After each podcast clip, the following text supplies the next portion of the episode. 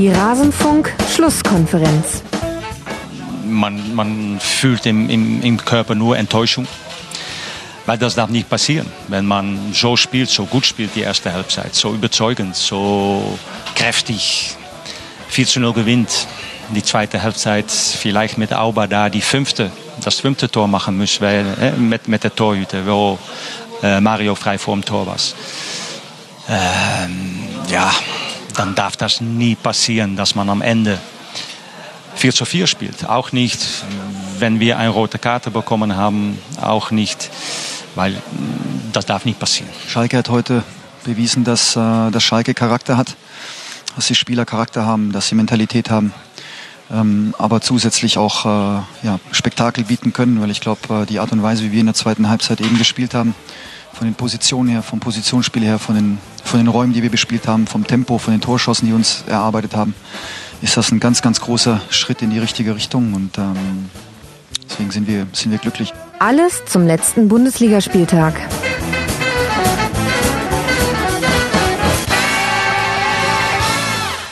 Alles zum letzten Bundesligaspieltag. Herzlich willkommen in der Rasenfunk-Schlusskonferenz Nummer 146 zum 13. Spieltag der ersten Fußball-Bundesliga. Und ihr habt es gerade gehört.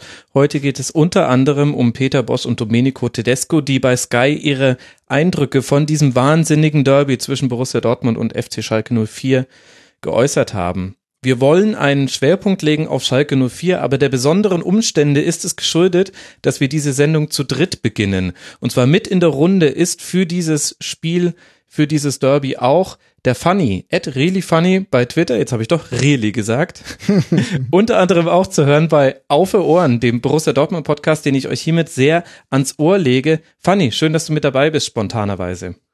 Ja, hallo, danke für die Einladung. Sehr gerne. Und der Mann, der uns dann später erklären wird, oder jetzt ziemlich gleich, was das alles mit Schalke 04 auf sich hat, hat heißt Simon Schlenke at Simsch04. Servus Simon. Hallo. Ganze Weile her, dass du mal im Rasenfunk mit dabei warst. Ich glaube, irgendwann in den 40er Folgen war das. Das kann gut sein. Das war so eine ähm, Saisonabschlusskonferenz oder Winterpause war's, glaube ich. Der Rasenfunk Royal war das, richtig, da hast du recht. Stimmt, der erste, den ich in der Winterpause gemacht habe, jetzt erinnere ich mich auch. Und schon mehrmals mit dabei und eure, seine Stimme ist euch sowieso bekannt aus dem Ringfuchs Podcast, aus dem Eintracht Frankfurt Podcast, aus so ziemlich allen Podcasts, die es da draußen so gibt. Er heißt bei Twitter at Marv 2.0 und es ist der herausragende Marvin Mendel. Servus Marvin. Hi, hi, schön, dass ich da bin. Schön, dass ihr mich eingeladen habt. Ich freue mich. Ich finde auch schön, dass du da bist. Ja, komm doch gleich mal so sagen, ja. Nein, Spaß. Also freut mich, dass ich mit meinen äh, Stotterern und Versprecherern gleich zu Beginn dich schon angesteckt habe. Mal gucken, ob das auf die anderen beiden auch noch überschwappt. Bevor wir loslegen, ein Dank noch an Benny, Bio-Schokolade und einen Rasenfunk-Supporter, der geschrieben hat, er möchte erwähnt werden mit Forza SGE. So, Ja, Jetzt kommt so, ihr. so schaut's nämlich aus.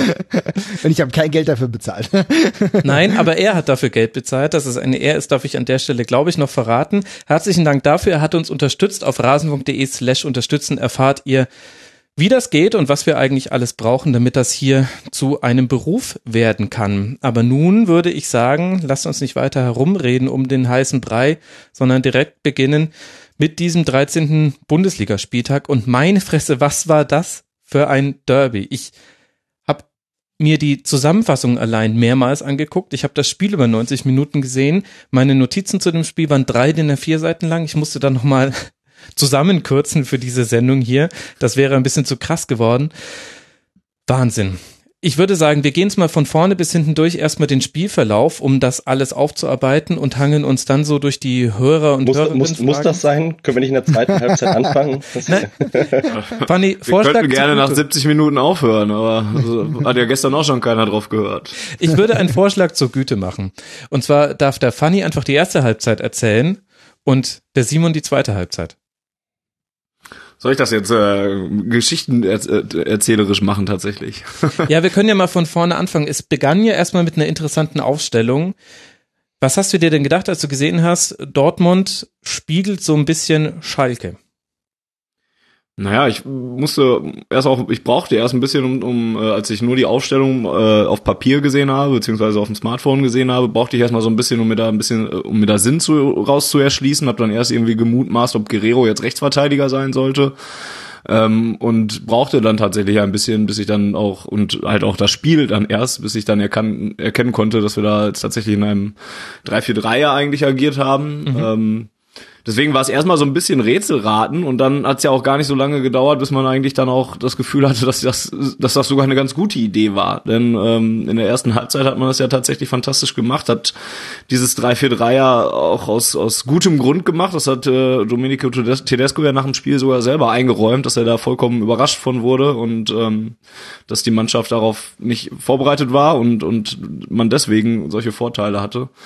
Ja, und deswegen ähm, wechselte das dann schnell von ein bisschen Fragezeichen und, und den generellen Fragezeichen, die ich vor dem Spiel hatte, was das denn jetzt nun geben mag und, und schlimme Sachen befürchtet habe. Ähm, und äh, ja, dann wurde ich recht schnell in eine leider zu kurze, aber immerhin Euphoriewelle reingezogen.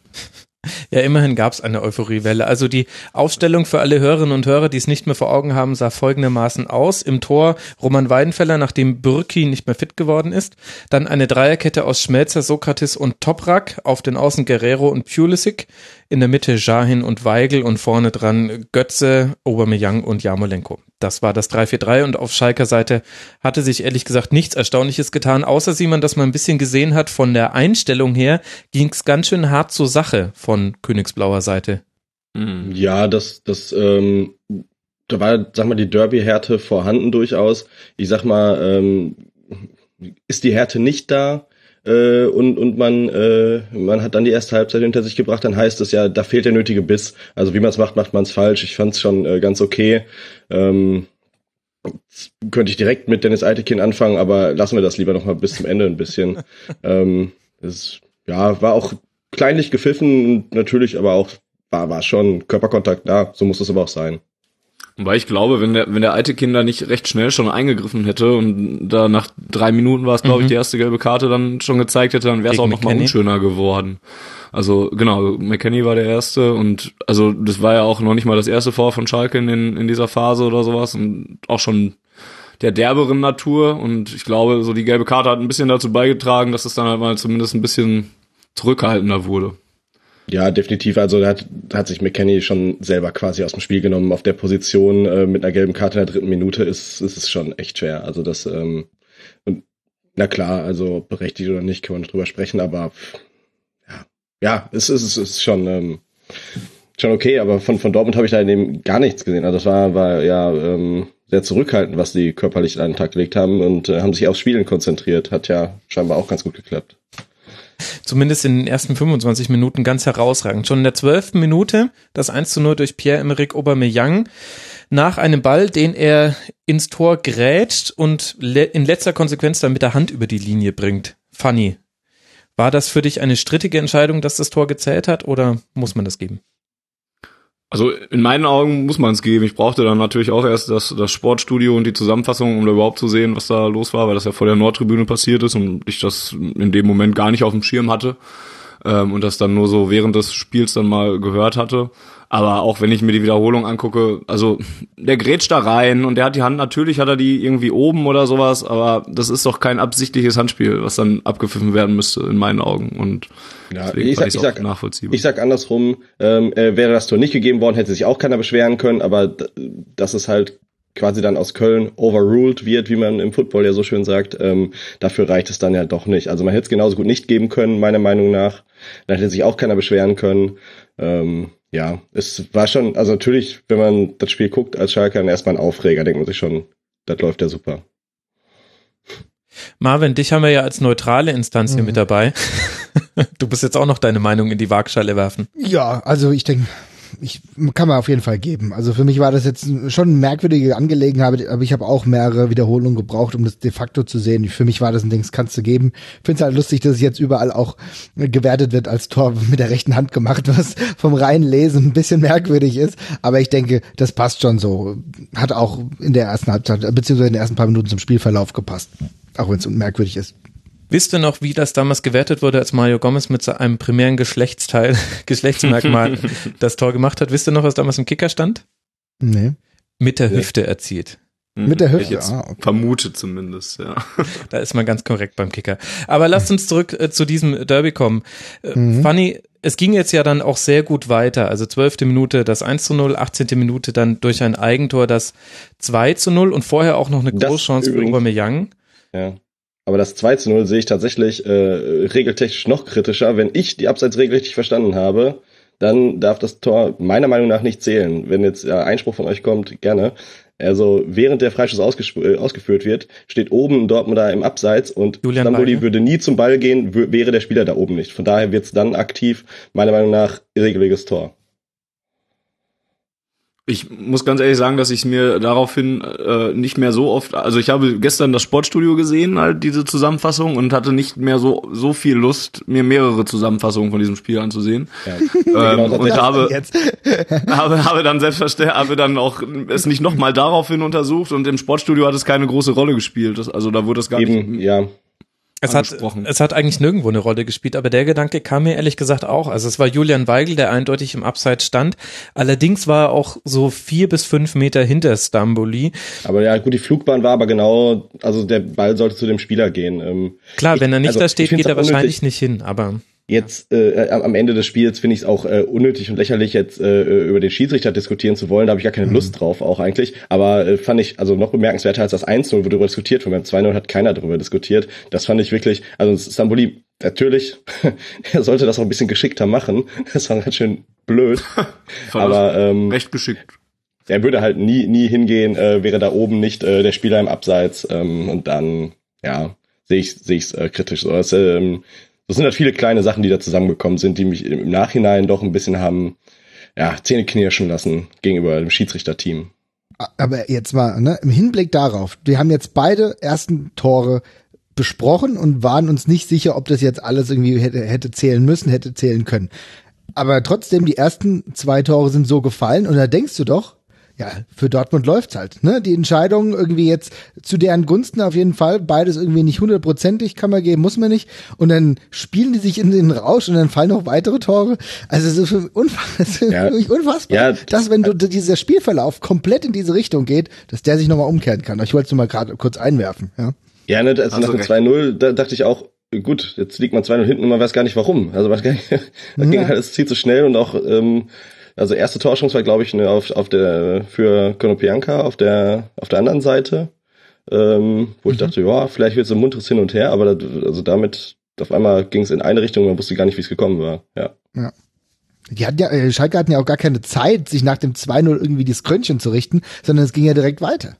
Ja, Ja, ja. genauso wie ich eigentlich auch gar keine Zeit hatte, über das Ganze nachzudenken, weil ich stand da nur und da habe ungläubig mit dem Kopf geschüttelt. Also spätestens beim 3-0 habe ich dann gedacht, was ist, was, was ist überhaupt hier los? Und, und, und wie, was, was, ist, was ist mit dieser Mannschaft auf einmal, die, die auf einmal da das, die Sterne vom Himmel spielt und die Blauen komplett, also komplett überrennt und, und jetzt einfach auf dem Weg ist, hier einen Derby-Sieg zu holen, der ein riesen Ausrufezeichen hat. Also ich konnte da auch gar nicht viel in diesen ersten 30 Minuten, habe ich da gar nicht viel drüber nachgedacht. Ich habe das alles gesehen und habe es gefeiert und stand in einer Euphorie und äh, habe nur gedacht, das ist das, worauf man die ganze Zeit gewartet hat, dass mal so Kronen, äh, knotentechnisch einfach jetzt der dieser derselbige gelöst wird und es dann auf einmal so läuft, wie man es sich seit Wochen wünscht eigentlich.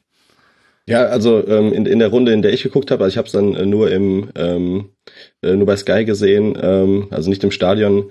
Ähm, und da äh, sind wir tatsächlich nach dem 3-0 auch schon in die Analyse gegangen und äh, wollten uns da emotional, haben das Emotionale zurückgeschoben und haben das schon äh, analytisch eher gesehen.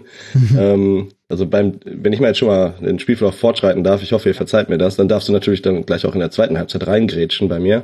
Ähm, das 3-0, da sieht Stambulia, sieht, sieht äh, Aubameyang einfach, okay, wer ist mein Gegenspieler? Okay, dem renne ich weg und legt, legt vor und also eiskalter 1, 1 zu 1 Vorteil für Aubameyang da und also da ist die individuelle Klasse äh, war ein komplettes Mismatch. Ähm, dann entsteht auch das 3-0 so und ich weiß nicht, wann hat Mario Götze sein letztes Kopfballtor gemacht? So, dürfte schon länger her sein, ja. Ja, ja. Ja, Ja, also aber das war halt so der Wahnsinn, Fußball, gut, gut, gut gespielt, gut gespielt, ja. Ja, ja, das war so der Fußball, den man sich so gewünscht hat und den man sich so vorgestellt hat eigentlich so, als man Peter Bosch in Dortmund hatte und als man ihn dann in den ersten Wochen gesehen hat unter den ersten Spielen, ne, und mit mit viel Geschwindigkeit nach vorne und natürlich da, also wie Aubameyang da sich den Platz verschafft, den er braucht, ist auch Wahnsinn und ja. die Flanke passt, der Kopfball passt, also ne, wie Marvin eben sagte, auf einmal läuft alles für dich und ja, deswegen wird's umso unglaublicher, was dann am Ende dabei rauskommt eigentlich. Also, und bei dem Tor konnte der Schiedsrichter gar nichts falsch machen, weil er hatte gar nichts gesehen. War ja auch okay. Mhm. Weil er ja vorher Konopjanka oder wie Steffen Simon ihn nennt, Konopeljanka. ich weiß nicht, ob das Konopeljanka, okay. Äh, eine Art Verniedlichung sein soll oder ob das so eine Pumuckl-Variante von Konopjanka ist. Weil er mit Konopjanka zusammengestoßen ist. Deshalb hat Aitekin auch bei diesem Tor irgendwie indirekt eingegriffen, aber der Schiedsrichter ist ja Luft, deswegen geht das Spiel natürlich weiter. Eben. Eben. 3 also. zu 0 nach 20 Minuten und dann Thilo Kehrer mit einer dunkelgelben Karte gegen Nuri Sahin. Und das sollte ja noch wichtig werden. Dass man, im dass man im Stadion da rot schreit, ist ja klar, Fanny. Also da brauche ich dich, glaube ich, gar nicht nachfragen. Dafür waren wir alle schon mal selbst im Stadion. Aber ähm, Simon, mich wird da schon nochmal deine Meinung zu interessieren. Liegt das an der Unerfahrenheit der Schalker Mannschaft oder war das vielleicht das einzige Mittel, mit dem man zeigen konnte, man ist in diesem Derby da? Also weil das war ja schon deutlich drüber in der ersten Halbzeit und wir werden ja auch gleich nochmal drüber sprechen. Das hätte auch sehr gut da schon ein 10 gegen 11 dann sein können, spätestens dann bei der zweiten Szene von Kehrer. Glaubst du, dass das irgendwie, ja, womit hat das zu tun? Mit den Spielern selbst, mit der Übermotivation, mit dem Frust des Spielverlaufs? Mm, ja, wenn den Frust des Spielverlaufs glaube ich nicht, weil die Härte war schon da, bevor das Ergebnis da mhm. sich äh, abgezeichnet hat. Oder das Zwischenergebnis, besser gesagt.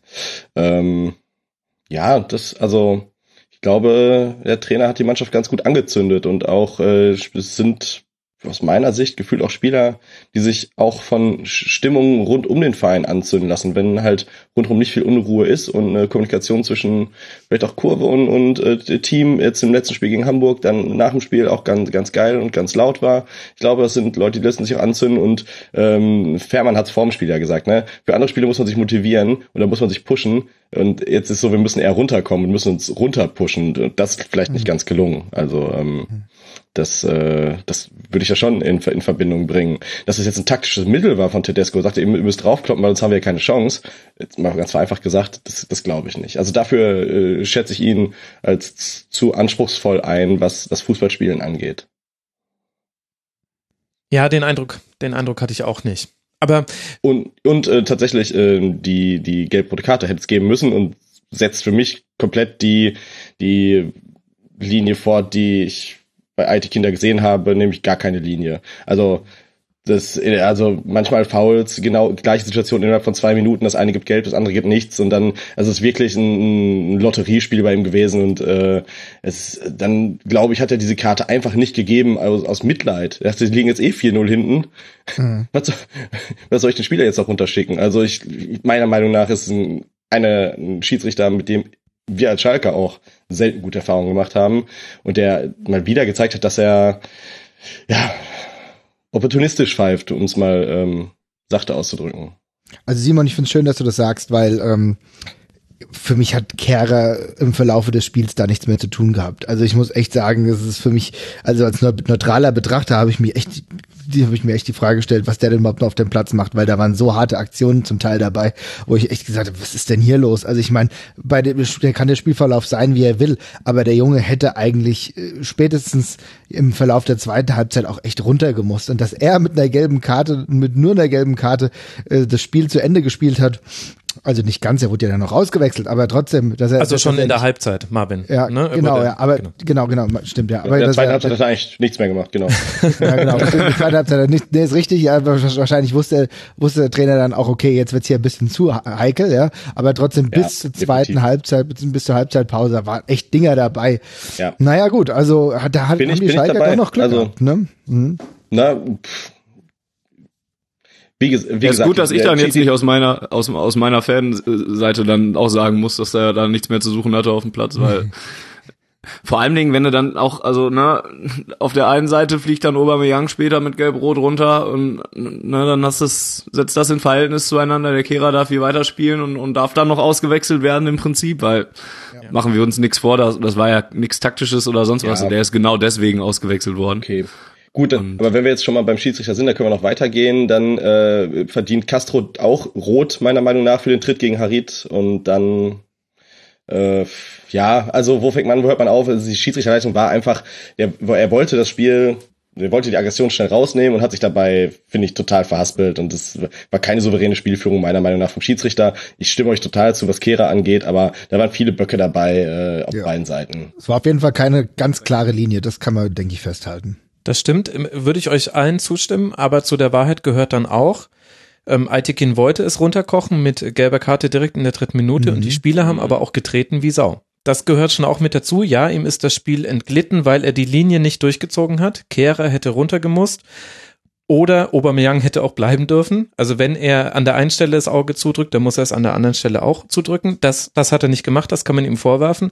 Aber es gehört schon auch also, mit dazu, dass in diesem Spiel wirklich ordentlich gefault wurde. Und zum Beispiel dieser Tritt von Castro ja. war, war, eine, war eine hässliche Nummer, weil das da kann man zumindest Richtung Rot argumentieren, denn er hat schon eine Verletzung in Kauf genommen. Das und der Ball ist schon, der Ball ist schon zurückgespielt zum Torwart, der Ball ist schon weg und er tritt dann aufs Bein. Ja, also sehe seh ich ähnlich. Also nichts gegen, gegen Castro, ich weiß jetzt nicht, nicht persönlich, aber einfach, ich, ich rede dann über den Schiedsrichter, dass der Spieler das so macht. Mhm. Meine Güte. Da finde ich viel schlimmer, was ein Sokrates macht, sich da äh, auf dem Boden rumwälzen, sich den Bauch halten, obwohl nichts passiert ist. Ja, aber also, das könnte das nicht vielleicht auch sein, sein äh, Rippenknorpel gewesen sein? Warum hat es denn keiner, also das ja, war mein erster Gedanke. Und für, klar, wenn es der nicht war, dann war es eine goldene Himbeere 2017. Dann, dann war es eine Schauspieleinlage. Aber der Typ ist ich ja hab, mit einer hab, schmerzhaften ja. Verletzung in dieses Spiel gegangen. Und wer weiß, ich, mir war das Doch ehrlich gesagt ein bisschen so zu viel typ, wieder drüber. Genau, also er ist jetzt bisher nicht so aufgefallen in diese Richtung, oder? Also Genauso wie Castro ja auch nicht so derjenige ist, der jetzt, äh, äh, Entschuldigung, äh, der, jetzt, der jetzt so als fieser Treter bekannt ist oder sowas. Auch dem, also auch Gonzalo Castro würde ich jetzt nicht die fieseste Absicht davon unterstellen. Nein, nein, nein, nein, nein, sag, sag, sag ich gar nicht, aber ähm, ja, also ich, natürlich, meine, meine blau-weiße Brille, die ich da aufhabe, kann ich nicht absetzen. ähm, ich fand es aber auch schon beeindruckend, wie, ein, wie ein Spieler wie Sokrates, äh, der da äh, ne, einen Meter breit ist und 1,90 Meter groß ist, äh, wie leicht der da doch fällt. Und nicht nur in der Szene, sondern es war, jetzt, ich weiß nicht, ob das sein Spiel ist, ähm, dafür, dafür sehe ich nicht genug äh, Dortmund-Spiele, aber hat bei mir so Nachgeschmack äh, gelassen. Wobei, also ich bleibe auch dabei, wir haben jetzt glaub, für meinen Geschmack auch schon viel zu viel über Schiedsrichter unterhalten. Ähm, äh, bei dem Spielverlauf, dann kann man über andere Dinge reden, glaube ich einfach, ja. Ja, das ist es halt auch, ne? Ich habe ich, ich hab auch gestern Abend oder aber auch heute eigentlich keinen Bock, da jetzt irgendwelche Schuldzuweisungen in Richtung Dennis Altekind zu unternehmen. Ähm, und deswegen hast du da recht, ja. Dann lasst uns doch nicht über den Schiedsrichter sprechen, sondern über das 4 zu 0. Rafael Guerrero, Volleyabnahme und damit endet ja dann so ein bisschen die Dortmunder Phase, denn meine These wäre, die zweite Halbzeit begann für Schalke schon in der 33. Minute, also drei, acht Minuten später, als nämlich dann Harit und Goretzka für Di Santo und McKenny kamen. Ab dann hat sich das Spiel wirklich deutlich verändert. Deswegen, Fanny, lass uns hier mal einen kleinen imaginären Cut machen.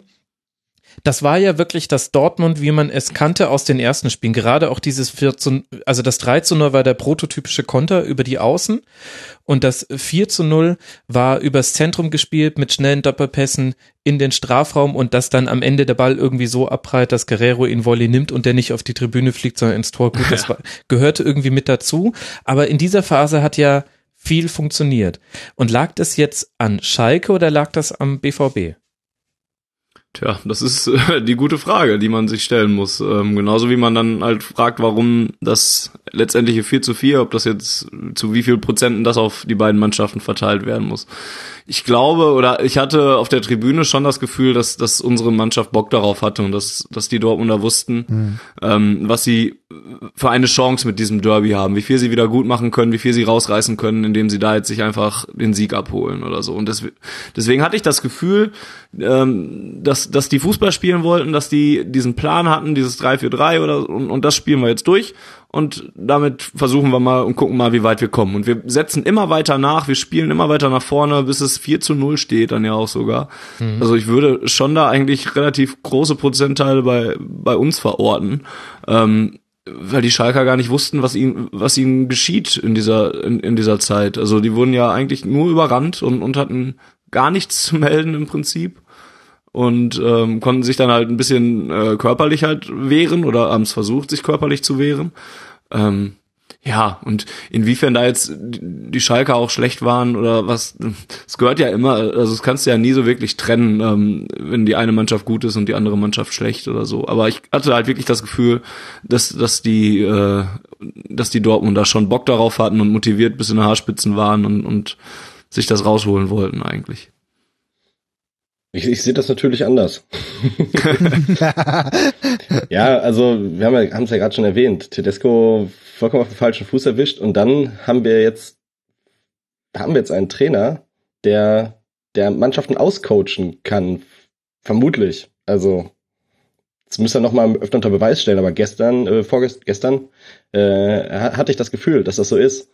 Dann macht er nämlich die Wechsel und stellt um und erkennt, okay, da ist eine ganz andere Aufstellung als die, die ich erwartet habe. Mhm. Und dann spielt Schalke ab der 33. erstmal ein paar ruhige Bälle, ein paar Mal hinten rum, ein paar sichere Dinger, um erstmal wieder, das hat diesen, diesen Dampf und dieser, dieser Gegenwind, also vier Schüsse, vier Tore, das muss er erstmal dann irgendwie verarbeiten. Dann macht die Mannschaft dann auch gut und macht der Trainer, meine ich, auch gut. Ähm, und unternimmt dann auch in der Halbzeit, glaube ich, die, die richtigen, macht er die richtigen, ähm, legt die richtigen Hebel um. Ähm, das habe ich auf Schalke lange nicht mehr gesehen, dass ein Trainer man, gegnerische Mannschaften, Aufstellungen, Spieler so lesen kann und Gegenmaßnahmen ergreift. Ähm, hat er schon gemacht, ähm, erstes Saisonspiel gegen Leipzig. Mhm. Ähm, erste Halbzeit, Schalke wirklich sich sehr schwer getan, gar, gar nicht richtig ins Spiel gekommen. Zweite Halbzeit umgestellt auf tief stehen, schnelle Konter und äh, dann das Ding gewonnen. Ähm, ich, ich glaube, der, das ist jemand, da werden wir noch hoffentlich noch lange Spaß dran haben, ohne jetzt in Euphorie zu, Euphorie zu verfallen. Das äh, hatten wir auch schon zu oft. Ja, das also wird auf jeden Fall das untermauern, was der Max gesagt hat. Das ist halt mit den beiden Wechseln hier äh, auch ein Wechsel innerhalb der, der, des Schalker Spielsystems auch zum Stück weit gab. Und äh, das, das glaube ich auch. Also ich denke, das hängt schon, das hat man schon deutlich gesehen, dass danach ja auch so ein bisschen der Offensivdrang der, des BVB dann ein bisschen zurückgegangen ist. Es hat sich ein bisschen mehr Ordnung beim, bei den Schalkern breit gemacht. Und ich glaube, es ist halt der große Vorteil gewesen, dass wenn du ein Spiel trotz eines 0 zu 4 noch irgendwie rumreißen kannst, dann halt so ein Spiel, ne? Weil ich glaube, so bei, bei gewöhnlichen Spielen, jetzt vielleicht gegen, was weiß ich, gegen Leipzig oder so, hättest du äh, gegen Leipzig in der 34. Minute 0-4 zurückgelegen, dann glaube ich nicht, dass es ein, ein solcher Kraftakt in dem Maße wieder möglich gewesen wäre, wie es jetzt bei dem Spiel gestern der Fall war. Und du hast halt noch die zweite Halbzeit gehabt, was ich auch interessant fand, war ja, dass auch Tedesco, glaube ich, anscheinend der Halbzeitpause gesagt hat, wir wollen wenigstens die zweite Halbzeit für uns gewinnen. Ja, das ist, das, das wird ja immer, das wird ja total oft gesagt, aber ich finde, es ist ein ganz guter Denkansatz, dass du sagst, okay,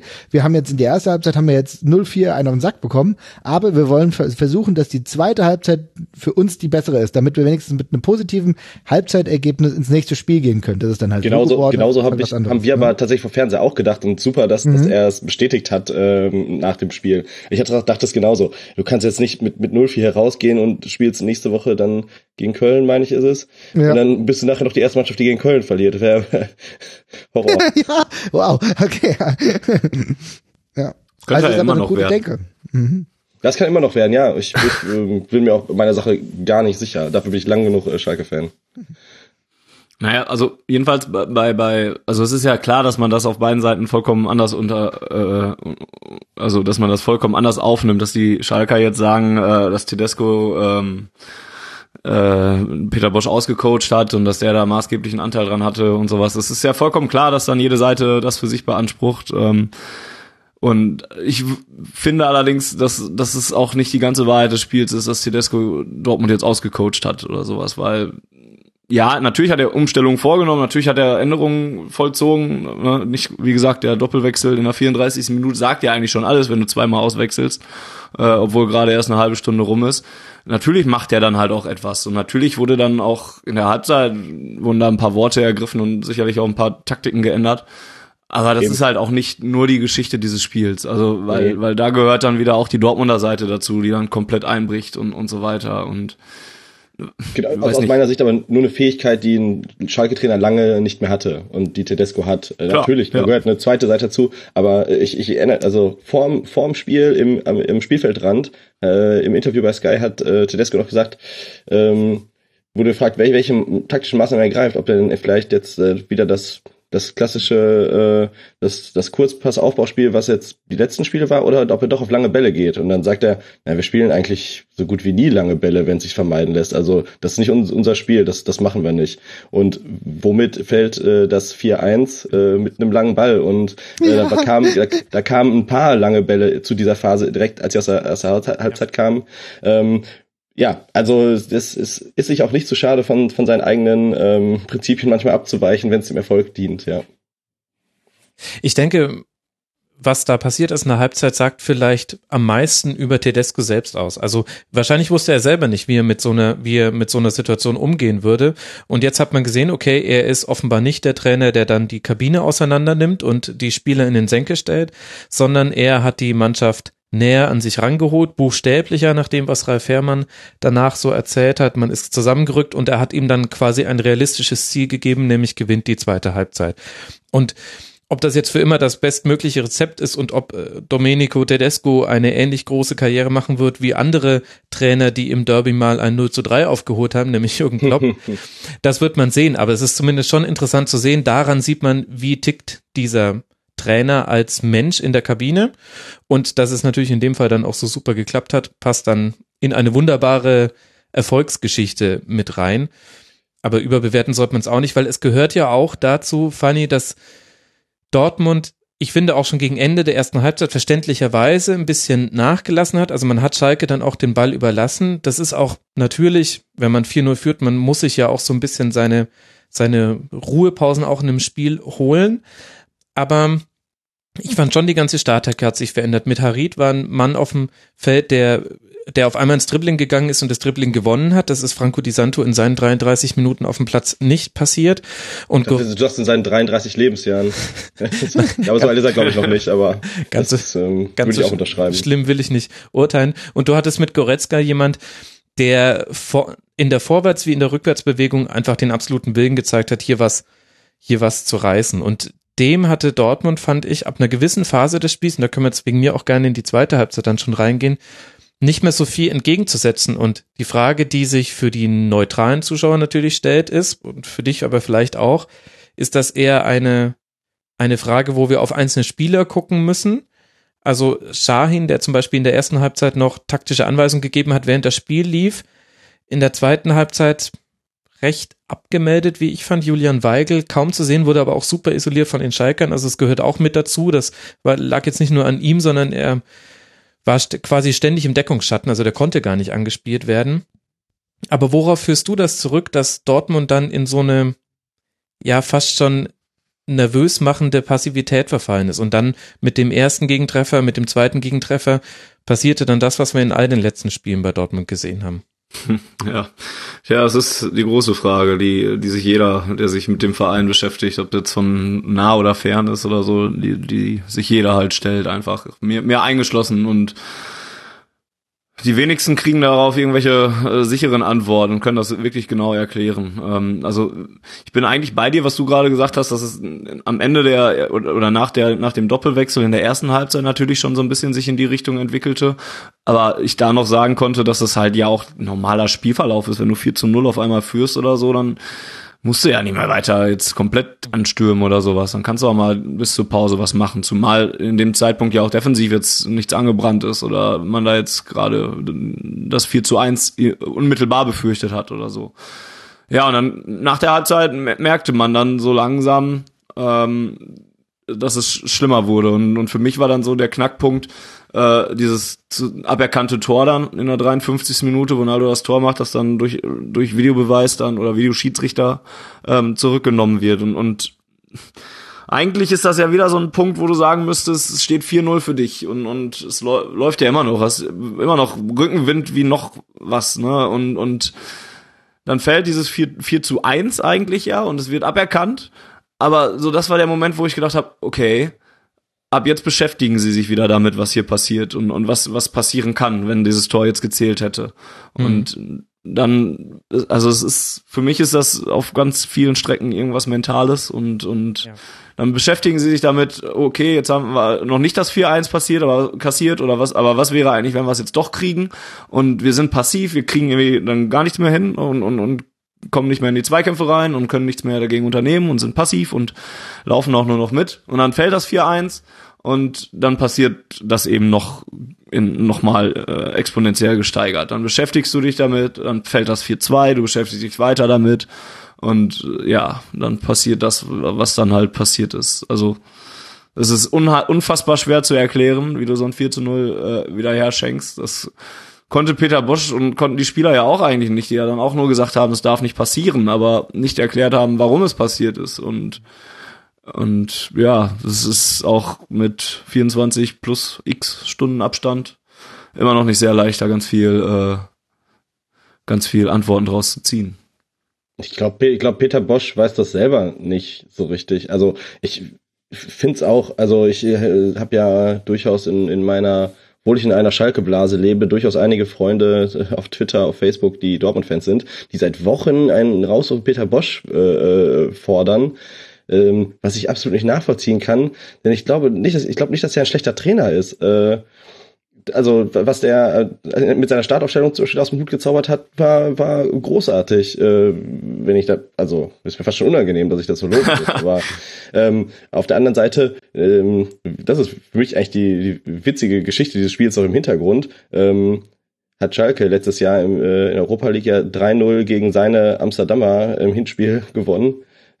Und was macht äh, Peter Bosch? Er holt das im Rückspiel auf, ne? Wo auch, mhm. das war nicht so dramatisch, aber tatsächlich er, er, er hat sich mit der Mannschaft, er, also er hat sich nicht an vielen Positionen verändert. Er hat sich, er kennt die Mannschaft gut. Er hat da die, Startaufstellung war eigentlich ein Beweis davon zu wissen, ähm, was für Spieler dagegen überstehen, was die gut können, was sie nicht können. Äh, dass man den neuen Trainer außen vor. Ähm, dass, dass er jetzt das so bitter äh, zurückerlebt, das ist ja äh, fast schon ja auch ein bisschen Iron Ironie des der der Fußballgeschichte.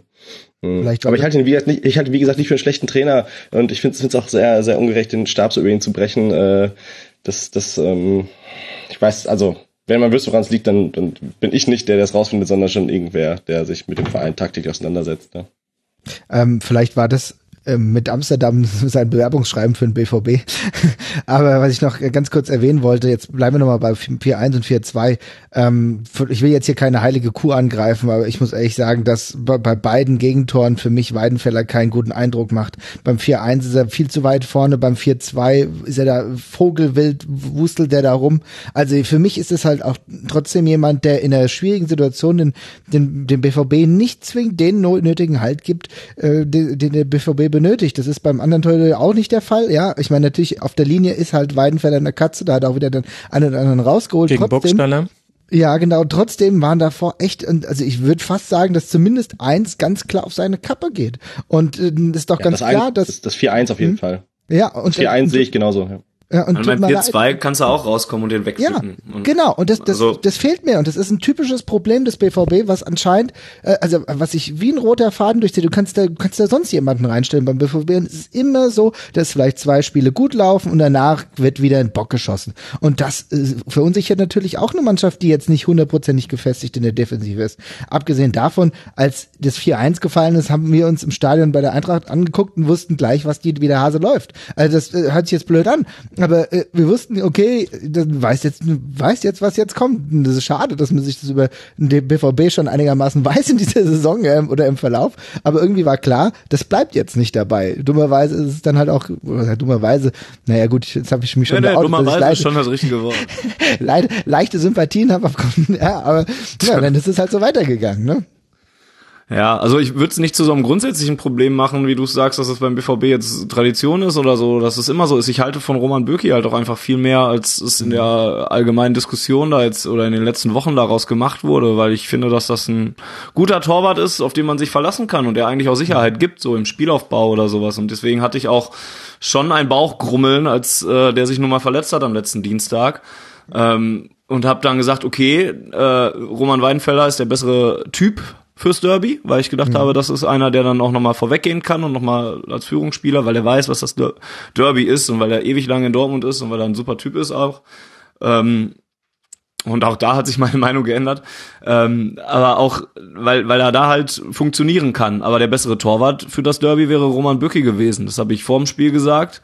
Und ähm, das habe ich mich während des Spiels bestätigt gefühlt. Äh, äh auch wenn Rom Roman Weinfeller da den Einball gegen Burgstaller äh, sensationell an Pfosten oder eine Latte lenkt oder sowas. Aber auch die beiden Tore sind halt, also er ist nicht, er ist nicht freizusprechen von Schulter. Ich weiß nicht, ob, ob man ihm die komplett draufdrücken muss.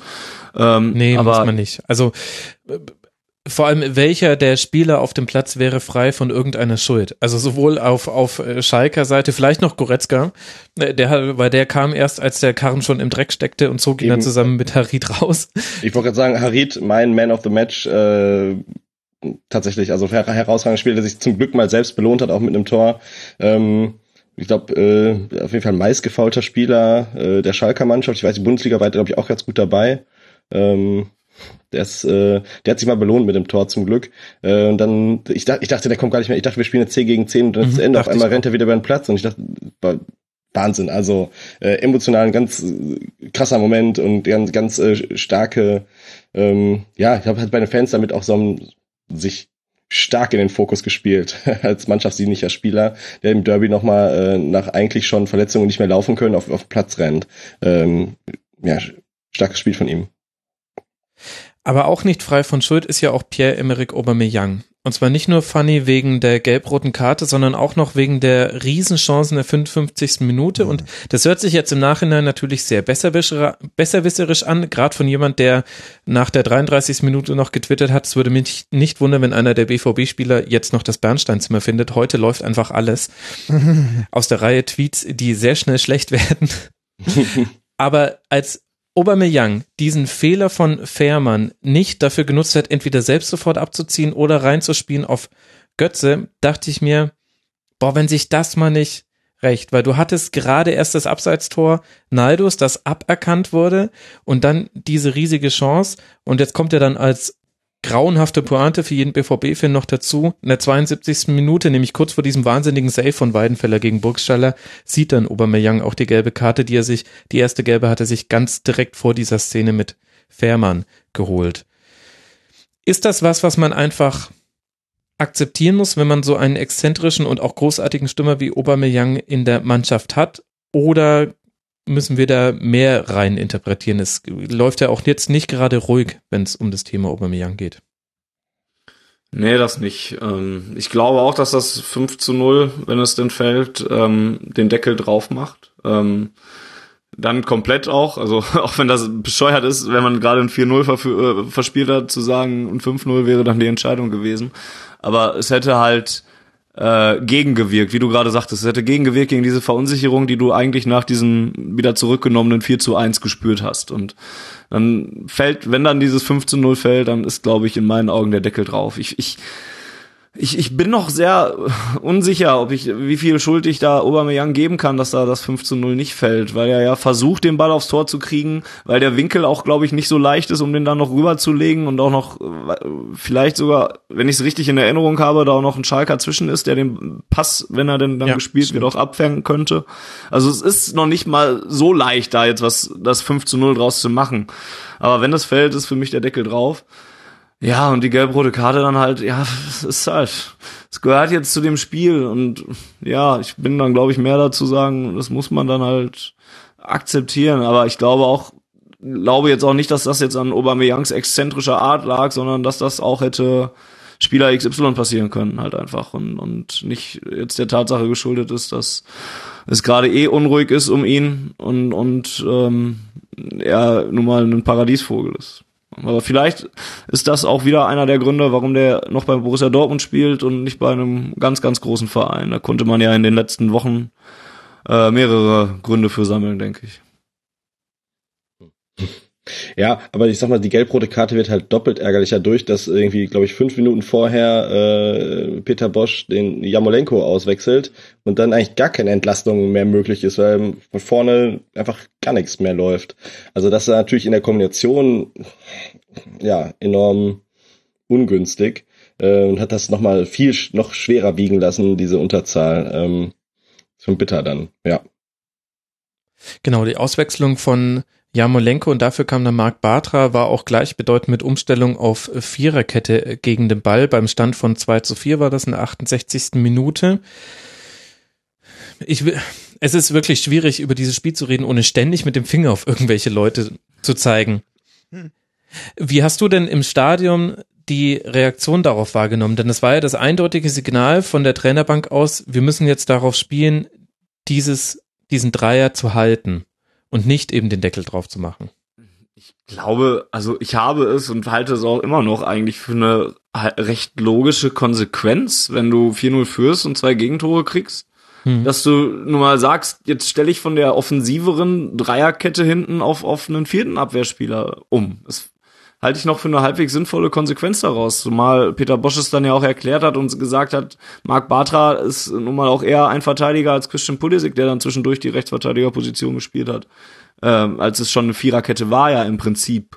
Ja. Und, und äh, dann, klar, ergibt das eigentlich Sinn, dann Bartra dahin zu stellen. Und ja, und nachher wird's dir natürlich aufs Brot geschmiert. Auch mit dem, mit dem nächsten Wechsel dann, dass dann Sagadu da eigenwechselt wird für Guerrero und der zweimal auch scheiße aussieht und bei beiden Gegentoren da auch seine Mitschuld trägt. Ne? Das ist, es ist dann, das wird dir natürlich aufs Brot geschmiert und natürlich wird dann mit dem Finger da drauf gezeigt, ne, aber lass das Ding gewinnen oder so, ne, lass es ein 4-2, 4-3 bleiben und dann heißt es ja, ja, guck mal, da hat er die Defensive gestärkt und das hat dann halt gepasst und deswegen hat Borussia Dortmund das Spiel dann am Ende dann doch gewonnen.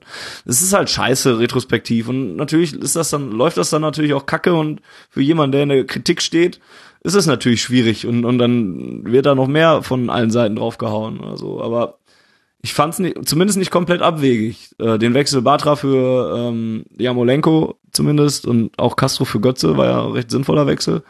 Der ja auch verletzt raus mit, musste. Das ist ja nochmal genau. eine Sache, die nochmal super bitter mit dazukommt zu diesem eh schon bitteren Spielverlauf. Klar, und andere Abwehrspieler hast du halt auch nicht mehr noch gehabt. Ne? Klar kannst du jetzt sagen, warum bringst du einen Sagadu und stellst den Rechtsverteidiger hin? Ähm, obwohl das ja eigentlich ein Innenverteidiger ist, weil du keinen anderen mehr hattest. Auf der Bank saßen auch Kagawa, Philipp und Schöle und die können dann auch keine Rechtsverteidiger spielen. Also es ist, es ist verhext und ja, ich find's auch schwer, da immer mit dem Finger auf Bosch zu zeigen. Ich bin auch noch einer von denen, die, die noch halbwegs verteidigen wollen und, und, und es versuchen, aber am Ende siehst du dann halt doof aus. Immer. Also genau, also im Spiel taktische Entscheidung, ja, das äh, kann, kann man, glaube ich, so machen. Ähm, Schwierig finde ich dann allerdings nach dem Spiel, was wir jetzt zum Intro gehört haben, sich hinzustellen zu sagen, ja, wenn wir das fünfte gemacht hätten. Dass man das machen wollte, habe ich aber nach der 60. Minute nicht mehr gesehen. Ähm, also das, da hat er was gefordert, glaube ich, was er dann auch gar nicht selber mit seinen Maßnahmen hätte umsetzen können. Ich habe das ehrlich gesagt als Fingerpointing auf Aubameyang empfunden, so wie es ja später dann auch ja, gut, Weidenfeller ja, auch sehr deutlich und Schmelzer so zwischen den Zeilen gemacht hat, was ich auch interessant fand. Aber wie gesagt, so leicht fand ich das auch nicht, da die Szene gegen Fährmann, dass man da unbedingt jetzt die Bude draus machen muss. Also das, da ist ja schon mutig. Aber du kannst sie halt machen, ne? Und ich glaube ja. auch, dass es halt allein auf die Aktion bezogen war und nicht auf, auf generell, wir müssen in der Phase halt einfach das 5-0 machen.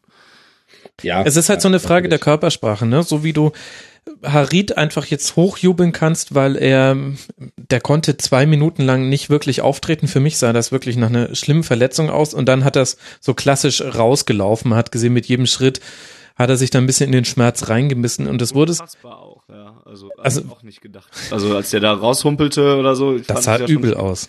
Genau, und ich habe mich dann noch nicht an den Gesängen beteiligt, die es dann da gab in, in Richtung Harid, weil ich mhm. auch deutlich gesehen habe, dass, dass der nun mal Ärger verletzt ist. Fand es auch nicht sehr klug, den vor die Südtribüne zu tragen, sondern und hätte ihn dann lieber nach ein bisschen weiter an die nach außen an die Mittel, äh, Mittelfeldlinie, also an die Seitenauslinie gebracht. Ja, aber der, der wirkte nicht so, als könnte der nochmal spielen. Ja, jeden Moment damit. Ich habe am Ende des Spiels habe ich sogar jemanden gefragt, hat er jetzt eigentlich durchgespielt oder ist er irgendwann rausgegangen und wir haben 10 gegen 10 weitergespielt, weil ich es einfach gar nicht mehr mitgekriegt habe dann auch. Ja, also habe hab ich gerade ja schon alles zugesagt. Äh, mein, mein Man of the Match. Ja. Genau, aber ist was halt ich auch eine äh, geile Geschichte. Ist halt so eine geile Derby-Geschichte halt mal wieder, ne? Die das irgendwie also so, so kleine Legenden schafft, ohne jetzt zu viel Pathos mit reinsetzen zu wollen. Aber das ist halt auch genau das, was dann so ein Spiel wieder braucht. Und jetzt aus Schalker Sicht äh, sind es auch wieder Personen, an denen du dich irgendwie aufhängen kannst für die nächsten Dinger, ne? Ja, auf, auf jeden Fall. Also, ähm, dass das Spiel natürlich aus, aus Schalker Sicht äh, mehr positive als negative Aspekte hat und das ist, dass man damit ganz ganz selbstbewusst auch in die nächsten Spiele gehen kann, äh, zweifelsohne. Also auch Spieler, die eher so durchwachsen bis jetzt gespielt haben, sagen wir wie ein Caligiuri, der da wirklich, mhm. da sind wir schon beim äh, 4 zu 3. 4 zu 3, ähm, da ein wirklich ein Zuckerstück rausholt. Äh, ja, Sagadu sieht da nicht gut aus, er macht irgendwie eine ganz komische Bewegung und, und Caligiuri kontert die Bewegung echt ganz gut, indem er noch weiter zur Mitte geht. Ja, der geht schon auf den Spieler drauf, aber er macht genau den Schritt in, kurz bevor eigentlich Caligiuri nochmal die, die nächste Körpertäuschung noch weiter in die Mitte macht. Und dann ist das, dann hat er eine freie Bahn, dann ist das halt durch. Aber auch, auch der ähm, hat ein super Spiel ähm, letzten Endes gemacht. Und auch natürlich nach der zweiten Halbzeit kann man sagen, okay, die Schalker Mannschaft hat richtig gut gezockt, aber ich sogar in der Halbzeit dachte ich, okay, das waren 25 echt bekackte Minuten aber die anderen 20 Minuten haben wir jetzt aber auch nicht schlecht ausgesehen und mhm. wir haben halt am, im Rahmen unserer Möglichkeiten gespielt. Ich glaube ja, der, der Schalker Kader ist auch einfach schwächer besetzt als der Dortmunder und ähm, dass alle Spieler, die da auf dem Platz standen, so gespielt haben, wie sie die letzten Wochen auch gespielt haben. Und dann reicht's halt für einen Sieg gegen Hamburg äh, etc. Ähm, aber gegen Dortmund dachte ich, gut, da reicht's halt einfach nicht. Äh, dachte ich in der Halbzeit. Ähm, dass dann da die Leistungsgrenze auch überschritten wird, ist eher ähm, ja Motivationskunst, als dass das für die Qualität des Schalker Kaders spricht. Ja, und äh, wenn wir über Sagadu sprechen, dann kann man auch noch sagen, es sind auch noch so einige andere Dortmunder nicht hingegangen, da an Caligiuri. Also das war nicht nur Sagadu und äh, das gehört ja auch zum 4 zu 4. Also es gab dann sieben Minuten Nachspielzeit. Das war aber aufgrund der langen Unterbrechung durch die Harit-Verletzung und auch noch einige andere Unterbrechungen, also wurde jetzt auch im Nachhinein nicht so wirklich thematisiert. Man wusste, das wird auf jeden Fall vier, dass es dann gerade sieben sind. Gut, aber das Tor fiel ja das auch. Das schon untypisch, aber ich fand es auch mhm. nachvollziehbar, ja. Genau, also es, und da, das definitiv. Tor fiel ja Gott sei Dank schon in der 93. Minute, deswegen mussten wir darüber nicht mehr, mussten wir darüber Gott sei Dank nicht mehr diskutieren. Und dann kommt eben dieser Eckball und da fand ich ja auch eine Sache interessant und zwar Schein hat eigentlich die Möglichkeit, den Ball zur Ecke zu klären, wenn er ihn einfach nur direkt aus der Luft nimmt mit dem Außenriss und nicht zur Ecke, Entschuldigung, zum Einwurf zu klären. Und er lässt ihn aber nochmal tropfen und will ihn dann vor der Abstoß der Torauslinie, möchte er ihn dann wieder wegköpfen und das kriegt er aber nicht hin, weil dann war der Ball schon über der Linie. Und das war für mich auch so symptomatisch, weil Shahin war auch einer der Spieler, die nicht rausgerückt sind auf Caligiuri, als der diesen Diagonallauf im 16er gemacht hat. Das war für mich sinnbildlich für so eine Lethargie. Und dass dann Naldo gegen Sagadu, der vorher auch noch freigesperrt wird, äh, in gefühlt drei Metern Höhe das Kopfballduell gewinnt, das hat einen dann ehrlich gesagt gar nicht mehr so überrascht. Man wusste ja auch um die Schalker Stärke bei Standards. Aber das fand ich wirklich interessant, dass sogar derjenige, wo ich gesagt hätte, in der ersten Halbzeit war Schahin noch derjenige, der vorangegangen ist, der dieses Derby verstanden hat, der zusammen mit Weidenfeller so eine Achse des Willens gebildet hat die einfach dieses Spiel gewinnen wollte. Sogar der hat sich von dieser Lethargie und dieser Verunsicherung fangen lassen und hat ja dann letztlich den Eckball verursacht, der verhindert hätte werden können. Ich denke, das sagst du ganz gut. Ich glaube, da hat sich auch so eine in einer gewissen Art und Weise so eine Dynamik des Misserfolgs irgendwie eingeschlichen. Dass jetzt äh, Sagadu jetzt nicht derjenige ist, der jetzt hier komplett die äh, Kohlen aus dem Feuer holt oder beziehungsweise jetzt bei dem am Ende da äh, den Kopfball an der richtigen Stelle setzt. Ja gut, aber der Junge ist ja noch keine 20, der macht seine erste Bundesliga-Saison. Ja, ich weiß, ne, genau. Aber das ist halt ist noch so jung und ist doch ganz klar, dass der halt nicht diese Sicherheit einfach hat, ja. Aber dass halt andere nicht in der Lage sind, hier mal ein bisschen Ruhe reinzubringen, das ist das viel größere Problem. Und ich glaube, da hat man sich voll in den Strudel reinziehen lassen. Ja, ich weiß noch nicht mal, ob man, also, ja, ich weiß noch nicht mal, ob man sich hat reinziehen lassen oder dieser, also, ob, ob, ob dieser Strudel sich halt einfach von selbst entwickelt hat oder so, weil dieses reinziehen lassen klingt so passiv. Es ist, mhm. diese ganze Gemengelage ist so, so unfassbar schwierig und, und, weiß nicht, da müsste man mal mit einem Psychologen drüber reden, weil, weil ja. mir da einfach der, der Einblick auch in die menschliche Psyche einfach auch zu sehr fehlt, um zu wissen, was da jetzt genau ähm, Phase ist. Und ja. auch wenn man es, also dann wurde ja auch hin und wieder mal der, der Anschlag äh, von dem Monaco-Spiel immer noch mhm. mit reingebracht und, und ich glaube, der trägt, ohne das jetzt als irgendwelche Universalentschuldigung irgendwie ranzuziehen oder sonst was, der wird auch noch seine, seine äh, Konsequenzen mit sich ziehen und, und oder wird auch immer noch seine Auswirkungen haben. Diese Psyche dieser Mannschaft scheint einfach unfassbar fragil zu sein und das ist das, was mich was eigentlich am schlimmsten ist an der ganzen Sache. Da, weil wenn du dieses Spiel gestern nicht gewinnst, wo du 4 zu 0 zu Hause vor dem eigenen Publikum, vor einem richtigen Hexenkessel dann in der ersten Halbzeit ja auch, wo die Stimmung dann ja auch einfach nur laut ist und, und, und wenn du das nicht nutzt und, und das nicht nach Hause bringen kannst, was für ein Spiel willst du überhaupt noch gewinnen? Also, und das ist das viel, viel Schlimmere. Und das wirkt, also deswegen ist gestern in mir da auch ein ganz gehöriges Stück Glauben äh, oder Optimismus auch für die, für die nächsten Wochen gestorben, weil da einfach so viel im Argen zu liegen scheint, ähm, dass, dass ich mir echt Sorgen mache langsam. Ja, ich glaube, da will keiner so richtig widersprechen. Ist ja auch einer der Gründe, warum ich es für nötig gehalten habe, dich hier noch mit einzuladen und wir jetzt so lange über dieses einzelne Spiel sprechen. Weißt du, also zum einen eins der krassesten Bundesligaspiele der letzten Jahre war. Das letzte Mal ein 0 zu 4 Rückstand aufgeholt wurde erst einmal, und zwar 1976, als Bayern äh, 0-4 in ein 5-4 oder in ein 4-5, jetzt weiß ich gerade gar nicht, beim VfL Bochum verwandelt hat. Nee, ich glaube, Bochum hat das noch glaube, gewonnen. Ich glaube, es war auf jeden Fall in Bochum. Genau, in Bochum, ja. Und das war äh, mit Beckenbauer noch, der hatte da nämlich ganz schlechte Laune. Daran kann ich mich noch sehr gut dran erinnern. Das waren Zeiten. Nee, aber das ist ja das, was was viele sehen. Ich habe heute auch schon länger mit äh, einigen Dortmund-Fans noch über dieses Spiel diskutiert und eine These, die ich dabei erarbeitet habe, Fanny, war, also ich könnte mir auch vorstellen, dass dieser Anschlag noch irgendeine Wirkung hatte. Zumindest hat er die Mannschaft unter einen emotionalen Stress gesetzt, der, glaube ich, für ganz lange Zeit nicht wirklich verarbeitet war, weil auch dafür keine Zeit war. Und er hat es, glaube ich, auch innerhalb der Mannschaft, weil jeder damit unterschiedlich umgeht, zu, ja, ich will jetzt nicht sagen Grüppchenbildung geführt, das ist, das ist, glaube ich, zu viel, aber ich glaube, das macht was mit einer Mannschaft, wenn du durch so eine Sache nicht enger zusammenwächst. Und diesen Eindruck hatte man zuerst. Man dachte, das wäre so das Ding, was die Dortmunder total zusammengeschweißt hat. Und ich glaube, inzwischen kann man das zumindest jetzt für die aktuelle Saison kann man diesen Gedanken aufgeben. Dafür sind auch die Kritiken, die innerhalb der Mannschaft an Spielern geäußert werden, zu deutlich. Und das Gefühl, was ich aber habe, ist, dass das nicht nur allein am Anschlag liegt, dass, dass Dortmund so aus seiner Balance gerissen wurde, sondern das ist doch im Grunde schon eine Sache, die sich durch die Dortmunder Vereinsgeschichte zieht seit der letzten Saison von Jürgen Klopp. Und das hat für mich auch mit Fußball zu tun und viel mit Sportlichem.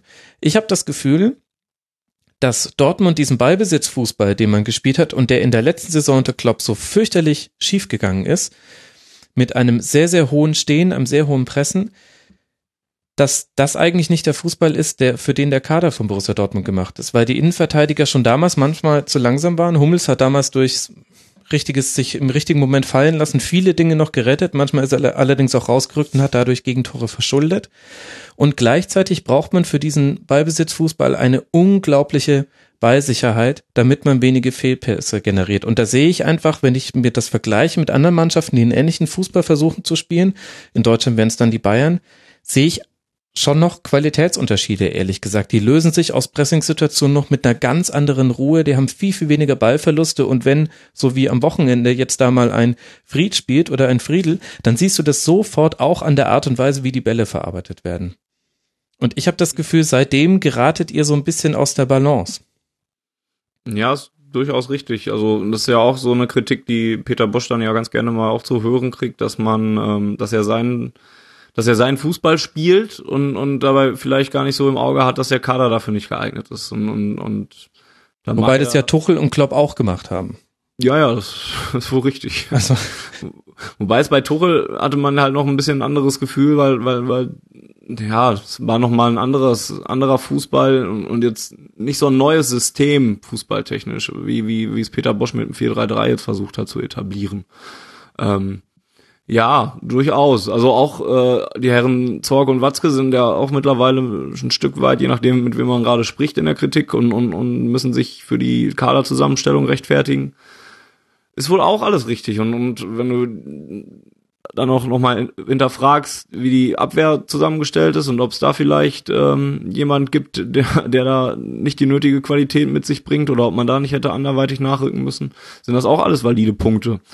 Ähm, ja, ich finde, es ist schwer zu beurteilen, ob, ob das jetzt seit Jahren sich durchzieht. Ähm, aber es ist sicherlich ein Punkt, den man machen kann und, und der irgendwo auch seine, seine Begründung hat. Also von der Hand zu weisen ist es äh, mal ganz klar nicht. Und weil wir noch einige Fragen dazu von Hörerinnen und Hörern bekommen haben, da wurde zum Teil auch schon widersprüchlich unter mitmachen.rasen.de diskutiert, ist das Thema Fitness bei Dortmund 1, über das gesprochen werden muss. Jo, auch das ist ja eins, äh, was, was von allen Seiten quasi rangetragen wird. Ähm, ja, wenn du so oft in der zweiten Halbzeit auf einmal einbrichst äh, oder komplett anderen Fußball spielst oder es äh, dann auf einmal in, gegen deine Richtung läuft, so wie es jetzt getan ist, also seit der Länderspielpause waren alle Spiele so, dass du in der zweiten Halbzeit auf einmal nichts mehr hingekriegt hast oder deutlich weniger hingekriegt hast, und dann ist dieses ähm, ist, ist die Aussage, dass, dass es an der Fitness hapert natürlich sehr legitim. Ähm,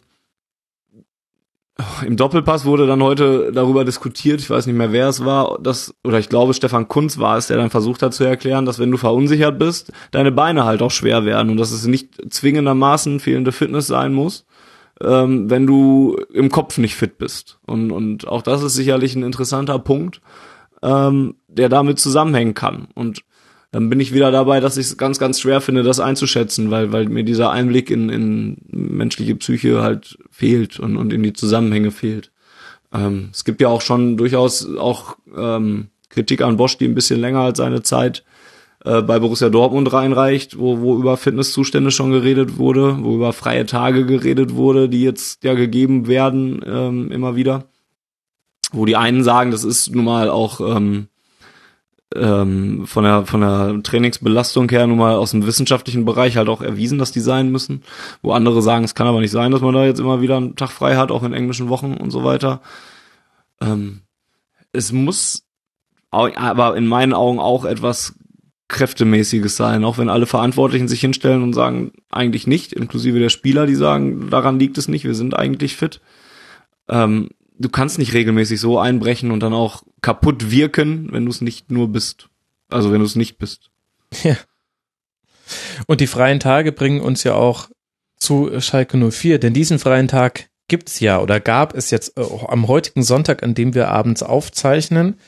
Simon, führ uns mal so ein bisschen jetzt auch weg von diesem Spiel rein in die Schalker Saison. Was hat denn Tedesco verdammt nochmal mit S04 angestellt?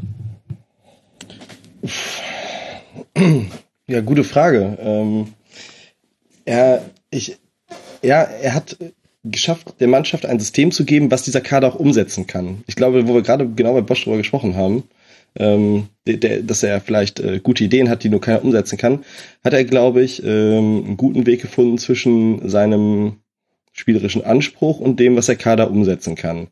Ähm, dazu hat er ganz entscheidende Personalien einfach ähm, angepackt. Ähm, der Stabilitätsfaktor der letzten Wochen ist einfach Max Meyer auf der 6, mhm. der ein ganz neues Selbstbewusstsein bekommen hat in dieser Position, ein ganz neues ja, Selbstverständnis auch als, als Leader-Typ. So blöd sich das anhört, hätte ich, also hätte mir vom halben Jahr einer gesagt, dass Max Meyer unser Leader-Typ ist, hätte ich den ausgelacht. Mhm. Ähm, aber er hat diese Rolle angenommen und ist also wirklich das ähm, ist Stabilitätsfaktor auf der 6. Äh, mich wundert, dass wir auch so gut gespielt haben, auch ohne, die letzten Wochen ohne Goretzka. Ähm, aber tatsächlich, glaube ich, hängt es schon da dran. Und dann hat der, ähm, ja, eine, eine Abwehrreihe geschaffen, auch da Positionen ähm, neu besetzt mit Stamboli in der Innenverteidigung, der dort äh, mit Bundesliga-Fußball scheinbar viel besser klarkommt und auch diese Rolle sehr gut annimmt. Äh, jetzt mal vom letzten Spiel abgesehen, wo schon ein paar natürlich auch äh, Böcke dabei waren. Mhm. Genau, und wenn also aus dieser starken Viererkombination, sag ich mal, die diese Dreierkette und Max Meyer davor, ähm, dann, dann fällt es vorne auch leicht, äh, viel zu rennen und zu, zu, zu spielen. Ähm, ja, ähm, wenn du weißt, du hast hinten, du hast hinten, äh, musst du nicht viel Sorgen machen, weil das, weil das gerade einfach läuft. Das ist einfach dazu, die Leute haben, die haben halt einfach gerade einen Lauf. Ich weiß nicht, ob das unbedingt Tedesco ist, aber wenn es halt gut läuft, dann läuft's halt gut. So und dann, dann äh, läufst du halt Bälle, die du sonst nicht erläufst und äh, ne, dann hast du leichte Beine. Also ich, wir können genau das gerade umdrehen, was was wir bei bei äh, beim BVB gerade negativ geredet haben. Das ähm, könnte, könnte man genauso machen. Das, tatsächlich, das trifft es tatsächlich sehr gut. Ich habe mir am letzten Sonntag, habe ich mir dann vor dem Derby das, das Spiel von euch gegen den HSV angeguckt und da war meine Meinung, die ich dann, nachdem ich mir das Spiel angeguckt habe, dann auch, dass, dass ihr, ihr spielt ja nicht die Sterne vom Himmel, aber ihr konzentriert euch auf das, was ihr könnt und macht das dann richtig also ihr macht das dann gut und mit einer Selbstverständlichkeit, die uns dann halt im Moment vollkommen abgeht. Und, und man konzentriert sich darauf, hinten erstmal sicher zu stehen oder so, man lässt hinten nicht viel zu, man kriegt das dann halt hin. Und nach vorne hin hat man seine zwei, drei Chancen oder auch mehr pro Spiel und davon geht dann halt auch mal eine rein. Und dann irgendwie ist es gelungen, dass da eine Selbstverständlichkeit und Überzeugung hintersteckt, die dann eben dazu führt, dass du solche Spiele dann auch eben gewinnen kannst. Und das ist tatsächlich genau das Gegenteil, was bei uns dann äh, der Fall ist im Moment. Ja. Aber tatsächlich, also als ich äh, den, den Spielplan schon gesehen habe, dann waren es, glaube ich, jetzt die letzten fünf, sechs Spiele, wo man sagt, okay, da muss man eigentlich eine Serie starten und durchpunkten. Mhm. Dass das tatsächlich dann so funktioniert, ja, hätte ich natürlich auch nicht gedacht. Äh, Schalke untypisch, dass das funktioniert. Genau. Schalke untypisch. Ähm, äh, Gerade wenn alle für einen spielen, dann äh, Sonntagabends, äh, Sonntagnachmittags den, den Dreier dann auch einzufahren, dass sowas klappt. Ähm, und ich weiß nicht, wie sehr Tedesco auch äh, mental äh, und, und psychologisch ein guter Coach ist. Ähm, also darüber verlieren auch die Experten wenig Worte, dass er taktisch äh, ein Taktikfuchs ist, klar, da glaube müssen wir nicht drüber reden. Ähm, hat äh, also hat zum Beispiel über mehrere Spiele hat man das gesehen. Ich weiß nicht in welchen. Äh, ich glaube bei der Spielverlagerung wurde es auch besprochen, dass er äh, so ein System hat, wo er einfach äh, jeden Spieler um um eine halbe Position äh, im Uhrzeigersinn verschieben kann und auf einmal spielst du eine ganz andere Formation. Jeder muss aber nur ungefähr zehn Meter nach links gehen oder nach vorne oder nach rechts, äh, je nachdem, wo er steht. Und schon hast du einen ganz anderen Zugriff auf den Gegner. Und so kleine Kniffe und so Automatismen, sowas einzuspielen, ähm, ja, ich glaube, da, da ist er sehr akribisch im Training den Spielern das ähm, das mitzugeben und denen auch Werkzeuge an die Hand zu geben, mit verschiedenen Spielsituationen umzugehen. Und auch in Eigenverantwortung. Äh, wie er auch gesagt hat, so die, die Ruhephasen, die man sich im Spiel holen muss, die sagt er mal von außen an, aber manchmal gibt's auch die Spieler, die das selber entscheiden. Dann ist halt Max Meyer, sagt so, Leute, jetzt die nächsten fünf Minuten, ne, äh, lassen wir mal kommen. Genau, also da geht's dann um die Frage, wann läufst du den Gegner an und man kann hier nicht über 90 Minuten ein Angriffspressing spielen, das geht in der Regel schief. Und da lässt eben dann Schalke phasenweise den Gegner kommen und attackiert ihn erst im Mittelfeld. Was mich beeindruckt hat, war, wie schnell Tedesco es geschafft hat, ein Ballbesitzspiel auch zu etablieren. Denn das ist so ein bisschen der heilige Gral des Fußballs im Jahr 2017. Am Anfang ging es ja sehr darum, die Defensive zu stabilisieren. Und das hat dann gegen Leipzig im ersten Spiel ganz gut geklappt. 2 zu 0 gewonnen zu Hause, aber da hatte man nicht viele Chancen, hast du vorhin ja auch schon so ein bisschen angedeutet. Gab es eine Umstellung in der Halbzeit und danach Konter. Beim ersten Spiel, wo man Ballbesitz hatte, auswärts in Hannover zum Beispiel, hat es dann schon gar nicht mehr so gut ausgesehen. Und auch danach hat man sich so ein bisschen durchgemogelt, ist ein bisschen zu viel, aber es äh, lief dann auch schon sehr für Schalke und bis zum fünften und sechsten Spieltag. Das waren dann die Heimniederlage gegen Bayern München, wo Rames sein erstes gutes Spiel gemacht hat für den FCB und dann auswärts in. Hoffenheim 0 zu 2. Genau, wo Schalke aber auch genau in den beiden Spielen, die sie dann verloren haben, auch nicht den, den schlechtesten Ball gespielt haben. Genau. Ich würde sagen, sogar sagen, Hoffenheim war bis, bis gestern unsere beste Saisonleistung und wir haben das Ding halt verloren, komischerweise, wo auch keiner weiß, wie das passiert ist. Ähm, also das war gemessen auch am Gegner war das eine unserer stärkeren Leistungen. Mhm. Äh, die Spiele verlierst dann genau, aber ich glaube, da kann der Trainer rausgehen und sagen, wir haben heute eine Menge richtig gemacht und ähm, in der Rückrunde gibt das Spiel nochmal und dann gucken wir, was passiert. Ähm, da gab es schwächere Spiele, die wir dann irgendwie noch gewonnen haben. Und natürlich in den letzten Wochen dachte ich auch so, okay, ist ein bisschen Glück dabei, es läuft aber gerade auch, ja, läuft halt schon gut und ist immer ein bisschen hätte auch ganz leicht mal andersrum ausgehen können, aber irgendwie läuft es dann halt und denkt, okay, nächste Woche vielleicht kriegen wir dann doch mal äh, einen auf den Sack, aber es geht halt komischerweise weiter. Also das ähm, ja, es ist man merkt, dass du dich aus, selber aus, noch nicht so gar nicht dran gewöhnt hast, ehrlich gesagt. Du ja, windest dich Fall. hier ja, als hättet ihr 0 zu 4 verloren. Ja, auf, auf keinen, also auf keinen Fall. Ich, ähm, wenn ich, wenn ich doch was gelernt habe in den letzten Jahren als Schalke-Fan, dann äh, immer kritisch bleiben. Ähm, hey, also diese, diese Euphorie, ähm, das hatten wir oft genug und da rein zu verfallen, ähm, wird bei jedem Mal schwerer. Ähm, bei jedem neuen Trainer, der jetzt vermeintlich derjenige ist, wird es immer schwerer. Aber ich, ja, ich sehe da schon viele gute Ansätze und glaube auch, dass äh, Tedesco einfach eine Bandbreite von von Maßnahmen und von von Taktiken und von ja von Werkzeugen, sage ich einfach mal, den der Spieler an die, an die Hand geben kann. Ich glaube, das ist eine, eine, eine Stärke von ihm. Ähm, Spieler auch eigenverantwortlich. Ähm, zu befähigen, äh, ein, ein Spiel zu sehen und zu gestalten. Mit seiner Hilfe von außen. Also das, ähm, das glaube ich ganz, ganz auch ein vertrauensvolles Verhältnis zwischen Trainer und Mannschaft, wenn man das so seit dem ersten Spieltag beobachtet. Äh, die die Mannschaftskreise nach dem nach dem Abpfiff, äh, die zusammenkommen, welche Ansagen da gemacht werden und wie die wie Spieler gebannt an seinen Lippen hängen. Ähm, ja, äh, das, ähm, da muss ich dich mal ganz kurz gut. fragen, ähm, weil du hast natürlich die Schalke ganz genau im Blick, logischerweise. Wie bewertest du denn die aktuelle Saison äh, von dem Herrn Bastian Otschipka, der ja vor der Saison, beziehungsweise ja, vor der Saison von der Frankfurter Eintracht zu euch gewechselt ist? Was, was hältst du von ihm? Ähm, er ist kein Seat Kolasinak, äh, so, mhm. dessen Rolle er eingenommen hat. Ähm, ja aber es ist ein äh, unglaublich solider Bundesliga-Profi, also im, im, oberen Durchschnitt würde ich sagen, der ähm, dem man nicht vorwerfen kann, dass er nicht in jedem Spiel ähm, an seine Leistungsgrenze geht. Äh, mhm. Gibt es andere Spieler in unserem Kader, denen ich das äh, eher mal vorhalten würde. Ähm, dem natürlich eine gewisse Geschwindigkeit äh, fehlt an, an gewissen Stellen, der ähm, aber wenn er dann doch defensiv agiert, eigentlich recht sicher wirkt und recht, recht ballsicher dann auch ist. Also ähm, der geht halt nicht mit, mit Geschwindigkeit dann da vorne auf der Außenbahn, aber dafür verliert er den Ball halt auch nicht so häufig.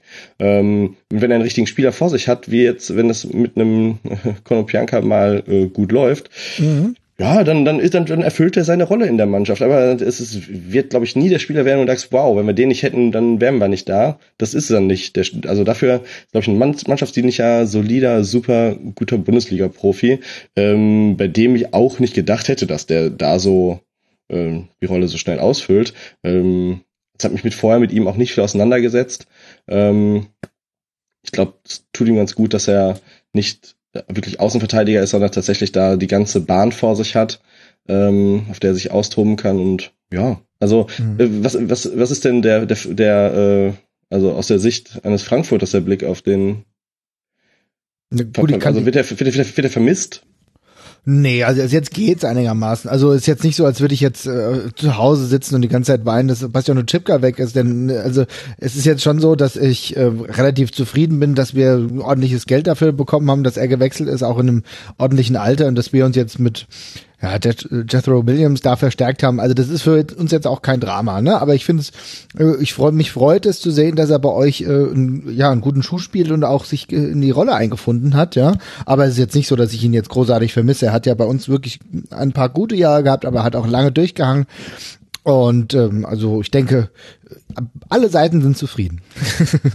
das ist doch. Ja, ich, ich, und ich glaube eher am allermeisten, wenn man ihm mal ja, anguckt. Also Fall. das, äh, das Foto, was ja, also ich gestern am meisten zugeschickt bekommen habe, bei Twitter, bei Facebook sowieso sonst was gesehen habe, war ja Ochipka, Goretzka und Tedesco vor der Kurve äh, und ich glaube, der ist auch, der ist angezündet. Der ist jetzt äh, mhm. angezündet und angekommen äh, und hat jetzt, glaube ich, so den, den Schalke so ein bisschen infiziert zumindest. Ne? Sofern man das natürlich mit, seinen, mit ein bisschen übertriebener Fußballromantik sagen darf. Ähm, das glaub, kann man aber auch darüber. Ist noch ein bisschen angekommen man, jetzt. Gut. Das, das hat man sofort gemerkt. Also auch als das Angebot schon kam, in, äh, also hier im Frankfurter Umfeld hast du es gehört und das war ganz klar, dass er sofort zu, zum FC Schalke wechselt. Also so das wird auch nicht nur finanzielle Gründe haben.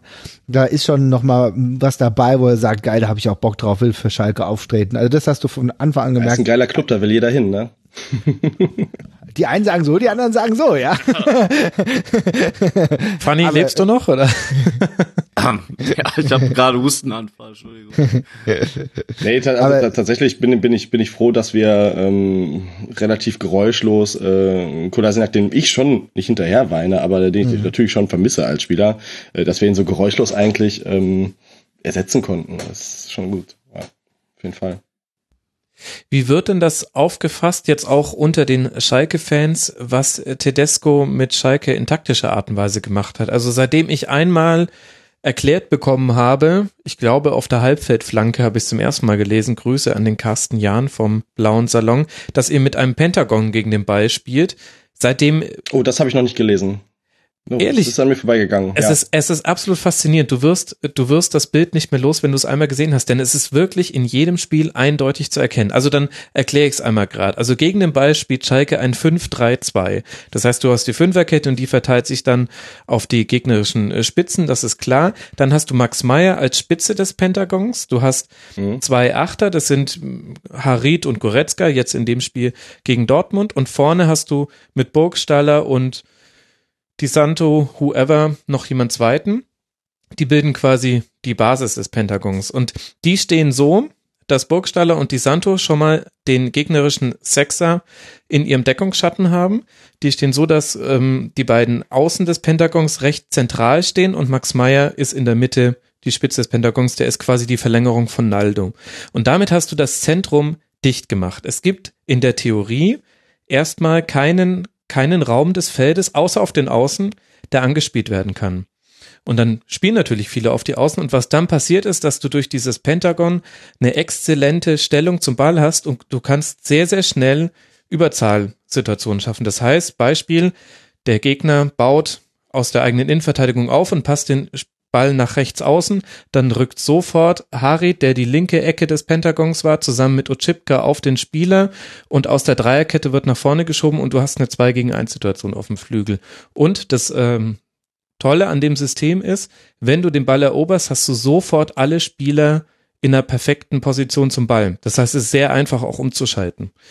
Und das ist unglaublich, wie diszipliniert Schalke das macht, wie es auch im Derby jetzt wieder geklappt hat, allerdings erst ab der 33. Minute, als man dann auch ja, mit Goretzka da auch nochmal einen Spieler auf dem Platz hatte, der da auch die entscheidenden Ballgewinne eingestreut hat.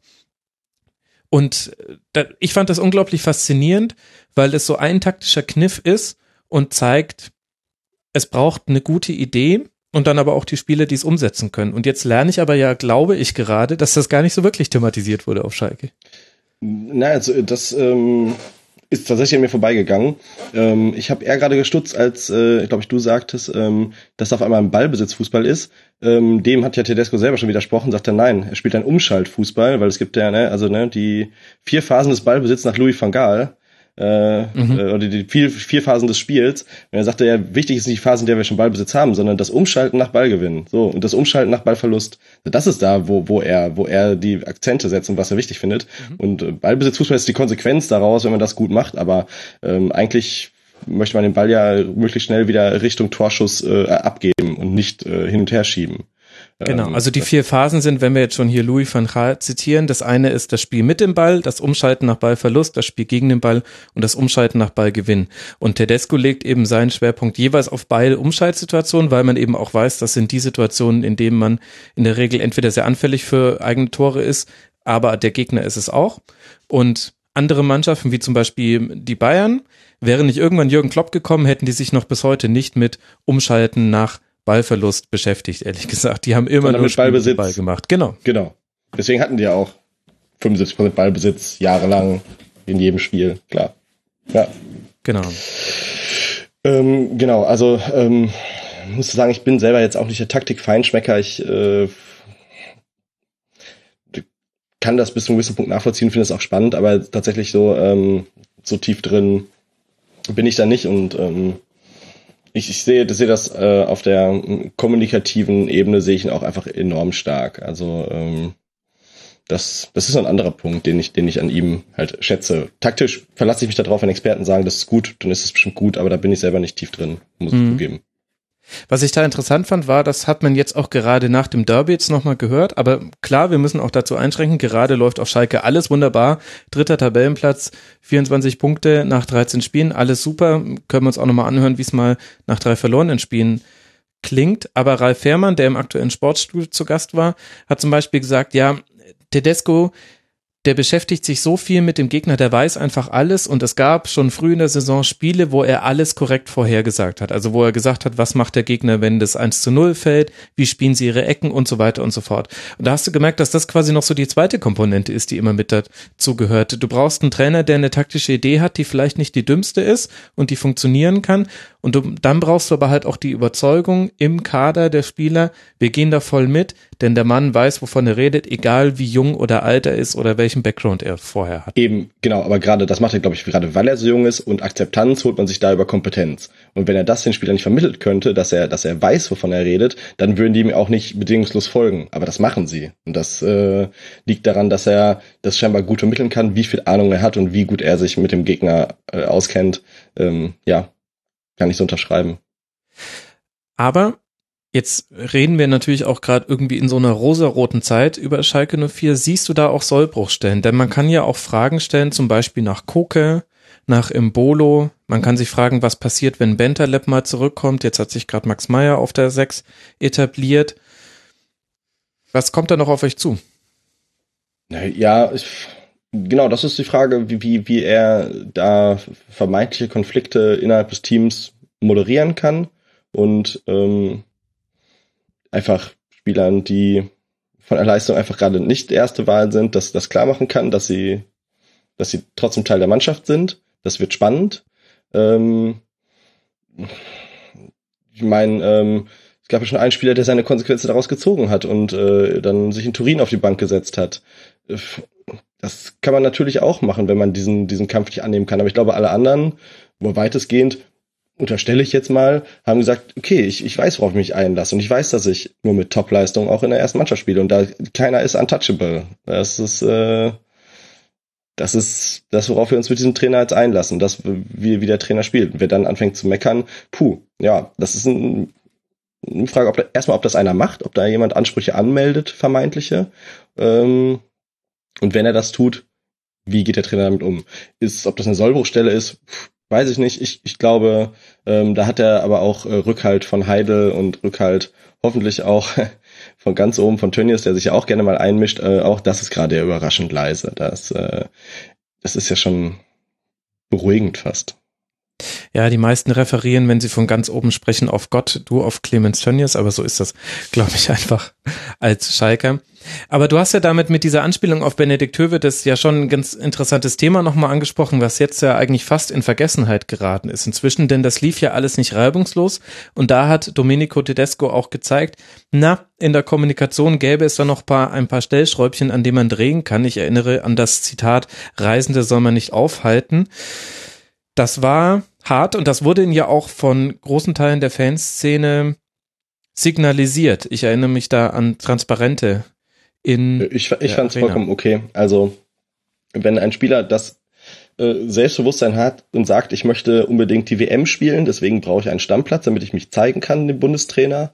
Äh, und der, der Trainer daraufhin sagt, ja, aber einen Stammplatz kann ich dir nicht versprechen, dann muss der Spieler halt gehen. Und dann heißt es, Reisen soll man nicht aufhalten. Er soll sein Glück dann gerne finden, aber nicht in dieser Mannschaft, weil da, dann hast du nämlich so, also wenn dann so ein Mecker-Kopf da drin hast, der eigentlich immer spielen will, aber vielleicht einfach auch nicht gut genug ist in, in der aktuellen Verfassung, ähm, ja, dann äh, wird's schwierig. Ich, also ich habe das hoffentlich liest jetzt niemand meinen Twitter-Stream durch und findet doch was, aber ich glaube, ich habe nicht, ich habe nicht kritisiert. Ähm, ich fand es aus, aus allen Perspektiven eine nachvollziehbare Entscheidung, das so handzuhaben. Und es war, glaube ich, ist auch letzten Endes recht fair gelaufen. Die, ich glaube, die Fans haben da mehr draus gemacht, als es letztendlich war dann intern. Ähm, ich fand es nachvollziehbar ähm, von allen Parteien. Ich fand, dass da Tedesco und auch Heidel ganz schön ins Risiko gegangen sind. Also wenn wir jetzt gerade nicht über den Tabellendritten sprechen würden, sondern über den Tabellenzwölften mit irgendwie 24 kassierten Toren, dann glaube ich schon, dass der Name Hövedes häufiger gefallen wäre in den letzten Schlusskonferenzen. Hm, das kann man aber, glaube ich, auch nur sagen, wenn man nicht äh, alle Schalke-Spiele von Benedikt Hövedes in den letzten zwei Jahren gesehen hat. Die, da ging die Formkurve meiner Meinung nach stetig bergab. Also ähm, ich weiß nicht, woran es liegt. Er war dann auch verletzungsanfällig. Er war, es fehlte manchmal so ein bisschen auch gerade von ihm die Souveränität. Der Mann hat äh, bei der WM alle Spiele durchgespielt und ist Weltmeister geworden. Ich frag, und ich frage mich, warum, das, warum man das so oft auf dem Platz einfach gar nicht gesehen hat. Ähm, ich kann ins Mannschaftsgefüge nicht reingucken. Ich weiß nicht, wie seine soziale Rolle im Team war. Ich glaube nicht die schlechteste, aber er konnte scheinbar auch seine, seine äh, Mitspieler nicht dazu bewegen, ähm, das zu tun, was er jetzt als Kapitän auch für richtig hält. Äh, ich, ich fand, er hatte nicht die stärkste Kapitänsrolle, die er ausgefüllt hat. Und auch da das Thema kommunikativ. Ähm, nach jedem Spiel die gleichen Phrasen zu dreschen, wie man, wie man wieder verloren hat boah, also fand ich durchaus anstrengend und auf dem Platz war er auch nicht derjenige, wo du sagst, okay, der war immer der beste Mann und war noch nicht mal ansatzweise äh, oft der beste Mann. Ähm, würde sagen, relativ wenig Selbstkritik dabei. Mhm. Ähm, ohne jetzt, also natürlich hat der auch schon Grandioses für den Verein geleistet und deswegen fällt es mir so schwer, da jetzt irgendwie den Stab zu brechen. Ähm, ich finde es aber durchaus nachvollziehbar, um zu sagen, du hast keinen Stammplatz. Ende aus. Ähm, und wenn du das nicht akzeptierst, dann bist du raus. Ähm, wenn wir jetzt natürlich, wenn wir jetzt 15. wären, gibt es bestimmt auch Schalke-Fans, die sagen, ja, mit Höwe, das wäre das alles nicht passiert. Ähm, hätte, hätte Fahrradkette, ja klar. Ähm, ich glaube, er wäre nicht unbedingt so viel stärker als ein Stamboli auf der neuen Position zum Beispiel oder als ein Kehrer und mhm. erst recht nicht als ein Naldo, der einfach ähm, da gerade also der gerade unantastbar ist mit der Leistung, die er gerade bringt.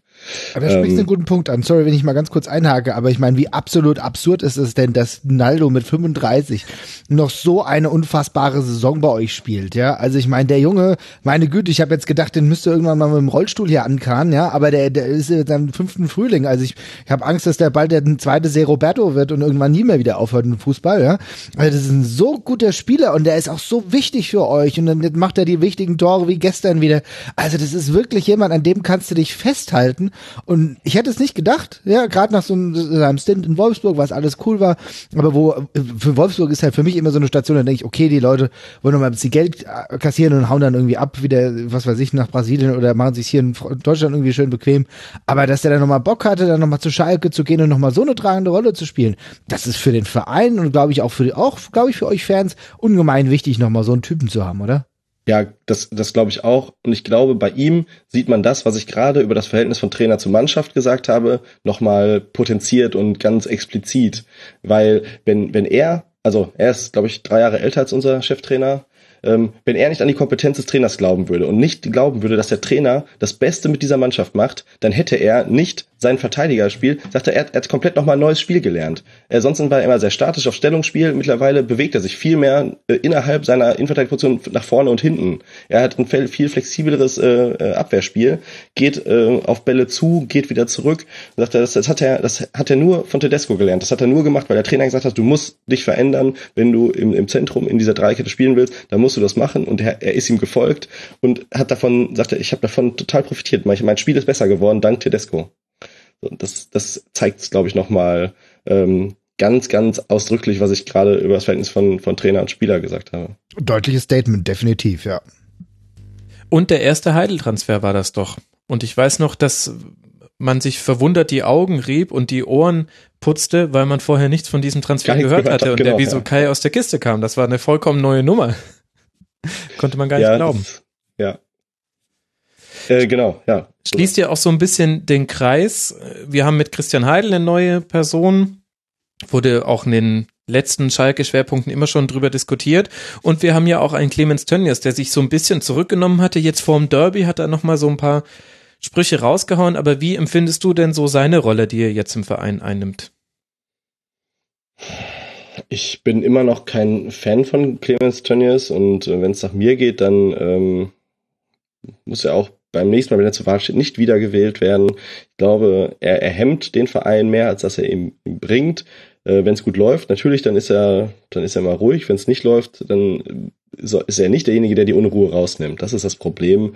Ähm, und ja, er, er hält sich einfach, also er, manchmal glaube ich, er, er, denkt, er steht über dem Verein als als äh, als Ganzen. Ähm, und ja, er nimmt seine Rolle einfach ein bisschen zu wichtig und da täuscht es auch nicht drüber hinweg, wenn er jetzt mal ein halbes Jahr vielleicht äh, kein kein äh, Aufreger-Interview gegeben hat. Also das ändert jetzt nichts. Äh, deswegen vergesse ich jetzt nicht, was er in der Vergangenheit da manchmal schon abgezogen hat. Das ist äh, ja. Also ich, ich bin immer noch kein Fan, aber es ist gut. Ich bin froh für jeden Tag, den er, den er da nicht den Mund aufmacht wollte auch gerade sagen, also aus der Betrachtung von außen, ich, ich sehe das ja, ich bekomme nicht ganz so viel mit, wie du, der dann in diesem Schalke-Kosmos natürlich tagtäglich lebt, aber für, für jemanden, der außen steht, so ich, ähm, ist es jetzt schon auch deutlich besser geworden. Und du merkst ja schon, dass die Strukturen noch professioneller geworden sind. Du hast mit Heidel halt jemanden, den muss man nicht unbedingt mögen oder so, gerade wenn man aus Frankfurt kommt oder so, aber ich finde ihn schon klasse, das ist ein geiler Typ und, und der macht seinen, der macht einen ordentlichen Job. Das war halt auch eine wirklich tolle Sache, dass er, also für Schalke war das eine gute Sache, dass du endlich mal jemanden gefunden hast, der auf der einen Seite eigentlich professionell genug ist, um das äh, selbst auf in so einem schwierigen Umfeld wie beim FC Schalke einigermaßen gut zu regeln und dann hast du halt noch, äh, dann hat er halt noch das, das Fußballwissen einfach und das vereint sich oder kombiniert sich ganz gut und ich glaube für euch ist es eine Win-Win-Situation, dass man jetzt wirklich jemanden gefunden hat, noch, natürlich noch mit einem Trainer Tedesco, wir werden abwarten, wie das jetzt in der Verlauf der Saison, wir haben jetzt hier noch, also da ist noch einiges zu spielen, vielleicht müssen wir am 34. Spieltag ganz anders reden, ja, aber ich sag mal, bislang sieht es halt alles extrem gut aus. Und ähm, ja, es ist erstaunlich ruhig auf Schalke. Es macht mir ein bisschen Sorgen. Fanny, macht dir das auch sagen? wie ruhig es auf Schalke ist. Also ich habe im Moment andere Sorgen als äh, die, die äh, Nachbarstadt. Aber ähm, ja, schon. Also ich glaube, Tedesco ist ein, ist ein richtig guter Trainer. Das Gefühl konnte man aber auch recht schnell schon kriegen. Und dass es ruhiger geworden ist um den Verein, zumindest punktuell, schadet den sicherlich auch nicht. Ähm, da konnte man sich ja sonst zumindest darauf verlassen, dass es dann irgendwann mal doch wieder äh, ein bisschen unruhiger wird. Ich hoffe, die Phase kommt dann auch noch. Es kann ja auch immer noch kommen, habt ihr ja auch alle selber schon gesagt. Ja, aber ich konzentriere mich im Moment mehr auf äh, uns als äh, auf die anderen. Ist die Baustelle groß genug.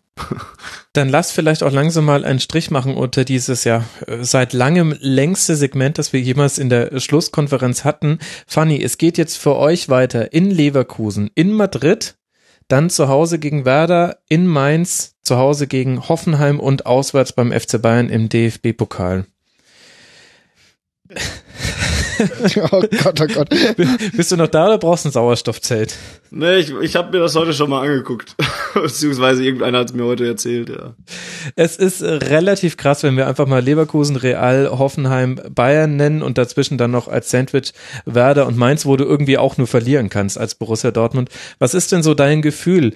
Trudelt das jetzt so aus in die Winterpause und man muss dann irgendwie weiter gucken oder rechnest du damit, sollten jetzt die nächsten Spiele gegen den nicht gerade Lieblingsgegner Leverkusen und Real auch noch schief gehen, dass sich doch noch auch noch was tut beim BVB? Ja, ich glaube, Real ist so ziemlich egal. Also das ist das Beste an dem Champions League Spiel, also dass du da das Real egal ist. Das reimt sich nicht nur schön, aber es bedeutet auch. Und ja, ich hätte mich noch nicht mal gewundert, wenn wir, wenn wir jetzt bis Leverkusen äh, schon einen anderen Trainer gehabt hätten. Ähm, ich muss sagen, ich bin noch nicht überzeugt davon, dass es äh, unter einem anderen Trainer besser wird, aber es wird halt auch schwer, so langsam ihn zu halten. Und es, ich hätte jetzt gedacht, nachdem man das 4-0 jetzt äh, dann hergeschenkt hat, ähm, wäre das durchaus möglich gewesen, dass er, äh, dass, dass wir schon den Trainer wechseln. Ähm, grundsätzlich ist es so, habe ich ja eben schon erwähnt, dass mein Optimismus gestern ein Stück weit äh, gestorben ist und ich vor der Winterpause echt Schwierigkeiten habe, mir unmittelbare und kurzfristige Verbesserungen vorzustellen. Weil entweder, also wenn man das darauf reduziert, entweder es liegt an der Physis ähm, und, und die Kräfte sind nicht da, dann ähm, hat Peter Bosch sicherlich eine Teilschuld daran, ähm, zusammen mit seinem Athletiktrainer und der Art und Weise, wie trainiert wird. Ähm, dann bringt ein Trainerwechsel kurzfristig aber auch keine Besserung, weil du diese Defizite im, im äh, körperlichen Bereich natürlich nicht aufarbeiten kannst. Oder es liegt im mentalen Bereich, ähm, dann bringt ein Trainerwechsel vielleicht erstmal schon mal gar nicht, es sei denn, man findet jemanden, der da ähm, irgendwie die weisen Worte findet, so wie Jupp Heynckes sie in München gefunden hat oder sowas. Und auf einmal legt man da einen Schalter um und es geht auf. Aber auch da ist es ja irgendwas, was man langfristig anpacken muss. Und deswegen finde ich es äh, halt echt schwer, da jetzt bis zur Winterpause irgendwie noch positive Gedanken zu sammeln. Ich hoffe, es, man, man fährt noch ein paar Punkte ein irgendwie und, und findet eine Lösung, die gut für den Verein ist. Aber selber weiß ich gerade gar nicht so genau, was da überhaupt die beste Lösung ist. Okay, allerletzte Frage an dich. Aki Watzke hat heute auf der Jahreshauptversammlung zu Peter Bosch gesagt, Zitat, wir haben die klare Erwartung an dich, Peter, dass ihr alles auf den Prüfstand stellt, dass ihr jeden Stein umdreht. Wir müssen ganz schnell in die Erfolgsspur kommen. Champions League Quali für die neue Saison steht über allem. Und meine Frage an dich ist, glaubst du denn, dass Aki Watzke auch jeden Stein umdreht und alles bei sich und den Bereichen, wo er und äh, Zorg und so weiter und Konsorten für zu tun haben, nochmal jeden Stein umdrehen, alles auf den Prüfstand stellen. Ich, ich hoffe es sehr. Ähm, ich glaube es aber auch, denn auch wenn Aki Watzke schon mal nervt mit seinen Aussagen und, und gerade bei Fans anderer Vereine nicht so gut ankommt und er auch mir manchmal mit seinen Aussagen auf die Nerven geht, glaube ich schon, dass er zum einen natürlich ein echter Borusse ist, der, der, der ähm, für diesen Verein das Beste haben möchte und dann seine eigene Arbeit mit da einschließt. Und er möchte das Beste für den Verein haben. Und ich glaube, er, er hat ja heute zum Beispiel auch eingeräumt, dass es ein Fehler war, anderthalb Jahre lang äh, zu dulden, dass äh, Misslintat so schlecht behandelt wurde. Das ist ja zumindest für ihn auch schon mal ein öffentliches Zeichen von Selbstkritik, das man nicht so oft sieht. Aber ich glaube, hinter den Kulissen ist er auch schon, ähm, ist er auch darauf bedacht, seine eigenen Fehler ähm, zu hinterfragen oder seine eigenen Taten zu hinterfragen und da eine Lösung zu finden. Ich denke schon. Ja. Bei dem Beispiel, das du genannt hast, da fiel mir so als erstes ein, ja, das war so ein halbes Schuldeingeständnis, in dem man gleich auch nochmal draufkloppt auf Thomas Tuchel, das aber gut, ist auch eine Auslegungssache, aber ich, ich verstehe, er hat auf jeden Fall auch selbstkritisch sich geäußert, das können wir festhalten. Und alles weitere wird ja sowieso die Zukunft bringen. Wir machen hier gar keine Prognosen mehr. Das geht eh nur schief. Später kommen wir noch zu Leverkusen. Das ist ja so meine große Saisonprognosen, Fehlleistung in dieser Schlusskonferenz Spielzeit. Und wenn wir auf den FC Schalke blicken, Simon, dann sehen wir ein Heimspiel gegen den ersten FC Köln, vorhin schon angesprochen, dann auswärts bei Gladbach, zu Hause gegen Augsburg, auswärts bei der Eintracht und dann nochmal zu Hause gegen den ersten FC Köln und zwar im DFB-Pokal. Das heißt, ich würde fast sagen, so ein bisschen das Kontrastprogramm zu dem Restprogramm, was Dortmund jetzt noch bis zur Winterpause hat. Ja, ich habe Respekt vor Gladbach, ich habe Respekt vor Augsburg. Äh, aber natürlich habe ich vor, vor Köln habe ich natürlich auch Respekt, äh, aber nicht also. Frankfurt hat hier eine Aufzählung gefehlt. Ich ja, ist mir sagen, auch ja, ja, das ist mir auch aufgefallen. Ja, genau. Äh, Frank Frankfurt, äh, nachdem ich äh, jetzt das Spiel am Wochenende gesehen habe, ähm, weiß ich nicht so. Also das war ja. Äh, ja, weiß ich auch nicht. Kommen wir gleich noch, kommen wir gleich noch zu. ähm, ähm, ja, aber ich glaube, Frankfurt äh, ist eine Mannschaft, die Schalke liegt, die, die ist, die, das kriegen wir hin. Gladbach haben wir schon öfter auf den Sack gekriegt in den letzten Jahren und auch vollkommen zu Recht, ähm, weil das die eine Art Fußball spielen, mit der wir oft gar nicht klarkamen. Ähm, von daher habe ich da Respekt vor, Respekt also Augsburg. Ähm, ja, also die haben halt Stürmer, die treffen und das kann immer gefährlich sein. Also kann ganz doof laufen einfach. Ne? So ein Spiel. Ähm, ja, und klar, Köln muss, muss man irgendwie, muss man ja irgendwie doch schlagen, oder? Wenn das jeder macht, dann wollen wir das auch. Das ja, vor allem zweimal zu Hause. Also ja. es liegen jetzt nicht naja, so ganz die großen Brocken auf dem Weg zu einer sehr entspannten Winterpause. So kann man es doch, glaube ich, zusammenfassen, oder? Du musst ja jetzt gar nicht sagen, dass sie die Bayern angreift. Auf keinen Fall. Wir gucken nach hinten, nicht nach vorne. ja, da ist mehr los. ja. Äh,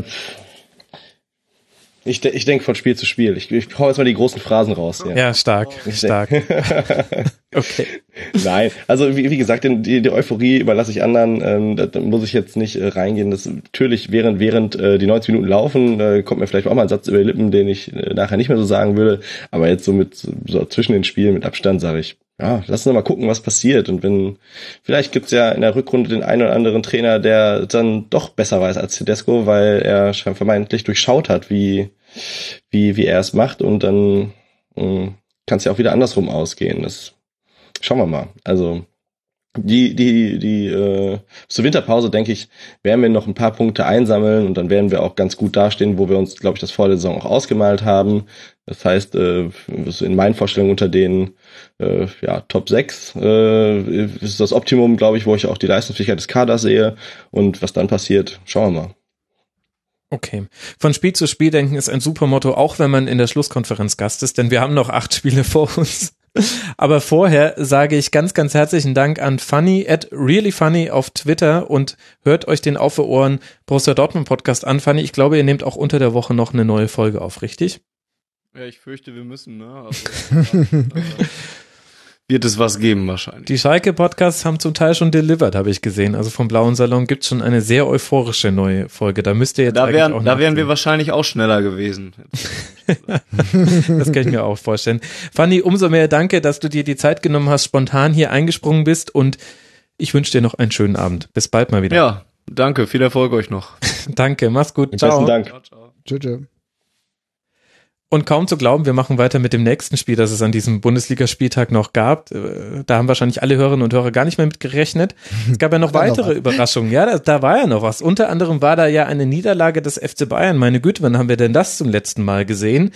In Mönchengladbach 1 zu 2 verloren. Gladbach gewinnt gegen harmlose Bayern und schließt damit zu Schalke und Leipzig auf. Gladbach steht jetzt bei 24 Punkten, punktgleich mit Schalke und Leipzig hat 26 nach diesem Bundesligaspieltag. Und das, obwohl man schon wieder auf Christoph Kramer verzichten musste, der arme Mann. Er wird so, also, Ich wollte es gerade sagen, also hat der doch eigentlich irgendwelche Gehirnzellen oder ist das alles schon rausgeboxt? Das ist ja. Also, äh, aber das, also das ist ein echt guter Punkt. Sorry, wenn ich da jetzt gerade so einhake, aber hier müssen wir uns echt langsam mal Gedanken machen. Also ich meine, ähm, Kramer ist jetzt wirklich jemand, der schon unfassbar oft irgendwie mit der Trage vom Spielfeld transportiert wurde. Das hatte, glaube ich, äh, bei Twitter hat es, glaube ich, auch der Kevin Scheuren gesagt und ich glaube auch der Strigger und so, die haben auch alle genau darauf ähm, Bezug genommen, dass wir uns hier wirklich mal Gedanken machen müssen, wie ist es mit ihm, also auch bezüglich Gehirnerschütterung. Ich, ich meine, ich bin großer Wrestling-Fan und weiß, wie es mit Leuten ist, die halt Gehirnerschütterungen hatten und die immer mehr Gehirnerschütterungen hatten. Das ist ein sehr, sehr großes Problem. Und wir müssen auch hier mal sehen, wir kennen ja auch diese ganze Footballer-Statistik, was vor einem halben oder vor einem Jahr mal rausgekommen ist. Äh, Also und dabei Kramer, weil immer wieder andauernd was ist. Also die Bender-Zwillinge sind ja auch immer so ein bisschen anfällig, aber Kramer ist echt so Next-Level-Shit und da muss man echt mal aufpassen, dass der sich nicht dauerhaft was holt, weil äh, also ist irgendwie so ein Running Gag, aber lustig ist es halt auch nicht mehr, ne? Nee, nein, nee, nee, natürlich. Also in, in der Summe ähm, es ist bemerkenswert natürlich, aber ähm, bin ich total dabei. Sowas in der NFL gibt's äh, seit, seit Jahren Concussion Protocol. Bei jeder Mhm. Generschütterung wir- musst du halt irgendwie diesen und jenen sonst was Tests machen, dann bist du aber auch gezwungen, einfach auf Spiele zu verzichten. Du, auch wenn du sagst, ich fühle mich gut, du darfst einfach Genau. dann nicht mehr. So und das ist, glaube ich mal, ähm, ja, vielleicht mal auch eine Zeit im Fußball drüber nachzudenken. Oder ich verstehe auch nicht, warum Christoph Kramer äh, ni- nicht schon das macht, äh, was Peter Cech schon vor zehn Jahren gemacht hat, nämlich einfach so einen doofen Helm tragen. Also es, äh, so blöd das vielleicht aussieht, aber wenn ich weiß, mein Gott, ich krieg dauernd äh, einen vor den Kopf, äh, dann Ja, wobei vielleicht ich mir jetzt Selbstschutz, bevor ich auf äh, Schutz von außen warte. Wobei ich mir jetzt nicht sicher wäre, ob das bei einem Feldspieler erlaubt wäre. Denn wenn der mit seinem Helm dann jemand anderen im Kopfballduell erwischt, also dann wird zwar Christoph Kramer nicht mehr in der, mit der Trage vom Spielfeld gekarrt, aber halt alle, die mit ihm ins Kopfballduell gestiegen sind.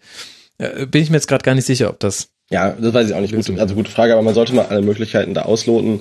Ähm, an seiner Stelle finde ich Profisport gerade schon recht bedenklich und glaube ich so, sogar da, dass jeder, also jeder Kopfball äh, hat ja schon eine Auswirkung ähm, so langfristig und das, das was, was bei ihm passiert ist, ähm, ja, glaube ich sehr gefährlich. Das stimmt. Ja, und warum sagt man nicht einfach zum Beispiel bei Kopfverletzungen, die klar als solche zu erkennbar sind, also eben Gehirnerschütterung, Schwindel und so weiter, gibt es einen kostenlosen Wechsel. Da würde ich jetzt nicht davon ausgehen, dass das ausgenutzt wird von Spielern, die dann simulieren, müsste man natürlich beobachten, aber wenn für jeden klar ersichtlich ist, ey, der muss runter, weil der hat ordentlich einen auf die Birne Ja. bekommen, hatten wir ja später mit James auch noch. Warum dann nicht sagen, äh, dafür soll man dann nicht bestraft werden, wenn man so einen Spieler runternimmt, sondern es soll eher, ne, belohnt ist zu viel, aber es soll einem nicht ein noch größerer Nachteil daraus entstehen. Sowas könnte man ruhig mal andenken im Fußball. Aber es gab ja auch noch das Spiel, wie wir es immer schaffen, nicht über die Spiele zu sprechen. 2 zu 1 gewonnen, Marvin Gladbach. Mhm. Wie haben sie das denn geschafft? Mal wieder gegen den FC Bayern. Ja, ja, haben auf jeden Fall erstmal zwei Tore geschossen. Das ist krass, wie tief du hier einsteigst. Ja, eine messerscharfe Moment Analyse. mal, Professor, so schnell komme ich nicht mit. Nein, aber also ich, was soll ich sagen? Ich muss, ich muss sagen, die waren wesentlich dynamischer als der FC Bayern. Also ich, ich, ich fand, dass die, dass die Gladbacher vom ersten Moment an richtig gut dabei waren, auch äh, einen, gewissen Spielwitz hatten. Bei den Bayern habe ich immer, habe ich ehrlich gesagt so ein bisschen eine Ungefährlichkeit im so kompletten Spiel festgestellt. Also ich habe ja. mich nicht an großartig viele äh, Torchancen erinnern können und äh, muss halt sagen, dass das war defensiv auch nicht schlecht gestanden und so, aber die die Gladbacher hatten wesentlich mehr Drive. Also ich hatte irgendwie ein bisschen das Gefühl, dass die Münchner wie so einen Gang zurück, zurückgefahren hätten. Ich muss sagen, also ich habe nicht das ganze Spiel gesehen, sondern nur die Zusammenfassung mhm. und ich habe tatsächlich in der Zusammenfassung anders gesehen. Für mich oh, sah es aus so zwei Tore. Puh, ja, also das, die erstmal so zu machen. Klar, der Elfmeter stellt stellt Süle sich nicht gut an. Also es, also ich Schlechter hatte sich danach nur noch im Interview angestellt, als er gesagt hat, ja, aber ich habe ihn doch nur mit dem Finger berührt. ja, gehört aber ja, auch zur Hand. Das ist, das ist noch döver als der Elfmeter an sich, stimmt. Ähm, ja, die kriegst Elfmeter, der, das zweite Tor, boah, der wird, glaube ich, noch so halb abgefälscht, damit er zum Ginter geht und der macht ihn dann rein. Ja, also die Tore muss man auch erstmal so machen, das, viele Chancen in Zusammenfassung habe ich auch nicht mehr gesehen und Bayern hat jetzt nicht, also waren jetzt nicht chancenlos. Das hätte auch gut unentschieden geben können oder ja, oder oder. Aber wenn man gegen Bayern gewinnen will, dann so. Dann braucht man halt, dann muss man es erzwingen und ähm, dann. Ich, ich fand jetzt von dem, was ich gesehen habe, Gladbach nicht so viel, also nicht spielstärker, dynamischer, spritziger, sondern das war so auf Punch auf Augenhöhe und da hat Gladbach einfach das, das bessere Ende gehabt. So, aber so muss man es machen. Ja, oder was ich aber, was mir auch per, sehr, sehr gut gefällt, ist eigentlich bei Gladbach, dass schon ein paar Dinge jetzt wieder ineinander greifen. Es war so ein bisschen auch eine Übergangszeit bei Gladbach. Und bei mir, also mir fällt halt extrem auf, dass Leute wie, also wie Ginter, dass er endlich mal seine Heimat gefunden hat, seine fußballerische. Ich habe dieses Gefühl, so bei Dortmund, das hat nie so wirklich geklickt und das war, also nach Freiburg war das alles so nichts Halbes und nichts Ganzes und bei, äh, und jetzt macht der Innenverteidiger Ginter jetzt, glaube ich, schon sein drittes Saisontor oder so, ja. Und ist auf jeden Fall sogar offensiv stark auch und zeigt, dass er wirklich wirklich in dieses Konstrukt, in dieses Gladbacher Konstrukt wunderbar eingebunden ist. Und das sind aber auch so Dinge, wenn es läuft, dann läuft's. Und aktuell läuft's halt auch langsam wieder bei den Gladbachern. Und äh, dann, dann zeigt sich halt so auch jemand, dass er eine aus der Innenverteidigung ein Tor schießt. Und gar nicht schlecht. Und zwischendurch dann auch noch auf die sechs wechselt, auch wenn er da selber gar nicht so überzeugt von war, aber das musste dann verletzungsbedingt geschehen. Also was man, denke ich, sicher sagen kann, ist, dass äh, Gladbach aus den wenigen Chancen, die man hatte, viel gemacht hat. Also am Ende stehen 25 zu 7 Torschüsse für den FC Bayern. Allerdings hatte Gladbach auch noch eine große Chance vor dem 1 zu 0. Da hätte Raphael nach einem Ballgewinn auch schon früher treffen können, als es dann passiert ist. Was Gladbach aber ganz herausragend gemacht hat, und das greift dann gleichzeitig auch wunderbar auf eine absolute Schwäche der Bayern, zumindest in der Besetzung, wie sie da in Gladbach aufs Feld gelaufen ist, war das Zentrum dicht zu machen. Also die Ketten von Gladbach, die beiden Viererketten standen sehr, sehr dicht und in der Mitte gab es kein Durchkommen und das führte dann dazu, dass die Bayern auf den immer über die Außen gekommen sind. Also am Ende waren es 38 zu drei Flanken. Ich wiederhole 38 oh, fucking 30 und das sind die mhm. Flanken aus dem Spiel. Da sind keine Eckbälle mit dabei. Das ist unfassbar. 38 Flanken und jetzt zählen wir mal kurz und äh, jetzt gehen wir mal kurz in uns und überlegen uns, ah, wie viele gefährliche Kopfbälle gab es denn von Bayern Seite? Ah, nur welche nach Ecken. Mhm. Also Westergaard und äh, Ginter oder wer auch immer, die standen ja dann oft zu sechs im eigenen Strafraum, haben da alles rausgeköpft, was ging. Manchmal ein bisschen Glück gehabt, denn die Bayern haben den Strafraum auch ganz gut besetzt gehabt. Aber das hast du eindeutig gesehen. Den Bayern ist nicht mehr eingefallen als diese Flanken und da hätte auch noch ein 2 zu 2 bei runterfallen können. Aber es war definitiv nicht so, dass das ein glücklicher Sieg für Gladbach war, sondern Gladbach hat stark verteidigt und gleichzeitig auf schmerzhafteste Art und Weise für den FC Bayern gezeigt, wie schlimm es ist, wenn jemand wie Robben fehlt, wie jemand wie ähm, Ribéry fehlt, wenn ein Coman nicht die Leistung bringt, die er in manchen anderen Spielen diese Saison schon gebracht hat, dann fehlen einfach so diese individuellen guten Ideen und ein Thiago auf der 10 oder ein Müller, der mal in Räume geht, die haben alle gefehlt. Und mhm. es war dann sehr einfallslos, was die beiden da gemacht haben. Bei drückender Überlegenheit im Sinne von Ballbesitz, aber ja, man braucht den ja, Ball auch nicht. Es waren ja so kleine, kleine Pluspunkte waren ja schon dabei. Also wenn ich mir an diese, äh, wenn ich mich an diesen Hackentrick von Lewandowski erinnere, ja, also da, da wäre das Ding drin gewesen, wäre es ein wunderbares Tor des Monats geworden oder so, ja. Aber äh, da merkst du halt die individuelle Klasse eines Lewandowski, auch wenn er jetzt eine andere Haarfarbe hat, was mich immer noch irritiert, ja. Aber damit werde ich auch die nächsten Wochen noch nicht klarkommen. Aber aber der Spieler ist zum Glück geblieben. Also unter der unter den unter den Haaren ist immer noch die gleiche Qualität vorhanden und äh, da merkst du ja schon das ist noch da, ja, aber du hast gemerkt, die Bayern sind mal wieder menschlich, ja, so zumindest für ein paar Wochen, aber es, wie du schon richtig gesagt hast, es waren auch einfach extrem viele verletzt und dann kann man gegen eine Mannschaft, die aktuell einfach richtig gut drauf ist, wie die Gladbacher zu Hause, die Stimmung war auch gut, die hatten Bock, dann kann sowas mal passieren. Mhm. Ja, definitiv, ja, genau. Okay, nachdem was jetzt, nach, nach, nachdem ich noch die Statistiken jetzt auch gehört habe, dann ähm, nehme ich jetzt auch mein, mein mein Unken, das wäre ein wenig glücklich gewesen oder ein bisschen äh, erzwungen dann doch zurück. Das äh, stimmt schon. Also dann durchaus verdient, sehe ich auch so. Da kam einiges zusammen. Und die Bayern viele Verletzungen noch, nicht nur die, mit denen sie ins Spiel gegangen sind, sondern dann eben auch Juan Bernard verletzt sich im Spiel, Rodriguez verletzt sich im Spiel und am Ende spielt dann irgendwie Vidal auf der Linksverteidigerposition, ein Fried spielt, ein äh, Friedel spielt. Ja da siehst du einfach, äh, nicht mal der Kader der Bayern ist äh, so dick, diese Verletzungssorgen gerade aufzufangen und das alles ist aber jetzt keine, keine Entschuldigung. Man war auch sehr einfallslos und auf der anderen Seite Westergaard und LW, die haben allein 21 klärende Aktionen. Ginter mega stark gespielt. Da kam alles zusammen und so ganz neu ist das ja auch nicht, dass Borussia Mönchengladbach gegen den FC Bayern gewinnt. Also kam jetzt auch nicht out of nowhere. Die nächsten Spiele für Gladbach jetzt noch bis zur Winterpause sind auswärts Wolfsburg, zu Hause Schalke, auswärts Freiburg, zu Hause der HSV und dann zu Hause Leverkusen im DFB-Pokal. Und für die Bayern geht es jetzt weiter. Zu Hause gegen Hannover 96, zu Hause gegen Paris Saint-Germain, beide Eintracht aus Frankfurt, dann zu Hause gegen den 1. FC Köln, auswärts beim VfB Stuttgart und zu Hause gegen Borussia Dortmund. Also diese nächste DFB-Pokalrunde, das ist mir nochmal bewusst geworden bei der Vorbereitung auf diese Sendung. Da kann man sich wirklich drauf freuen. Da sind einige ganz schöne Spiele mit dabei. Gladbach gegen Leverkusen und Bayern gegen Dortmund alleine würden mir da schon reichen als Anreiz. Mhm. Und dann kommen ja noch ein paar andere auch noch dazu. Lasst uns mal von der Tabellenspitze ans Tabellenende wandern, denn da hat sich auch so einiges getan an diesem 13. Bundesligaspieltag. Unter anderem hat der Hamburger SV mal wieder zu Hause gewonnen und zwar sehr, sehr deutlich. 3 zu 0 gegen die TSG aus Hoffenheim. Dadurch springt man auf den 15. Tabellenplatz. Und ich würde sagen, Marvin, das war auch ein völlig verdienter Sieg, auch in der Höhe, denn Hoffenheim war harmlos und gleichzeitig der HSV nicht spielerisch glänzend, aber effizient und druckvoll, fand ich. Ja, also ich fand ganz ehrlich, das war eine ganz klare Sache. Also nicht nur wegen dem Ergebnis von 3-0, sondern auch, weil der HSV über die 90 Minuten die deutlich bessere Mannschaft war. Also ich habe das Gefühl gehabt, schon nach dem 2-0, dass hier nicht mehr ganz so viel anbrennt. Nicht das Gefühl gehabt, dass auch ähm, Hoffenheim hier irgendwie so ein Mittel findet, dem HSV, der ja sonst eigentlich nicht durch ja großartig viel Raffinesse besticht, ähm, hier irgendwie ein Schnippchen zu schlagen. Das war eine sehr, sehr solide, richtig gute Leistung.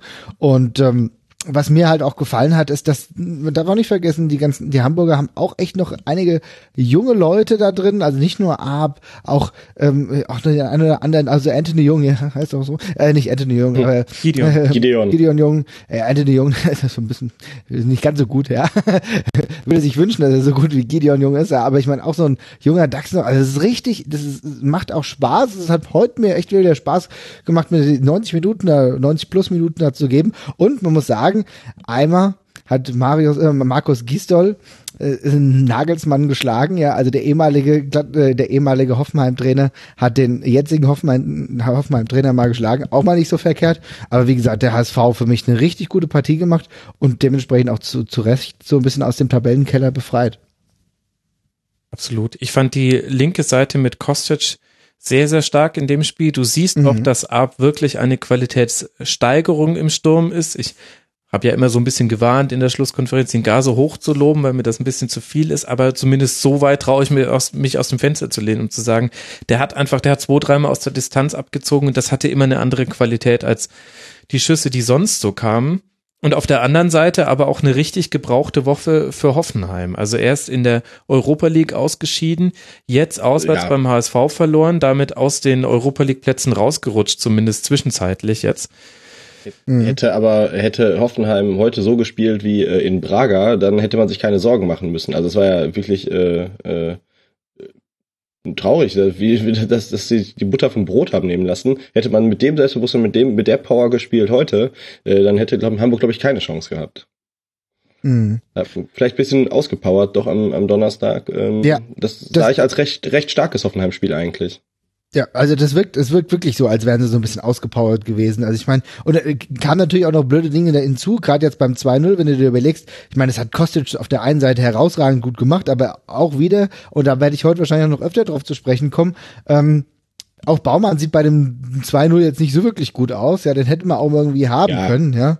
Also, äh, dann ist der, dann ist der Käse halt doch irgendwie. Darauf wirst du heute noch häufiger zu sprechen kommen. Wie oft möchtest du noch über Oliver Baumann sprechen? Äh, Baumann ist heute, ist der, heute der rote Faden, ist heute der rote Faden dieser Sendung. Das will ich jetzt schon, nein. Aber es geht um, es geht um Torhüter generell, ja. ja.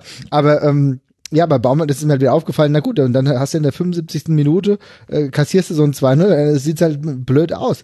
Aber wie gesagt, der HSV hat für mich das Spiel komplett dominiert und in der Offensive war halt auch einfach viel zu viel Unschönes dabei von den Hoffenheimern. Ich habe von Nabri heute nichts gesehen.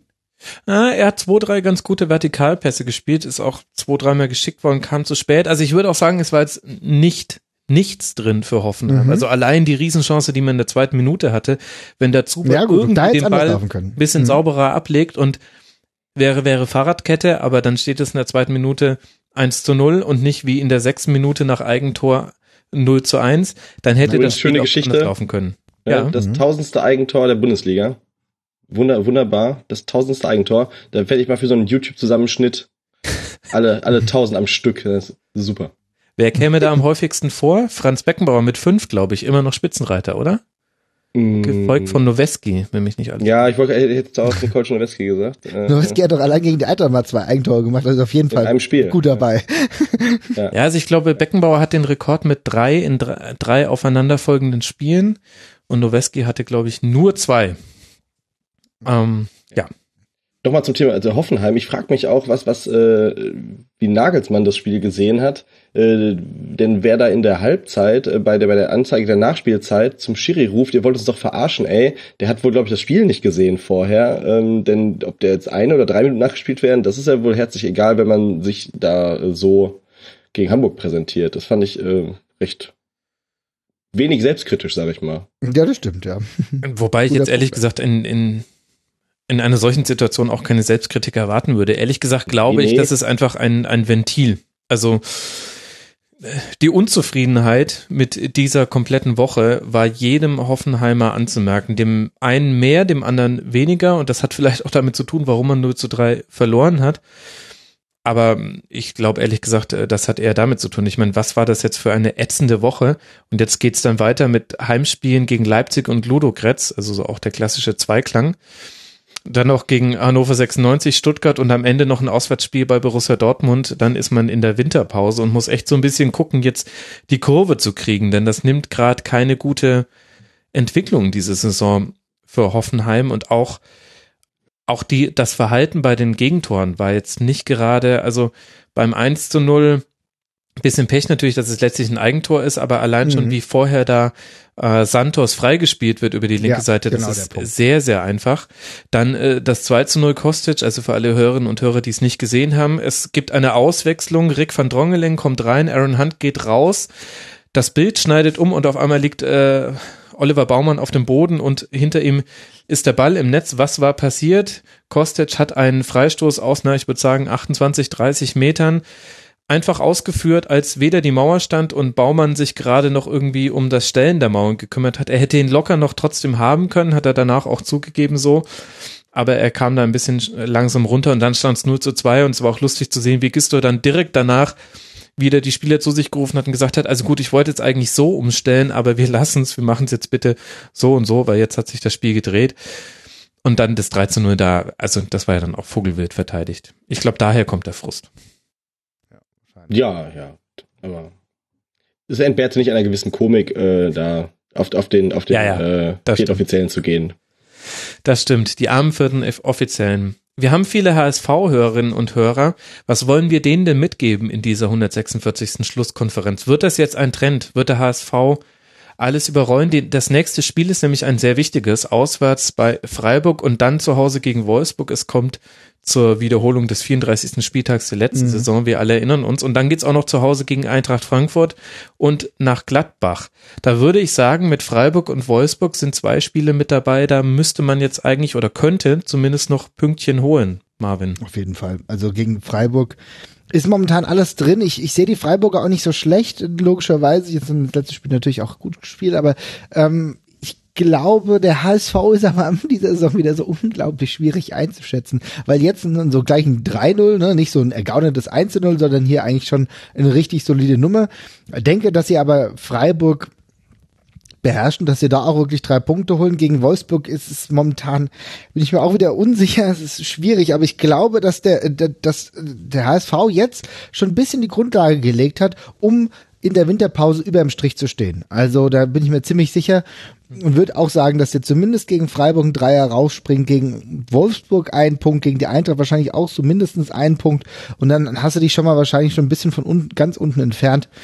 Das wäre doch schon mal gar nicht so verkehrt.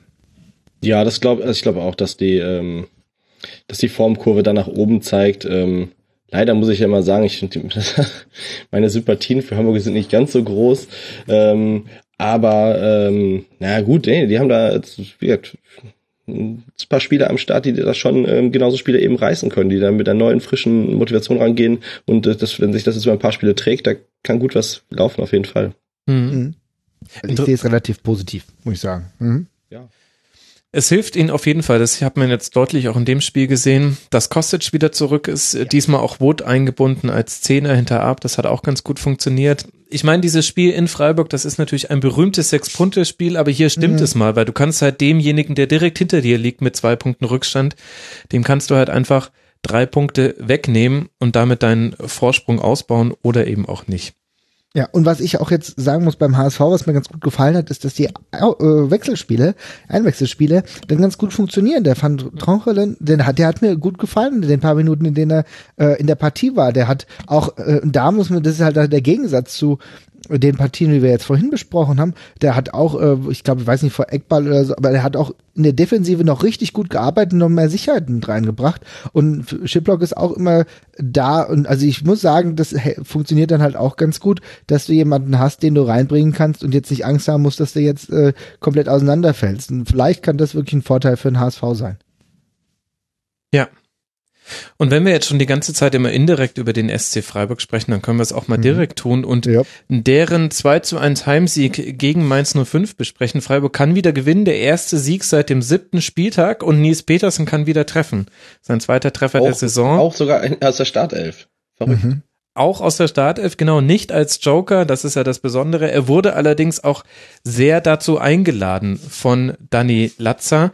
Und deswegen weiß ich jetzt nicht, Simon, wie ich diesen Sieg Freiburgs bewerten sollte, außerhalb von irgendwelchen tabellarischen Dingen, dass man den 16. Tabellenplatz damit erobert, in Anführungszeichen, hat und ein bisschen den Anschluss hält an die Nicht-Abstiegsplätze. Ja, also wenn man sich die Freiburger Abwehr ja über die ganze Saison anguckt, dann ist das ja ein, also Vogelwild, viel, viel gerade schon mal, ein Vogelwilder Haufen. Mhm. Das, ähm, ja, also ich glaube, wenn das so weitergeht und wenn, wenn, wenn Streich das nicht irgendwie in den Griff kriegt, dann ähm, werden die noch ein paar Spiele verlieren, ähm, eben, eben weil in der Abwehr ähm, sich, sich da äh, nicht die Spieler finden, die sich da finden sollten. Also es ist schon, schon ähm, manchmal, also es ist fast schon Slapstick auf jeden Fall. Äh, Slapstick natürlich aber dann auch, was, was äh, Danny Letzer dann macht. Äh, ehemaliger Schalker übrigens. Gleich zweimal, äh, gleich zweimal, ja. Gleich zweimal, genau. Also äh, Freiburgs äh, Man of the Match, muss man sagen, zwölfter Spieler bei den Freiburgern. Ähm, ja, also ist natürlich ein Fehler, der darf einem so einem erfahrenen Spieler auch, kann eigentlich nicht passieren, auch wenn er jetzt, also soll, sollte nicht passieren. Hm, ich glaube, irgendwann kommt die Zeit mal für Freiburg. Ich finde es ja beeindruckend, wie die Jahr für Jahr sich immer da äh, behaupten mit mit dem mit einem sehr kleinen Etat, mit mit mit wirklich äh, Schwierigkeiten, äh, immer Spieler zu verlieren. Und ich glaube, irgendwann ist es mal soweit. Und ich glaube, dass ähm, dieser Sieg täuscht nur darüber hinweg, dass eigentlich, glaube ich, es langsam wieder mal Zeit für die zweite Liga wird, aus der sie natürlich auch wieder dann hochkommen werden. Das ist schwierig schon. Also, ja. Aber im Grunde musst du schon sagen, dass hier Mainz, also wenn wir das Spiel uns jetzt mal angucken, dass Mainz auch echt mega schlecht war an dem Tag. Ne? Also ich meine, Freiburg, das waren absolut verdiente drei Punkte, nicht nur durch die extreme Einladung von äh, von Latza, wo ich mir zweimal gedacht habe, ob der wirklich gerade Lust hat, Bundesliga zu spielen oder was er sonst gerade macht. Vielleicht hat er einen PlayStation-Controller aus der Hand genommen oder so. Äh, das war auf jeden Fall ein bisschen, also für den Bundesliga-Fußball war das schon eine harte Nummer, weil bei einem Mal, da sollst es dir schon irgendwie, sollst dich schon Erdbogen versinken und dann noch, noch mal, also das war schon krass.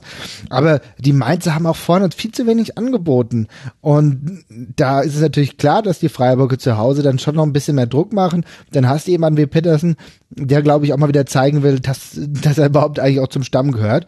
Und dann äh, passiert das. Aber ich glaube, dass der Sieg von Freiburg auch maßgeblich damit zusammenhängt, dass Mainz überhaupt keine Mittel gefunden hat, offensiv großartig Akzente zu setzen. Für mich war das ehrlich gesagt eine richtig maue Leistung. Der Mainz echt so schlecht gesehen. So schlecht ja. hätte ich Mainz gar nicht gesehen, denn gerade in der ersten Halbzeit hatten die wirklich einige Chancen, auch viele geblockte Torschüsse. Ja. Da wäre schon ja, was drin gewesen da war, für Mainz. Da war, du hast recht, da waren viele geblockte Sachen dabei. Übrigens, glaub, ich glaube auch, ähm, wie, genau, da waren aber auch, Latze hat ja selber auch den einen oder anderen Torschuss gehabt, ne, der jetzt gar nicht, wo mhm. Spolow auch da ganz gut pariert hat und so, das stimmt schon.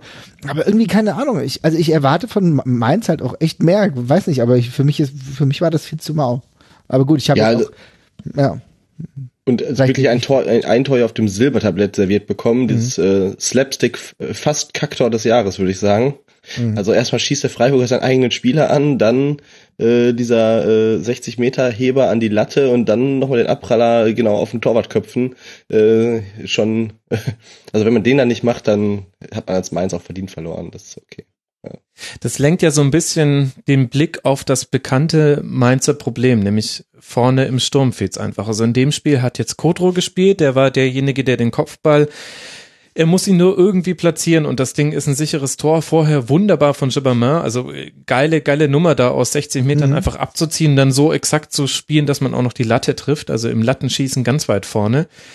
Aber das ist natürlich gerade das Problem. Vielleicht gibt's da aber jetzt auch ein kleines Fünkchen Hoffnung, denn für mich so ein bisschen die Feel-Good-Story des Spieltags war das 2 zu 1 von Emil Berggren. Warum war dieses äh, letztlich bedeutungslose 2 zu 1 so eine schöne Geschichte? Der ist im Winter 2015, 2016 zu Mainz 05 gewechselt und hat noch keine einzige Bundesliga-Minute für die gespielt. Denn erst Knieprobleme, dann Kreuzbandriss, dann muskuläre Probleme. Ich habe nochmal nachgeschaut, er hat insgesamt 61 Spiele verpasst. Ach du Scheiße. Und jetzt die ersten elf Minuten gespielt mhm. für Mainz 05 und bei fünf Ballkontakten gleich ein Tor gemacht. Das finde ich war ein wunder, wunderschöne Geschichte, ging mir ehrlich gesagt an diesem Spieltag total unter. Und vielleicht ja auch die Hoffnung, wenn er jetzt hoffentlich fit bleibt, das wäre ihm sehr zu wünschen, dann hat man wieder noch eine Alternative auf der Sturmposition. Und Muto war ja verletzt, der Blasis konnte auch nicht spielen, also es haben auch einige gefehlt bei Mainz. Ja, also Berggren kann natürlich echt zu einer guten Option werden. Er hat mir damals bei Eintracht Braunschweig schon richtig gut gefallen. Mhm. Und das ist jemand, der, wenn er topfit ist, dann kann er für Mainz ein großer Gewinn werden. Ich glaube, aber es ist halt auch bitter notwendig, wenn du siehst, wie es offensiv einfach momentan nicht wirklich gut funktioniert. Du hast auch, du hast viele talentierte Spieler, aber irgendwie klickt's noch nicht. Ich würde auch ist auch gar kein Drama. Mainz muss halt einfach sehen, dass sie die, dass sie ihren, ihren Schuh irgendwie durchdrücken. Ich denke, dass der Trainer ein richtig guter ist. Mit Schwarz hast du einen richtig soliden Mann, äh, Sandro Schwarz, der schon ja nicht nur eine super Ausbildung gemacht hat und so weiter. Ich habe das so ein bisschen mitverfolgt, weil er ja mit Alex äh, Schur zusammen, der ja bei uns immer noch im erweiterten Trainerschab ist, hat ja sogar noch besser abgeschlossen als äh, Alex Schur. ja, da muss er ja super und, sein. Ja, ja, das ist das ist er auch und äh, der hat also das ist ein guter Mann und ich glaube, der, die haben einen richtigen Trainer, der ist jetzt nicht ganz so farbenfroh und der ist jetzt nicht, macht jetzt hier keinen auf äh, Klopp und so weiter und so fort, aber es ist eine super solide Nummer und dann finden die auch ihr Spielsystem, aber es dauert halt ein Weilchen. Und da muss halt Mainz halt aufpassen, dass sie halt nicht unten reinrutschen. Aber ich glaube, da ist jetzt gerade, was du angesprochen hast, ein Berggren, jemand, der, wenn er fit bleibt, der den Jungs ein bisschen helfen kann. Was ich aber nochmal negativ erwähnen muss, und das ging mir nämlich ziemlich auf den Keks, war die Tatsache, dass man ähm, bei dem Check gegen Terrazino einfach weitergespielt hat. Also für mich war das echt ein ganz klares Foul und dass du dann versuchst, natürlich den eigenen Vorteil irgendwie äh, daraus zu ziehen. Also, aber bei so einem klaren Ding war es schon, also da, keine Ahnung, als, als Freiburger wäre ich da ein bisschen sauer gewesen. Ich weiß nicht, ob ihr die Szene vor Augen Also das war direkt das äh, vor der, vor dem Weitschuss von Jabama. Ja, genau. Das, und das fand ich schon mega uncool, ehrlich gesagt. Aber naja. Sage ich Guckt zu dir, mal was, was Sandro Schwarz dann zu Christian Streich gesagt hat, der auch äh, kurz vor der kompla äh, totalen Eskalation stand. Er ist zu ihm hingegangen und hat gesagt, Christian, es ist doch nichts passiert. Es ist ja kein Tor gefallen. Ja, okay. Bin ich schon ruhig. Ja. De Deeskalator des Spieltags, auf jeden Fall. Äh, Absolut. Für Mainz geht's jetzt weiter in Augsburg, dann zu Hause gegen Leipzig. Nein, Entschuldigung. Erst zu Hause gegen Augsburg in Leipzig, zu Hause gegen Dortmund in Bremen und dann zu Hause gegen den VfB Stuttgart im DFB-Pokal. Also vor allem dieses Heimspiel gegen Augsburg und das Auswärtsspiel in Bremen wird, glaube ich, richtungsweisend. Und für den SC Freiburg geht's nach dem inzwischen schon häufig erwähnten Heimspiel gegen den HSV weiter beim ersten FC Köln. Es hört nicht auf. Dann zu Hause gegen Borussia Mönchengladbach. Dann beim FC Augsburg und dann im DFB-Pokal bei Werder Bremen. Also es stehen wirklich an allen Enden der Tabelle noch interessante Spiele uns jetzt ins Haus. Da kann man sich drauf freuen. Wir bleiben im Tabellenkeller und damit müssen wir automatisch früher oder später auch über den ersten FC Köln sprechen. Denn das ist das Tabellenschlusslicht, das inzwischen historisch schlechte Tabellenschlusslicht. Immer noch kein Sieg nach 13 Bundesligaspielen, 4 zu 25 Tore, zusammen mit dem SC Freiburg damit die schwächste Defensive der Liga. Nur zwei Pünktchen nach 13 Spielen. Und nachdem ich schon gespoilert habe, sie haben auch an diesem 13. Bundesligaspieltag nicht gewinnen können, zu Hause gegen Hertha BSC 0 zu 2 verloren. In der Startformation Jan Aurel Bissek, ein 16-Jähriger, im Jahr 2000 geboren, ich komme mir unglaublich alt vor, wird nächsten Mittwoch 17. Und es gab nur einen Bundesliga-Startelf-Debutanten, der jünger war. Fällt er euch zufällig ein? Nuri Sahin. Richtig. Perfekt. Ja, was ist sonst zu diesem Spiel zu sagen, außer dass äh, Peter Stöger auch da wieder improvisieren muss. Das hängt natürlich auch damit zusammen, dass man schon wieder Spieler verloren hat unter der Woche beim 1 zu 0 Sieg gegen den FC Arsenal. Simon, Tja. gibt's irgendwas Positives, was du aus diesem Spiel aus Kölner Sicht rausziehen kannst? Ich muss leider zugeben, ähm, das ist das einzige Spiel, von dem ich noch keine Bilder gesehen habe. Es war tatsächlich zu kurz äh, vor jetzt vor der Aufzeichnung. Ähm, ich ähm, habe habe keine Informationen. Das könnte auch was Ähm, Positives sein. Ja. Ja, könnte was Positives sein. Ich habe, aber ich kann nur sagen, äh, ich, äh, wie ich ähm, in meiner lokalen Tipprunde äh, abgestimmt habe, da habe ich gedacht, jetzt die Kölner, die haben es im Pokal schon geschafft, äh, Hertha zu schlagen. Die, das, das, ähm, ne, das holen sie jetzt noch mal raus. Ähm, die machen das. Jetzt, jetzt kommt äh, der Befreiungsschlag, erster Sieg. Ähm, hat nicht geklappt, ja. Nee. Offensichtlich. Also, Also ähm, ich will mal versuchen, was Positives zu sagen. Und zwar hat mir Horn erneut gut gefallen, ja, trotz der Tatsache, dass er zwei Tore kassiert hat. Aber Horn ist immer noch ein, so, ja, ein absolut solider Rückhalt. Und ich finde auch, äh, Gurasai hat eigentlich einige gute Chancen gehabt. Also ich meine, immerhin sind sie dabei, sich so ein paar Chancen zu erarbeiten. Das ist alles Stückwerk, aber das ist halt, das ist halt, du bist halt hier wirklich gefangen in einer ne negativen Situation und bekommst du so ein unfassbar blödes Gegentor, wie das 1-0, wo du überhaupt denkst, ist das Ding jetzt drin oder wie, was hat er denn da jetzt gemacht, ja? Ist halt, der gut, der konnte Horner das Ding halt auch nicht wirklich festhalten und, und dann stochert der, äh, der, der Stocher, der Ibisevic das Ding dann da rein. Es ist echt mega, mega bitter, aber so Tore fängst du halt echt nur, wenn du unten bist. Aber da müssen die halt irgendwie raus. Aber ich, trotzdem ist es für mich noch keine richtig schlechte Mannschaft. Ich, ich kann das auch ganz, ganz schwer begreifen, was da beim FC momentan passiert. Das tut mir auch fast körperlich weh, dem Ganzen hier zuzusehen. Ähm, aber ich glaube trotzdem, dass die Mannschaft die Konstitution hat, wenn, wenn ich mir Horn ansehe oder wenn auch Größer, der, der funktioniert ja mittlerweile schon ein bisschen besser. Man muss halt nur sehen, dass man die Schwachpunkte irgendwann doch noch vielleicht zumindest in der Winterpause rausbekommt, aber das bringt dir halt auch nichts. Mit den zwei Punkten kannst du nicht in die Winterpause gehen, ne? Ja, kannst ja schon, aber ist halt die Frage, was du dann noch erwarten kannst. Also ja, klar, Timo Horn kein schlechtes Spiel gemacht, wobei es auch nie gut ist, wenn man über den Torhüter spricht in lobender Art Ja. und Weise. Am besten redet man gar nicht über ihn, dann ist es eigentlich perfekt gelaufen. Vor diesem äh, etwas kuriosen 0 zu 1 Klünter zweimal eine schlechte Figur gemacht, erst äh, die Ecke verursacht und dann das Abseits aufgehoben. So kann dann Ibišević den aus kürzester Distanz über die Linie drücken. Ich meine, klar kommt beim FC gerade viel zusammen und äh, also von Verletzungen, von Pech, von Schiedsrichterentscheidungen. Also wir haben hier ein ein Handspiel in der 49. Minute von Rehkick, das auch eindeutig ein Handspiel war, aber Bibiana mhm. Steinhaus hat nach einer sehr langen Videoassistentenunterbrechung sich das in der Review Area noch angeguckt und gesagt, es war nicht strafbar, das hätte man auch anders entscheiden können. Das gehört halt auch gerade zur Saison des 1. FC Köln mit dazu, dass alle Entscheidungen auch eigentlich so immer gegen den FC getroffen werden, die es gerade so gibt von Schiedsrichterseite aus. Aber was ich auch sagen muss, das Gefühl hat sich jetzt ehrlich gesagt verfestigt. Das ist jetzt nicht erst gekommen mit diesem Spiel gegen Hertha zu Hause. Ich sehe da zu wenig. Also ich will absolut nichts gegen den Menschen Matthias Lehmann sagen, aber nee, den deine genau Abwehr zu organisieren lassen, das ist dann auch kein Zufall, dass er auch Selke Selke fault in der 64. Minute und dass der Strafstoß dann ist zum vorentscheidenden 2 zu 0. Da hast du gesehen, da sind zwei verschiedene Geschwindigkeitsklassen gegeneinander angetreten. Und Selke war die schnellere Variante.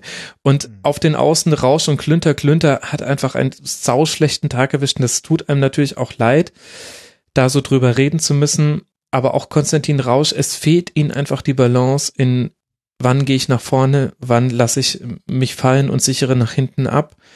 Ein Marais ist nicht so der Wunderjunge, von dem man gehofft hat, dass er ist, oder zumindest konnte er es bisher noch nicht zeigen, wenn er es ist. Mhm. Und dann hast du immer, du hast vorne drin Ansätze und das war heute auch schon mal noch mal eine andere Nummer mit Girassi, Pizarro, Osako, das war, hatte noch mal eine andere Geschmacksfärbung, da gab es ein paar, Pizarro hat ein paar Vertikalpässe gespielt, die ganz ordentlich waren, der hatte auch eine ganz andere Präsenz.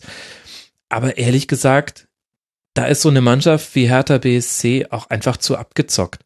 Egal, was da unter der Woche im Bebau passiert ist, die fahren dahin und sagen, ja, kommt halt erstmal. Die sind in sich gefestigt, die sind in der Formation aufgelaufen, die sich wenig verändert hat zu, zum letzten Spiel und Ibišević und Selke haben jetzt schon zum zweiten oder dritten Mal gezeigt, dass das zusammen, also dass es ihnen wechselseitig gut tut, den jeweils anderen zu haben.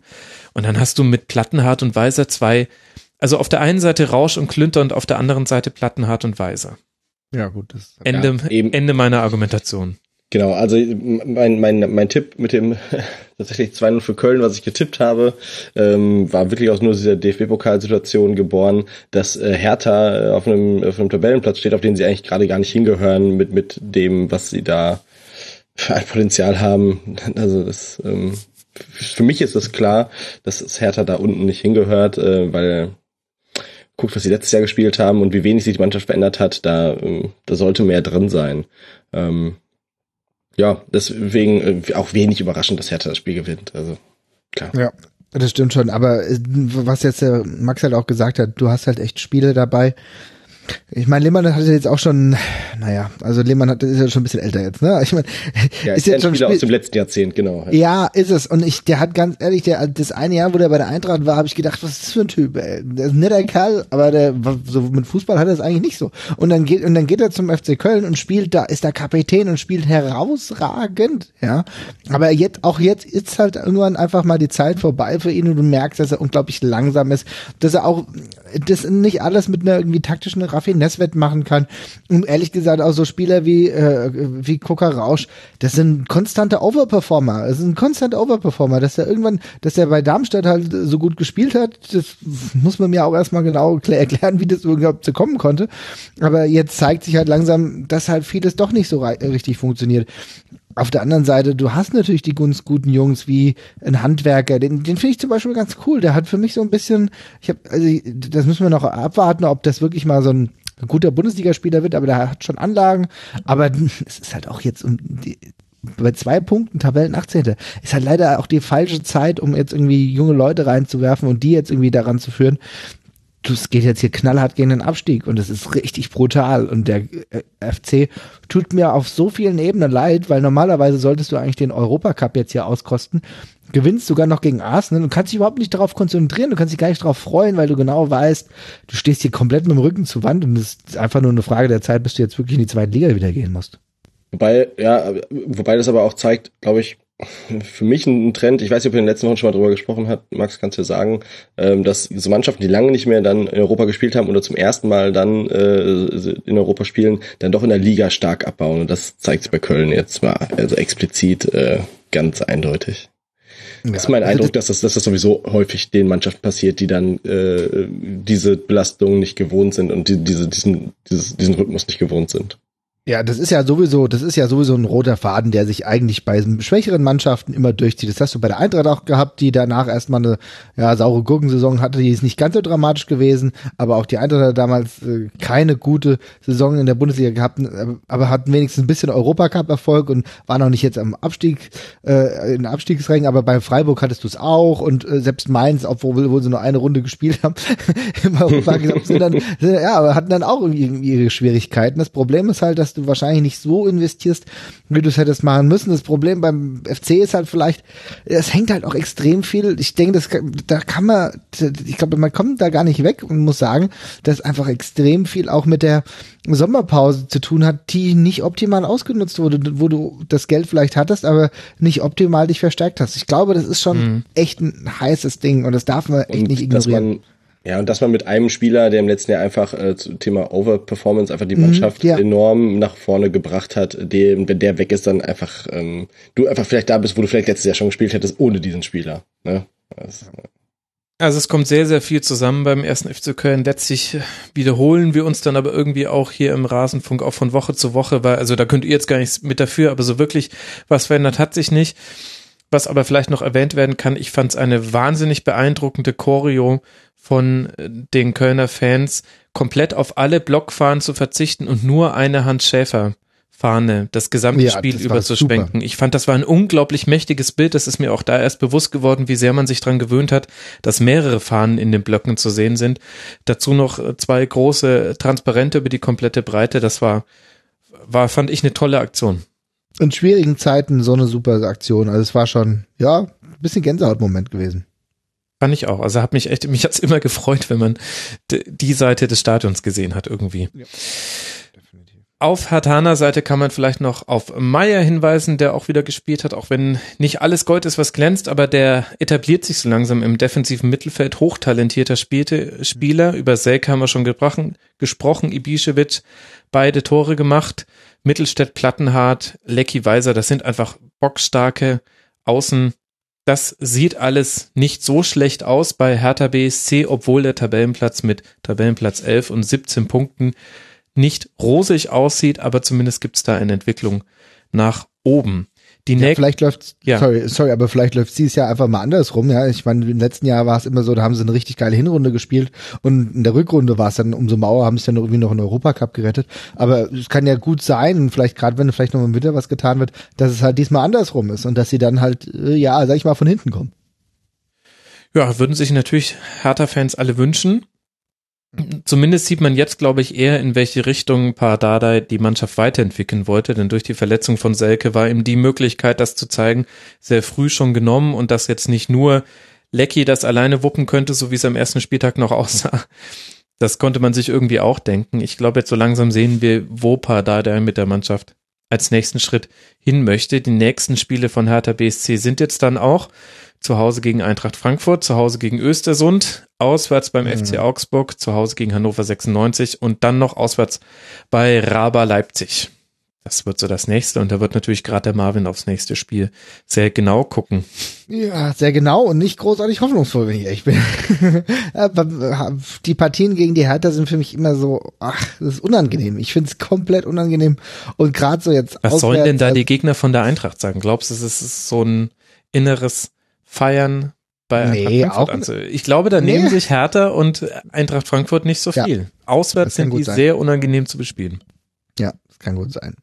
Naja, wir schauen ja gleich nochmal auf die Eintracht. und für den FC geht's jetzt dann eben auf Schalke, haben wir vorhin schon kurz thematisiert, dann noch zu Roter Stern Belgrad auswärts. Man könnte die deutsche Fahne im der Europa League nach oben halten. Das zeigt ja schon alles, wie abstrus irgendwie diese, diese Spielzeit für den ersten FC Köln ist. Dann spielt man zu Hause gegen den SC Freiburg, bei den Bayern gegen Wolfsburg und dann nochmal auf Schalke, vorhin auch schon thematisiert, im DFB-Pokal Achtelfinale. Jetzt haben wir über den Tabellenplatz 18 gesprochen, wir haben über 16 und 15 gesprochen. Zeit über Tabellenplatz 17 zu sprechen und damit einhergehend auch über Tabellenplatz 2. Rasenballsport Leipzig gewinnt zu Hause 2 zu 0 gegen Werder Bremen. Und ich würde sagen, Simon, Werder spielt nicht wie ein Tabellen 17. kassiert aber schon die siebte Niederlage. So ein bisschen ist man auch selber dran schuld, aber also trotz allem Positiven, was man über Werder sagen kann, dass man allein vor dem 2 zu 0 Bernardo dreimal im Rückraum abziehen lässt, da kann Ja. dann auch mal einer reinfallen. Aber es wird, als hättest du meine Notizen äh, zu dem Spiel gelesen, ähm, wären das äh, so ungefähr meine Worte gewesen. Warum Bremen da unten steht, ob die das selber wissen und ähm, weiß ich auch nicht. Äh, ja, also meine Meinung ist, wenn die, wenn die die Leistung wir heute gegen schwächere Gegner abrufen können, dann müssen sich über über diesen Platz da unten gar keine Gedanken machen. Dann geht das relativ schnell hoch. Ähm, auch zum Beispiel gerade, als ich gehört, ne, also ich glaube, ähm, das Nordderby steht auch noch an, Bremen gegen Hamburg. Nee, Ähm, haben schon 0 zu 0 gespielt. Haben schon? War schon? Haben wir Okay. schon hinter uns. Ah, okay. Als neutrale Beobachter spreche ich das jetzt. Es war ein eher zähes Spiel. Ah, RT-Spiel, okay, alles klar. Dann habe ich mich gerade verhört. Ich dachte, das käme noch. Aber wie gesagt, ich sehe da Bremen eigentlich auch, äh, so blöd es klingt, noch stärker als Hamburg, die ja auch da unten drin stehen. Ähm, ich, nicht viele Mannschaften präsentieren sich so, also gegen Leipzig. Also das ich fand es eigentlich ähm, ganz ansehnlich und einfach ein offenes Spiel, was für Bremen leider nicht den besseren Ausgang nimmt. Ja. Würde ich auch mitgehen. Also Bartels alleine mit fünf Torschüssen, dem hatte aber ein bisschen das Glück im Abschluss gefehlt und an der Stelle kann man auch mal sagen, Peter Gulaschi, der immer noch so ein bisschen als Schwachstelle bei Leipzig galt, zumindest in der letzten Saison, wenn man über Schwachstellen im Kader gesprochen hat, fiel auf häufig sein Name. In dem Spiel alles gehalten, was es zu halten gab und das war nicht das erste Spiel, wo er das gemacht hat. Nee, sp- spielt eine ri- richtig gute Saison. Also ich meine, ich habe ja lange mit, mit ihm gehadert. Ähm, habe mich auch immer gefragt, was Leipzig wirklich will. Da muss ich sagen, war ich schon sehr, sehr kritisch. Aber äh, du hast in dem Spiel wieder gemerkt, in der ganzen Saison, er ist ein richtig guter Rückhalt. Er macht's äh, dem Herrn Wongo auch nicht, äh, Wongo auch nicht leicht, irgendwann mal an ihn ranzukommen. Weil ich weiß nicht, ob Wongo als wirklich Nummer zwei gekommen ist. Also wirklich eine schwierige Angelegenheit. Pavlenka aber auf der anderen Seite hat's auch gut gemacht. Ne? Auch in, äh, hält Bremen immer wieder im Spiel. Ist ein sehr, sehr sicherer Rückhalt. Auch, glaube ich, wichtig für die Werderaner zu wissen, dass sie mit, mit ihm einen Torhüter hinten drin haben, wo sie sich nicht ganz so viele Gedanken machen müssen für die Bremer ist es halt eine schwierige Situation gewesen, haben einen ordentlichen Auftritt gehabt, sehr, sehr stark gekämpft. Aber das, das Problem ist, es bringt dir halt alles nichts. Es bringt dir auch nichts, dass du jetzt gegen Leipzig super gekämpft hast, aber keine Punkte geholt hast. Du musst genauso das auch wirklich gegen andere Mannschaften äh, ranholen und du musst dann wirklich genauso weiterarbeiten. Ich denke aber schon, dass in den letzten beiden Spielen, trotz der Tatsache, du hast das letzte Spiel gehabt, was gut war und jetzt hast du zwar verloren, aber es ist trotzdem Aufwärtstrend erkennbar. Und auch gegen uns davor war es ja auch deut deutlich knapp, dass wir dann halt ein bisschen mehr Glück haben, ein bisschen mehr, Fortune haben und dann kurz vor knapp dann hier noch äh, das entscheidende Tor für uns machen. Ist halt blöd für Bremen, für uns umso besser. Ja, aber trotzdem merkst du schon, ich, ich würde sagen, du hast vom Punkt, von der Punkteausbeute her noch nicht so gesehen äh, den Aufwärtstrend mit dem neuen Trainer, aber ich glaube schon, dass wenn da so weitergearbeitet wird, dass dann sich der Erfolg noch einstellt und nicht nur wegen des 4-0s gegen Hannover, was ja ein deutliches Ausrufezeichen war. Das gehe ich mit, ja. Interessant fand ich auch, dass Kofeld umgestellt hat. Das heißt, während Alexander Nuri ja immer so ein bisschen seine Linie durchgezogen hat, egal wie der Gegner hieß, und die Linie hieß vor allem erstmal die Defensive stabilisieren, hat Kofeld hier auf das reagiert, was man erwarten konnte. Von Leipzig, hat das äh, Zentrum versucht dicht zu machen, hat mit einer Fünferkette gespielt. Und Eggestein, unfassbar, der ist wieder 13,4 Kilometer gelaufen. Das ist unfassbar. Ich habe jetzt nicht mehr, habe jetzt nicht mehr alle Laufwerte mich, mir angeguckt. Es würde mich aber wundern, wenn irgendjemand an diesem Bundesligaspieltag mehr gelaufen wäre. Wahnsinn. Ähm, auch Delaney und Augustinsson auf der linken Seite wieder ordentliche Aktionen gemacht. Kruse war diesmal der Zielspieler, war diesmal nicht der Zehner, der verteilt hat. So, es gab viele lange Bälle auf ihn. Also finde ich ganz interessant, dass ich, äh, dass es da auch eine Varianz gibt bei Werder. Noch nicht in den Ergebnissen, aber da tut sich schon ein bisschen was. Und äh, auf der anderen Seite muss man aber auch sagen, Leipzig, wenn man nach diesem schweren Auswärtsspiel in Monaco, das man allerdings sehr souverän und hoch gewonnen hat, die gewinnen einfach auch permanent ihre Spiele nach den Champions League Auftritten und äh, nie so, dass man sagt, 90 Minuten voll überzeugt, aber muss man ja auch nicht. Es reicht ja völlig, das 2 zu 0 gewinnen. Und wenn du einen überragenden Cater zum Beispiel hast, der hat ein wahnsinniges Spiel abgeliefert. Also in fast allen Statistiken liegt er ganz, ganz vorne von allen Spielern. Dann reicht es halt auch für Tabellenplatz 2. Ja, definitiv. Es ist halt eine sehr, sehr stabile Mannschaft, die ja, allen, ja, siehst du halt, äh, allen anderen Mannschaften wirklich vor extreme Probleme stellt. Und äh, Leipzig hat diese Kontinuität, die viele andere nicht haben. Und deswegen sind sie momentan genau und auch zu Recht, auch wenn es mir weh tut, ja, so weit oben in der Tabelle. Das wird extrem schwierig sein, ähm, die zu bespielen und auch für alle, für alle anderen Mannschaften. Also Leip Leipzig muss man vom rein sportlichen schon den Hut ziehen. Das ist sehr, sehr souverän. Ja, nur drei Punkte Rückstand auf den FC Bayern. Schauen wir mal. FC Bayern sollte sich nicht zu viele Experimente erlauben, ja. Ist zwar schön, dass man die Jugendspieler da hat, ja, aber ähm, so das Spiel gegen Gladbach sollte jetzt nicht äh, dreimal hintereinander wiederholt werden, sondern sieht ganz plötzlich ganz anders aus und dann wird wieder gekrantelt. Marvin Mendel, dass du dich mal anhören würdest wie Ulrich Hönig himself, das hätte ich ja auch nicht gedacht. Keine Experimente. Naja. Ja. Also wir halten fest, äh, von beiden Mannschaften eigentlich ein überzeugendes Spiel. Nur die einen durften ja. den Dreier da behalten, nämlich Leipzig. Die anderen durften ihn nicht mitnehmen. Dafür kann jetzt Werder sich konzentrieren auf ein Heimspiel gegen den VfB Stuttgart. Dann geht's nach Dortmund, nach Leverkusen und dann noch zu Hause gegen Mainz 05 und im Pokal gegen den SC Freiburg. Das heißt, die drei Heimspiele dieses Fußballjahres 2017 sind Stuttgart, Mainz und Freiburg.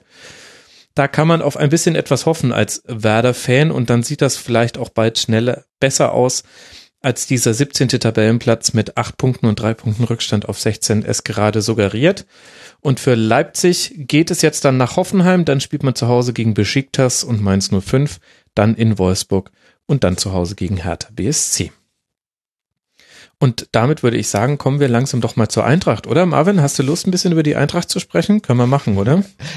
ja, du kennst ja das Ergebnis. Also ich bin relativ zurückhaltend, was das anbelangt. Ein 0 ja. zu 1 gegen Leverkusen. Und das, äh, ja. das Paradoxe an diesem Spiel aus meiner Perspektive war, dass man die erste Halbzeit verpennt hat, da aber nicht in Rückstand gerät und die zweite sehr, sehr viel bessere Halbzeit von Eintracht Frankfurt aus Sicht von Eintracht Frankfurt führt dann aber in einem Konter zu 0 zu 1 und man steht ohne Pünktchen da.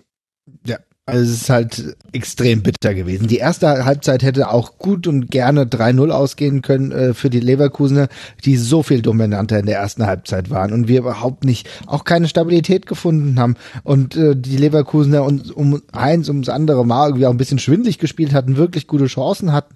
Und äh, du da ich gedacht hast, meine Güte, dass die noch nicht das Ding getroffen haben. Aber auch, ich glaube, Latte war auch mal dabei, aber auch mehrfache Pfostenschüsse. Ja. Und du dann gedacht, hast, Lario Mann, zweimal. Oh Mann. Ja, genau. Und dann äh, zum Glück hast du auch noch Radetzky da hinten drin gehabt, der auch noch gut äh, pariert hat. Ja, und dann gehst du aber mit einem 0 zu 0 in die Halbzeit und denkst, naja gut, viel Glück gehabt. Wieder, wir haben wieder Dusel gehabt und dann fängst du die zweite Halbzeit komplett anders an. Du fängst sie komplett anders an als die erste Halbzeit. Bist offensiv wesentlich agiler. Das fängt an mit Rebic, Fernschuss aus 13 Metern, der richtig gut gehalten wurde von Leno. Dann sind so kleine Momente, wo du dann wirklich wieder die Genialität eines Rebic erkennst. Gerade auch im Zusammenspiel mit Aller was wir ja aus Frankfurt ja nicht wirklich oft kennen, aber das funktioniert dann gut, es sieht toll aus und dann ist es halt so, dass du eigentlich ein bisschen im Offensivdrang bist und dann kommt aber genau die ärgerliche Situation, dass du eigentlich versuchst, dass du eigentlich versuchst, hier gerade äh, einen offensiven Abschluss zu machen. Der wird aber geblockt und dann im Gegenzug passiert der unfassbar ärgerliche Rückstand. In Volland lässt sich das natürlich nicht nehmen. Er macht da, macht da keine Kinkerlitzchen draus, ganz klar. Und dann war die Sache halt auch irgendwie gegessen. Also danach, nach der 76. Minute, hast du eigentlich schon gemerkt, okay, du kommst hier nicht mehr wirklich zurück. Äh, war bitter, aber da waren wir einfach, da müssen wir lernen. Ja, das ist halt ein Lernprozess, den du einfach erkennst, wo du siehst, okay, wenn du dir so die Butter vom Brot nehmen lässt, brauchst du dich halt auch nicht ärgern. Du musst davor einfach grandios aggressiver sein und darfst nicht so viele Chancen leichtfertig vergeben. Wenn ich überlege, in der 62. glaube ich, war das 63. irgendwas, äh, wo Gacinovic aus kürzester Distanz eigentlich die Chance hat, den Ball zumindest aufs Tor zu bringen und, und äh, du das Gefühl hast, der will jetzt die NASA-Rakete abschießen, das geht irgendwo hin, aber nicht in Richtung Tor. Also das sind so Kleinigkeiten, die einfach sehr ärgerlich in, in Erinnerung bleiben. Also ähm, eine Sache, gutes Stichwort, äh, aggressiver sein. Ich finde eigentlich Aggressivität, die ich gesehen habe von Eintracht eigentlich ganz ausreichend. Also wenn man das mal vergleicht, ähm, wir haben am Anfang drüber gesprochen, ähm, waren die Schalker jetzt gegenüber den Dortmund aggressiv. Also ich finde, mhm. also deine Zweikampfpräsenz oder so war durch, durchaus ne, die war okay, das doch, ja. doch mhm. vorhanden. Ne? Also und dann darüber kann man auch ins Spiel kommen. Und das ist auch mein Eindruck, dass Frankfurt seit das ist ein Spiel, also durchaus eine, eine, ein Aspekt im Frankfurter Spiel, das er seit Jahren durchzieht, durchaus äh, Stichwort unangenehmer Gegner, mhm. ähm, tatsächlich sehr körperlich da reinzugehen. Eigentlich so kann man auch Leverkusen, meiner Meinung nach könnte man damit auch Leverkusen beeindrucken, ähm, dass die jetzt natürlich da äh, heute dann äh, gestern richtig aufgedreht haben. Ja, ist, ähm, ist für, für, aus Frankfurter Sicht für mich jetzt aber kein, also kein Beinbruch, wenn ich jetzt Frankfurter wäre. Nee, das, also das ist, Leverkusen ist eine Wundertüte halt diese Saison schon ja, ein bisschen, finde ich. Genau. Mhm. Ähm, die spielen dann auch mal unentschieden gegen Wolfsburg und gegen Augsburg nur und dann kommt auch wieder ein Spiel, wo sie dann vollkommen aufdrehen und Gladbach an die Wand spielen oder eben nicht oder ja, genau. Mhm. Ähm. Nee, also Beinbruch ist es gegen, ist es gegen Leverkusen auf gar keinen Fall. Das ist halt einfach eine mega ärgerliche Situation, weil du nach der zweiten Halbzeit irgendwie schon das Gefühl hattest, hier wird irgendwie ein bisschen mehr gehen. Aber was mich halt einfach ein bisschen ärgert, ist, du hast recht, Aggressivität ist da, also da muss man auch manchmal an gewissen Teilen auch mal ein bisschen aufpassen, aber dass du die leichten Dinger nicht nutzt. Dass du, ähm, Beispiel Eckbälle und Freistöße, das sind wieder so diese ganz grundständigen Angelegenheiten, die von der Eintracht sträflich vernachlässigt werden. Schaut mhm. euch bitte die Freistöße an, die die Eintracht auch kurz vor Schluss noch hatte. Ja, da, da wird, da, da kommt keine Chance, der wird keine Chance draus erarbeitet. Die, die werden leichtfertig verschenkt. Und das sind so Dinge, da, wo du normalerweise die Möglichkeit hast, dich wieder ein bisschen mehr zurück ins Spiel zu bringen. Und da gibt's, also keine Ahnung, ich kann mich an eine äh, Situation erinnern, ich glaube noch in der ersten Halbzeit, wo Stendera jetzt meint, er müsste jetzt einen mega coolen äh, Freistoßtrick machen und das und das Grandiose ist dann, dass er gleich beim ersten Gegner hängen bleibt und das auch wieder fast zu einem Konter führt. Ja, Leute, da muss ich mir noch mal bessere Gedanken machen und muss wirklich eine Standardsituation herstellen, die vielleicht mal äh, Gefahr für das also für den gegnerischen, äh, fürs gegnerische Tor prä äh, präsentiert und nicht fürs eigene. Also das fehlt mir halt. Also so Standards ist halt so echt so ein Ding, ich sage, meine Güte, könnte auch ein bisschen besser sein. Mhm. Erst drei Tore nach Standards, nur Freiburg, Werder, Augsburg und Köln haben weniger, nämlich jeweils zwei. Ja, das ist halt bitter, das ist ärgerlich, weil wir auf unserer Seite sind, sind dann manchmal so ein bisschen anfällig, so was Ecken angeht. Aber wir nutzen es auf unserer Seite halt nicht aus, irgendwie mal ein bisschen durchdringender zu sein. Und das sind halt so diese leichten Spielmöglichkeiten, weil auch Leverkusen, die waren gestern wirklich gut in der Defensive, aber auch da ist normalerweise was möglich. Das halt, das muss sagen, deswegen hadere ich so ein bisschen. Das wird das was leichtfertig vergeben. Ich, ich würde einmal gerne den, den, Ball zurückspielen, den du mir ähm, mhm. äh, zum Thema Ochipka zugespielt hast. ja. Ähm, ihr habt jetzt einen grandiosen äh, äh, Leader im Mittelfeld, Weltklasse-Spieler, wenn er, wenn, wenn er sich selber werten würde. Was sagst du zu Boateng? Ich finde Boateng so super. Also er hat sich so gut eingearbeitet. ist nicht der, wo du sagen würdest, also du hast jetzt eben das Wort Prädikat Weltklasse äh, erwähnt, das wahrscheinlich, weil auch er das vielleicht selbst über sich sagen würde, aber er ist ein Spieler, der sich momentan absolut in den Dienst der Mannschaft stellt, der erstaunlich kluge Dinge von sich gibt. Ja, also was man Oha. nicht erwartet hatte. Oha. Ja, ja, also äh, also ich weiß nicht, ich würde ich habe vor ein paar Jahren habe ich gedacht, stell dir mal vor, du bekommst irgendwie Boateng oder so, du würdest irgendwie Boateng bekommen. So ein so ein Typ bräuchten wir eigentlich. Das hatte ich glaube ich in einem Eintracht Podcast mal gesagt, ob, obgleich der Tatsache, dass ich mir das realistisch nicht vorstellen konnte.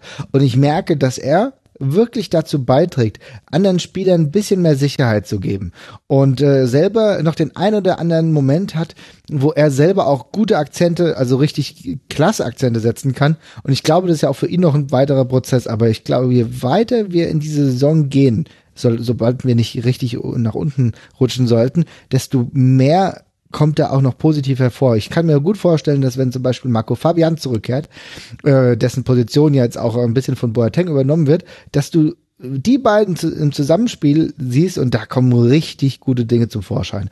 Aber nochmal, um ganz kurz festzuhalten, jetzt äh, ufer ich schon wieder aus.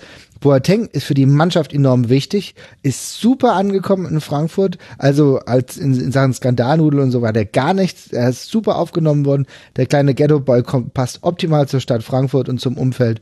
Das und äh, und tut uns allen enorm gut. Also ich muss sagen, momentan ist mein Fazit sehr, sehr positiv. Er sorgt für einigermaßen Stabilität, labert auch viel wenig Müll, das muss man auch dazu sagen. Und ja, dann kommen dann so Aussagen wie, ja, wir müssen halt da lernen, das ist halt so ein Lernprozess jetzt wie das Spiel gegen Leverkusen, aber das nächste gewinnen wir halt wieder. Naja, dann schauen wir doch mal. Aber momentan bin ich ja relativ positiv und ich glaube, dass er auch ein Fakt sein kann oder ein Faktor sein kann, dass wir nicht wieder ganz unten reinrutschen. Ja, spannende, spannende Perspektive. Finde ich äh, interessant, aber gut, wenn er, wenn er bei euch jetzt da so ankommt, ähm, sei es euch gegönnt. Ja.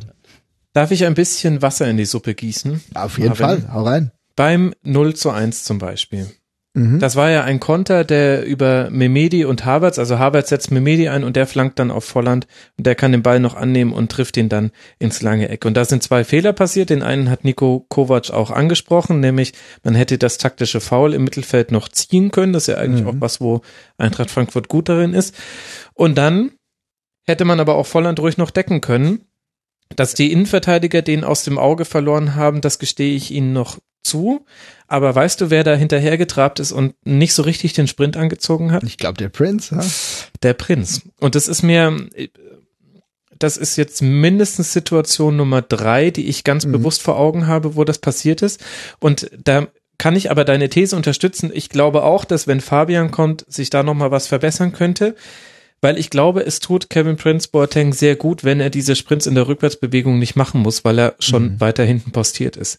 Ich sehe den ehrlich gesagt nicht mehr auf der 8 und schon gar nicht auf der 10, weil da fehlt es einfach. Es gibt ganz viele Szenen, wo er auch den Sprint total durchzieht und wo er auch vorangeht, auch von der Körpersprache her, aber es gibt auch die Szenen, wo du einfach merkst, ich meine, er ist zwar in Anführungszeichen erst 30, aber auch war auch nie der quirligste Spieler Ja. von der von der Geschwindigkeit her. Das fehlt manchmal schon auch. Und vor allen Dingen war er nie derjenige, der bedingungslos jeden Sprint durchzieht. Das war er schon auch nicht mit 25. Also da, wie gesagt, ähm, wir sind da ja, äh, haben da unsere Erfahrung mit ihm auch gemacht. Und ähm, gerade in der Phase, also ich bin gespannt, wenn eine Phase kommt, wo es vielleicht mal auch so gar nicht läuft, ähm, Mhm. wie er dann reagiert. Also da, Er hat halt eine andere Verantwortung jetzt, das muss man schon sagen. Also bei euch war er halt noch ein paar Jahre vielleicht auch jünger und so. Also bei der, bei der Eintracht ist er jetzt halt auch so angekommen, dass er diese Verantwortung jetzt wirklich mittragen muss. Ich werde auch gespannt sein. Ich bin, ich kann es ich kann natürlich nicht meine Hand dafür ins Feuer legen. Bin momentan aber einfach noch ein bisschen optimistisch. Wird aber auch, ich stimme Maxi dazu, so auf der 6 oder so würde mir jetzt auch nicht so schlecht gefallen. Ne?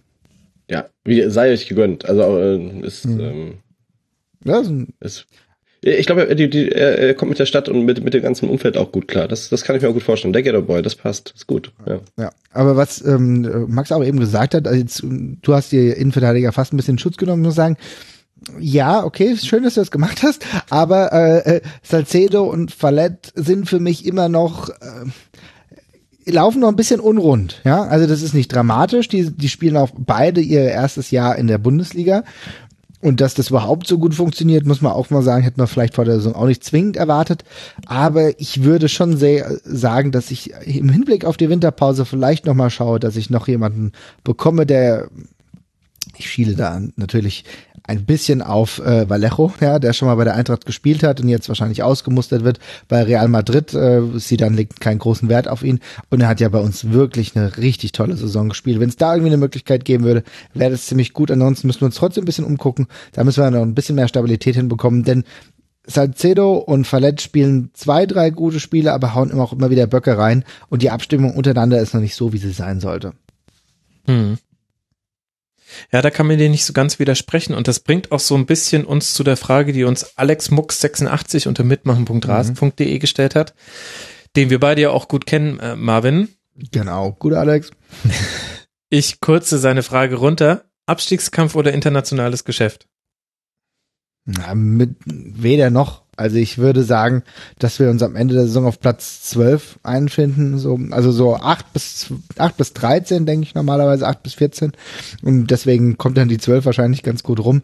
Äh, Ich glaube, mit oben, also mit, mit den europäischen Rängen brauchen wir uns gar nicht beschäftigen. Ich fand es so ein bisschen, wenn ich ehrlich, bin, fand ich es ein bisschen lächerlich, dass irgendwie jetzt uns das so angedichtet würde, als würden wir jetzt gleich schon wieder auf den internationalen Plätze schießen. Nee, ihr ja, wir haben ja ein paar, zwischenzeitlich nicht, auf eben Platz gar drei, nicht. Oder? ja, ja, aber äh, ja, natürlich waren wir auf Platz drei, aber das ist, aber ganz ehrlich, die Ergebnisse waren doch alle so verdammt knapp. Wir, wir haben jetzt enorm viel Glück gehabt. Was heißt Glück? Das haben wir uns auch erarbeitet. Aber wenn so ein Spiel wie gegen Bremen auf Messerschneide ist, dann haust du natürlich in der letzten Minute noch ein Ding rein. Oder auch gegen Hannover war das so und so weiter und so fort. Gegen Natürlich das Stuttgart, ja. Oder gegen Stuttgart. Da ist so viele knappe Ergebnisse. Du kannst doch eine Europacup-Ambition nicht darauf stützen, dass du immer in der 90. Minute das 1-0 machst oder das 2-1 oder so. Das musst du, das kannst du nur darauf stützen, wenn du über 90 Minuten ein Spiel dominierst. Und insofern musst du sagen, natürlich hatten wir momentan viel Glück. Das hängt aber auch damit zusammen, dass wir vielleicht gut gearbeitet haben, aber genauso kommen auch wieder die anderen Zeiten, wie sie jetzt vielleicht eingeläutet werden. Das ist nicht, das ist kein Zuckerschlecken hier. Wir müssen einfach sehen, dass wir aber jetzt halt bis zur Winterpause noch genügend Punkte holen, damit wir nicht in Teufels Küche kommen. Deswegen ist für mich Mitte, Mittelfeldplatzierung ist für mich das A und O und ich glaube auch das Realistischste. Und wenn wir mit unten nichts zu tun haben, weil die anderen viel zu schlecht sind, wenn ich mir, wie gesagt, Köln oder andere Mannschaften angucke, die halt auch jetzt schon punktetechnisch ein bisschen weiter entfernt sind, dann freue ich mich. Aber wie gesagt, nach oben geht's in meinen Augen erstmal nicht. Hm. Kann optimal laufen, wenn äh, wenn Fabian kommt und die jetzt plötzlich nach vorne wirbeln, wie als gäbe es keinen Morgen mehr, okay, dann lasse ich mich eines Besseren überreden. Aber solange hinten noch nicht alles komplett sicher ist, sage ich mal Mittelfeldposition. Aber da denke ich auch, dass also, managt Kovac doch gerade die Erwartungen sehr gut und ich glaube, dass da keiner Unmögliches erwartet. Das finde ich, äh, finde ich, macht er echt gut. Ja, ich glaube, Kovac macht das sowieso ganz gut. Wir müssen nur Angst haben, dass der uns vielleicht irgendwann, äh, dass er irgendwann zu gut ist und dass er irgendwann weg ist. Also ich glaube, das ist schon eine Angst, die ich, äh, ich will jetzt nicht zu sehr ins Trainergeschwafel äh, hier, einsteigen, aber ich kann mir schon vorstellen, dass Kovac äh, Begehrlichkeiten weckt und ich hoffe, dass es nicht zu einem unguten Zeitpunkt für die Frankfurt Eintracht kommt. Wo holt denn die Eintracht bis zur Winterpause noch die weiteren Punkte? Jetzt sind es gerade 19. Ihr spielt noch mhm. auswärts gegen Hertha und den HSV und dann im Pokal in Heidenheim und zu Hause noch gegen Bayern und Schalke. Ja, richtig. Also, ja, wo holen wir die Punkte? Also, ich denke, mit ein bisschen Glück könnten wir einen Punkt in Berlin holen. Mhm. Ja, dann holen wir auf jeden Fall einen Punkt gegen die Bayern. ja. ja, das ist, guck mal, äh, Max, wir haben vor, glaube ein paar Jahren über das Spiel, da haben wir uns direkt hier auch getroffen beim Rasenfunk und haben im, in, Vor, in, in Hinblick auf das Spiel, was dann kommen sollte, gegen die Bayern gesprochen. Und da habe ich gesagt, ja, Leute, echt, ich gesagt, habe ich da keinen Bock mehr drauf auf das Spiel gegen die Bayern, weil es immer das Gleiche, wir haben da eh mhm. eh keine Chance und irgendwie keinen Bock mehr. Aber jetzt habe ich wieder Bock. Jetzt bin ich wieder da. Und warum ist es so? Weil die Bayern plötzlich, ja, weil die Bayern plötzlich wieder schlagbar sind. Es ist nicht mehr diese ultra-astronomische Mannschaft, gegen die du eh nix holst oder so. Du kannst dir wenigstens die, die naive Hoffnung machen, dass du mal wieder zu Hause ein Spektakel erlebst. Und darauf habe ich Bock. Und da bin ich endlich wieder, habe ich Feuer gefangen. Das kam mir gerade recht, dass die jetzt jetzt hier gegen äh, Gladbach ein bisschen schlechter ausgesehen haben und das ist doch super. Und ich glaube, wenn die Eintracht jetzt einen Punkt in Berlin holt, da gehe ich von aus, dann, dann schwimmen wir schon wieder ein bisschen im Flow und dann spielen wir gegen zu Hause gegen die Bayern und da ist es alles möglich. Das kann natürlich sein, dass wir 3-0 auf den Sack bekommen, aber äh, the benefit of the doubt ist endlich wieder da und ich und da freue ich mich drauf. Das ist geil. Und dann gegen HSV holst du auch noch drei Punkte. Ja, bin ich jetzt so und dann gegen Schalke verlierst du 3-0 und dann naja, dann kriegst du ja, also, jetzt bist du aber nur. Ja, nimm, nimm, nimm mich, nimm mich, alles gut. Ja, die, die Schalker liegen uns nicht so ganz, glaube ich, äh, aber dann holst du den DFB-Pokal, kommst du in die nächste Runde, ist doch gut und dann fahren wir, glaube ich, mit, jetzt habe ich, warte mal, ich habe 23, 24, 25 Punkte, habe ich das richtig gesagt? Nee, warte mal, 24 Punkte, kommst, gehst dann in die Winterpause, aber ist doch, könnte schlimmer sein. Ja, aber eine Sache musst du mir da noch erklären, äh, lieber Marvin, und zwar Heimtabelle, Tabellenplatz 16. Nur zwei Siege, drei Niederlagen und jetzt kommen noch Bayern und Schalke. Auswärtstabelle dafür, Tabellenplatz 2. Mhm. Ja, hängt auch so ein bisschen damit zusammen, weil wir halt nicht in der Lage sind, wirklich ein schönes Spiel zu machen. Und das uns immer zum Nachteil gereicht, äh, wenn es dann darum geht, dass wir zu Hause dann immer versuchen, das Spiel so ein bisschen zu machen und dann auch leicht in Konter äh, laufen. Und ich glaube, das ist auswärts einfach, ein, ja, uns tut es ein bisschen leichter. Ich kann es auch nicht so wirklich rational erklären. Ich glaube nicht, dass es jetzt irgendwie so ein Heimfluch oder sowas gibt, ja. Also das, äh, da gab es ja schon das ein oder andere Gerücht. Aber wir sind einfach zu, zu, also ich glaube, dass Kovac noch nicht das perfekte Heimsystem gefunden hat. Okay. Ja, können wir mal gespannt sein. Ich meine, interessanterweise sowohl zu Hause als auch auswärts sieben Tore erzielt, aber einfach mhm. auswärts, äh, zu Hause, Entschuldigung, noch drei mehr gefangen. Aber insgesamt sind ja die gefangenen Tore eh nicht das Problem bei mhm. Eintracht Frankfurt. Es sind derer nur 13, geschossene aber auch nur 14. Ganz kurz würde ich mit euch auch gerne noch über Leverkusen sprechen, denn so langsam müssen wir die Frage stellen. Leverkusen hat zuletzt am fünften Spieltag verloren, damals 1 zu 2 in Berlin. Hat Leverkusen etwa durch Heiko Herrlich seine eigene Konstanz wiedergefunden? Das war ja genau das, was immer gefehlt hat. Mhm. Das ist schwierig. Also ich oh, meine, da seufzt der Simon aber ganz tief. Ja, weil ich gerade ja äh, eigentlich gesagt habe, dass ich Leverkusen immer noch recht unkonstant finde, weil auch ein Unentschieden gegen Wolfsburg, Unentschieden gegen äh, Wolfsburg und Augsburg jetzt ja dann auch doch wieder entgegen dem eigentlichen Trend dann, dann manchmal passiert. Ähm, ja.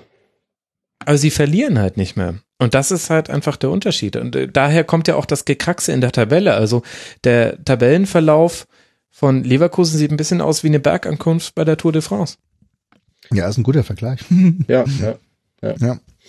Also ich meine, sie haben ja gegen die Eintracht, wir haben es ja eben schon besprochen, Gut, dann in der zweiten Hälfte gab es größere Einschläge, sind aber nicht gefallen. In der ersten Halbzeit haben sie es teilweise richtig gut gemacht und merkt halt schon, dass auch Leute wie Memedi sich auch besser in der Leverkusener Mannschaft jetzt einfach integriert haben. Volland, wenn der dann mal zündet, dann ist es auch gut. Und du hast halt der zündet, Ding genau, und der zündet halt regelmäßig jetzt, genau. Ja, genau. Ja, und du stimmt. hast halt einfach das Potenzial und das ist halt Fünfte geil. Also ich mein, im fünften Spiel in Folge. Ja, und ich meine, Volland, das war immer so, wo du gedacht hast, geil, das ist ein guter Typ, wenn der mal, wenn er mal dauerhaft gut spielt. Und jetzt plötzlich tut das. Und dann siehst du halt, dass es bei Leverkusen auch ein bisschen besser funktioniert. Leverkusen hat immer das Potenzial, total geil zu sein, aber sie waren es halt selten. Vielleicht hat, ja, vielleicht hat Heiko Herrlich jetzt wirklich die Lösung gefunden. Ich bin nicht sicher, aber ich glaube, gerade, dass die, diese so ein bisschen unter dem Radar schwimmen, was momentan bei Leverkusen noch der Fall ist. Wenn wir jetzt oft über die Leverkusener sprechen, ist es nicht mehr der Fall.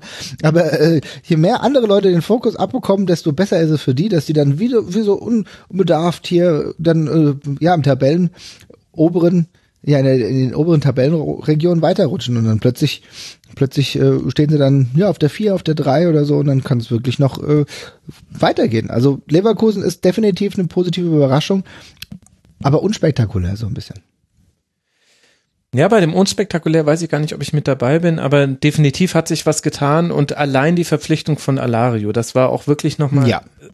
Es tut Volland so gut, dass er nicht mehr der Zielspieler im Zentrum sein muss, sondern mhm. wieder über die Außen kommen kann. Es ist unglaublich, wie ihn das fast befreit hat. Die berühmten Ketten, die angeblich Ancelotti von den Guardiola Bayern abgenommen hat, die wurden Volland abgenommen durch Alario. Ja. Gut, schauen wir mal. Leverkusen jetzt dann zu Hause gegen Borussia Dortmund, habe ich vorhin schon erwähnt im Dortmund-Teil. Das wird ein interessantes Spiel, vor allem wenn man sich an die Geschichte der letzten Partien Leverkusen gegen Dortmund so erinnert. Dann geht es äh, zum VfB Stuttgart, zu Hause gegen Werder Bremen, zu Hannover 96 und zu Borussia Mönchengladbach im DFB-Pokal und die Eintracht aus Frankfurt spielt, wie gerade schon besprochen, auswärts noch bei Hertha und HSV und zu Hause gegen Bayern und Schalke und dann noch gegen Heidenheim im Pokal. Und wer weiß, diese DFB-Pokal-Saison, die Saison, die wird ja für alle Mannschaften, die nicht Borussia Dortmund oder FC Bayern heißen, wirklich interessant, denn Leipzig ist schon weg. Einer von Dortmund und Bayern wird noch weg sein haben ja auch schon mhm. die Frankfurter so ihre Erfahrungen mitgemacht. Ja, du, also ich habe schon nach Unterkünften in Berlin geguckt. das ist schön, das ist Understatement, wie man es gewöhnt ist. Wir haben noch zwei Spiele, über die wir sprechen wollen an der Stelle. Und zwar würde ich gerne weitermachen mit dem Freitagabendspiel Hannover 96 gegen den VfB Stuttgart. Ein 1 zu 1. Der VfB geht nach einer starken ersten Halbzeit mit 1 zu 0 in Führung, könnte den Vorsprung sogar ausbauen, nutzt aber da die vorhandenen Chancen nicht.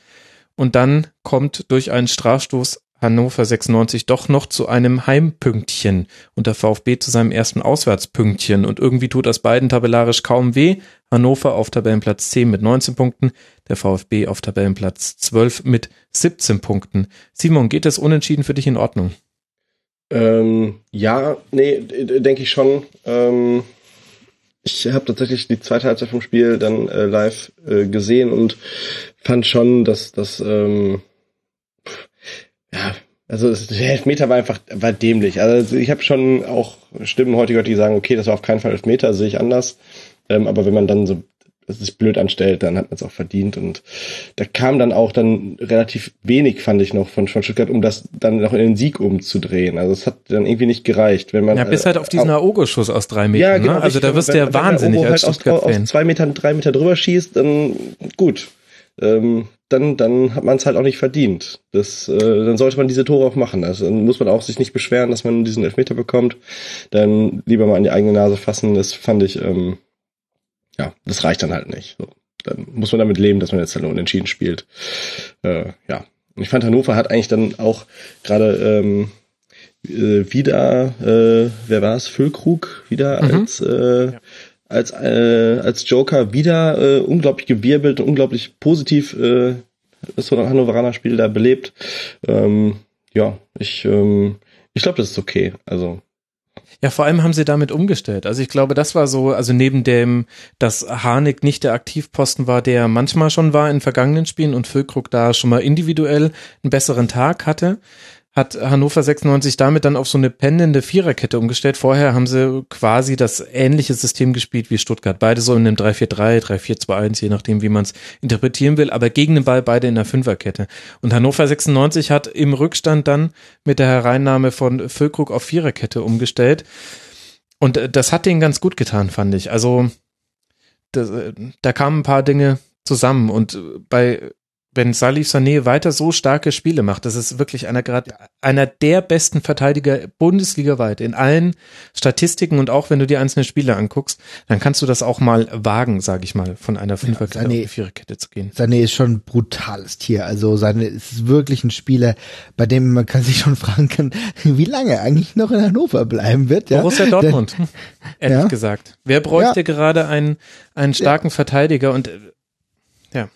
Definitiv. Also so ein guter Typ. Und ich muss jetzt sagen, die Hannoveraner haben sich nach der krachenden Niederlage letzte Woche gegen äh, Bremen halt auch wieder ein bisschen reingefunden. Das war für die jetzt auch nicht schwierig, äh, nicht, nicht einfach. Ich glaube, wenn du gegen Bremen halt so erstmal richtig einen mhm. auf Deckel bekommst, war es ganz, äh, ganz gut wieder in den Flow zu kommen. Ich fand auch, dass, dass äh, Harnik zwar nicht immer glücklich agiert hat, aber wenigstens vorne auch echt ordentlich gewirbelt hat. Ärgerlich war halt die Tatsache, dass du halt mit so einem, also das 1-0, das hätte halt auch nicht passieren müssen. Ne? Da ist auch wieder Chauner, sieht halt extrem schlecht aus, ja. Mhm, ja. Auch hier wieder so eine typische Der rote Faden. Ich, jetzt, ich ja. erkenne ihn wieder, ja, stimmt. Ja, genau. Es ist halt einfach individuelle Schwächen, ja. Vielleicht war es auch einfach ein gebrauchter Tag für die alle, für, für sehr viele Torhüter in, in dieser Bundesliga, aber auch unnötig gewesen, aber trotzdem auch nicht komplett den Faden verloren, dann noch eine 1-1 gemacht. Ich glaube, es war für Hannover auch eine ganz gute Sache, um weiter in der Bundesliga zu arbeiten, so im Mittelfeld, weißt du? Und, bei was ich auch noch sagen wollte, ja, genau. Äh, sorry, ich, was ich nur ganz kurz sagen wollte, mir gefällt das Zweigestirn mit, Bac äh, mit Backerlords und Schwegler ganz gut, die total unaufgeregt ihre Sache machen, aber nicht verkehrt. Sorry, ja, bitte? Ja, ja bei Hanek habe ich mich gefragt, ob er jetzt vielleicht gerade gegen Stuttgart ein bisschen übermotiviert wäre, was er da was mhm. er stellenweise versucht hat. Also mit diesem, also ganz offensichtlich ja mit diesem Hackentrick, den er da bei der Reingabe machen wollte. Ja. ja. ja, aber auch so war, war er ein bisschen, ja, habe ich mich gefragt, ob, ob das jetzt einen besonderen Grund hat, weil er jetzt gegen Stuttgart spielt, dass er jetzt immer das Besondere versucht.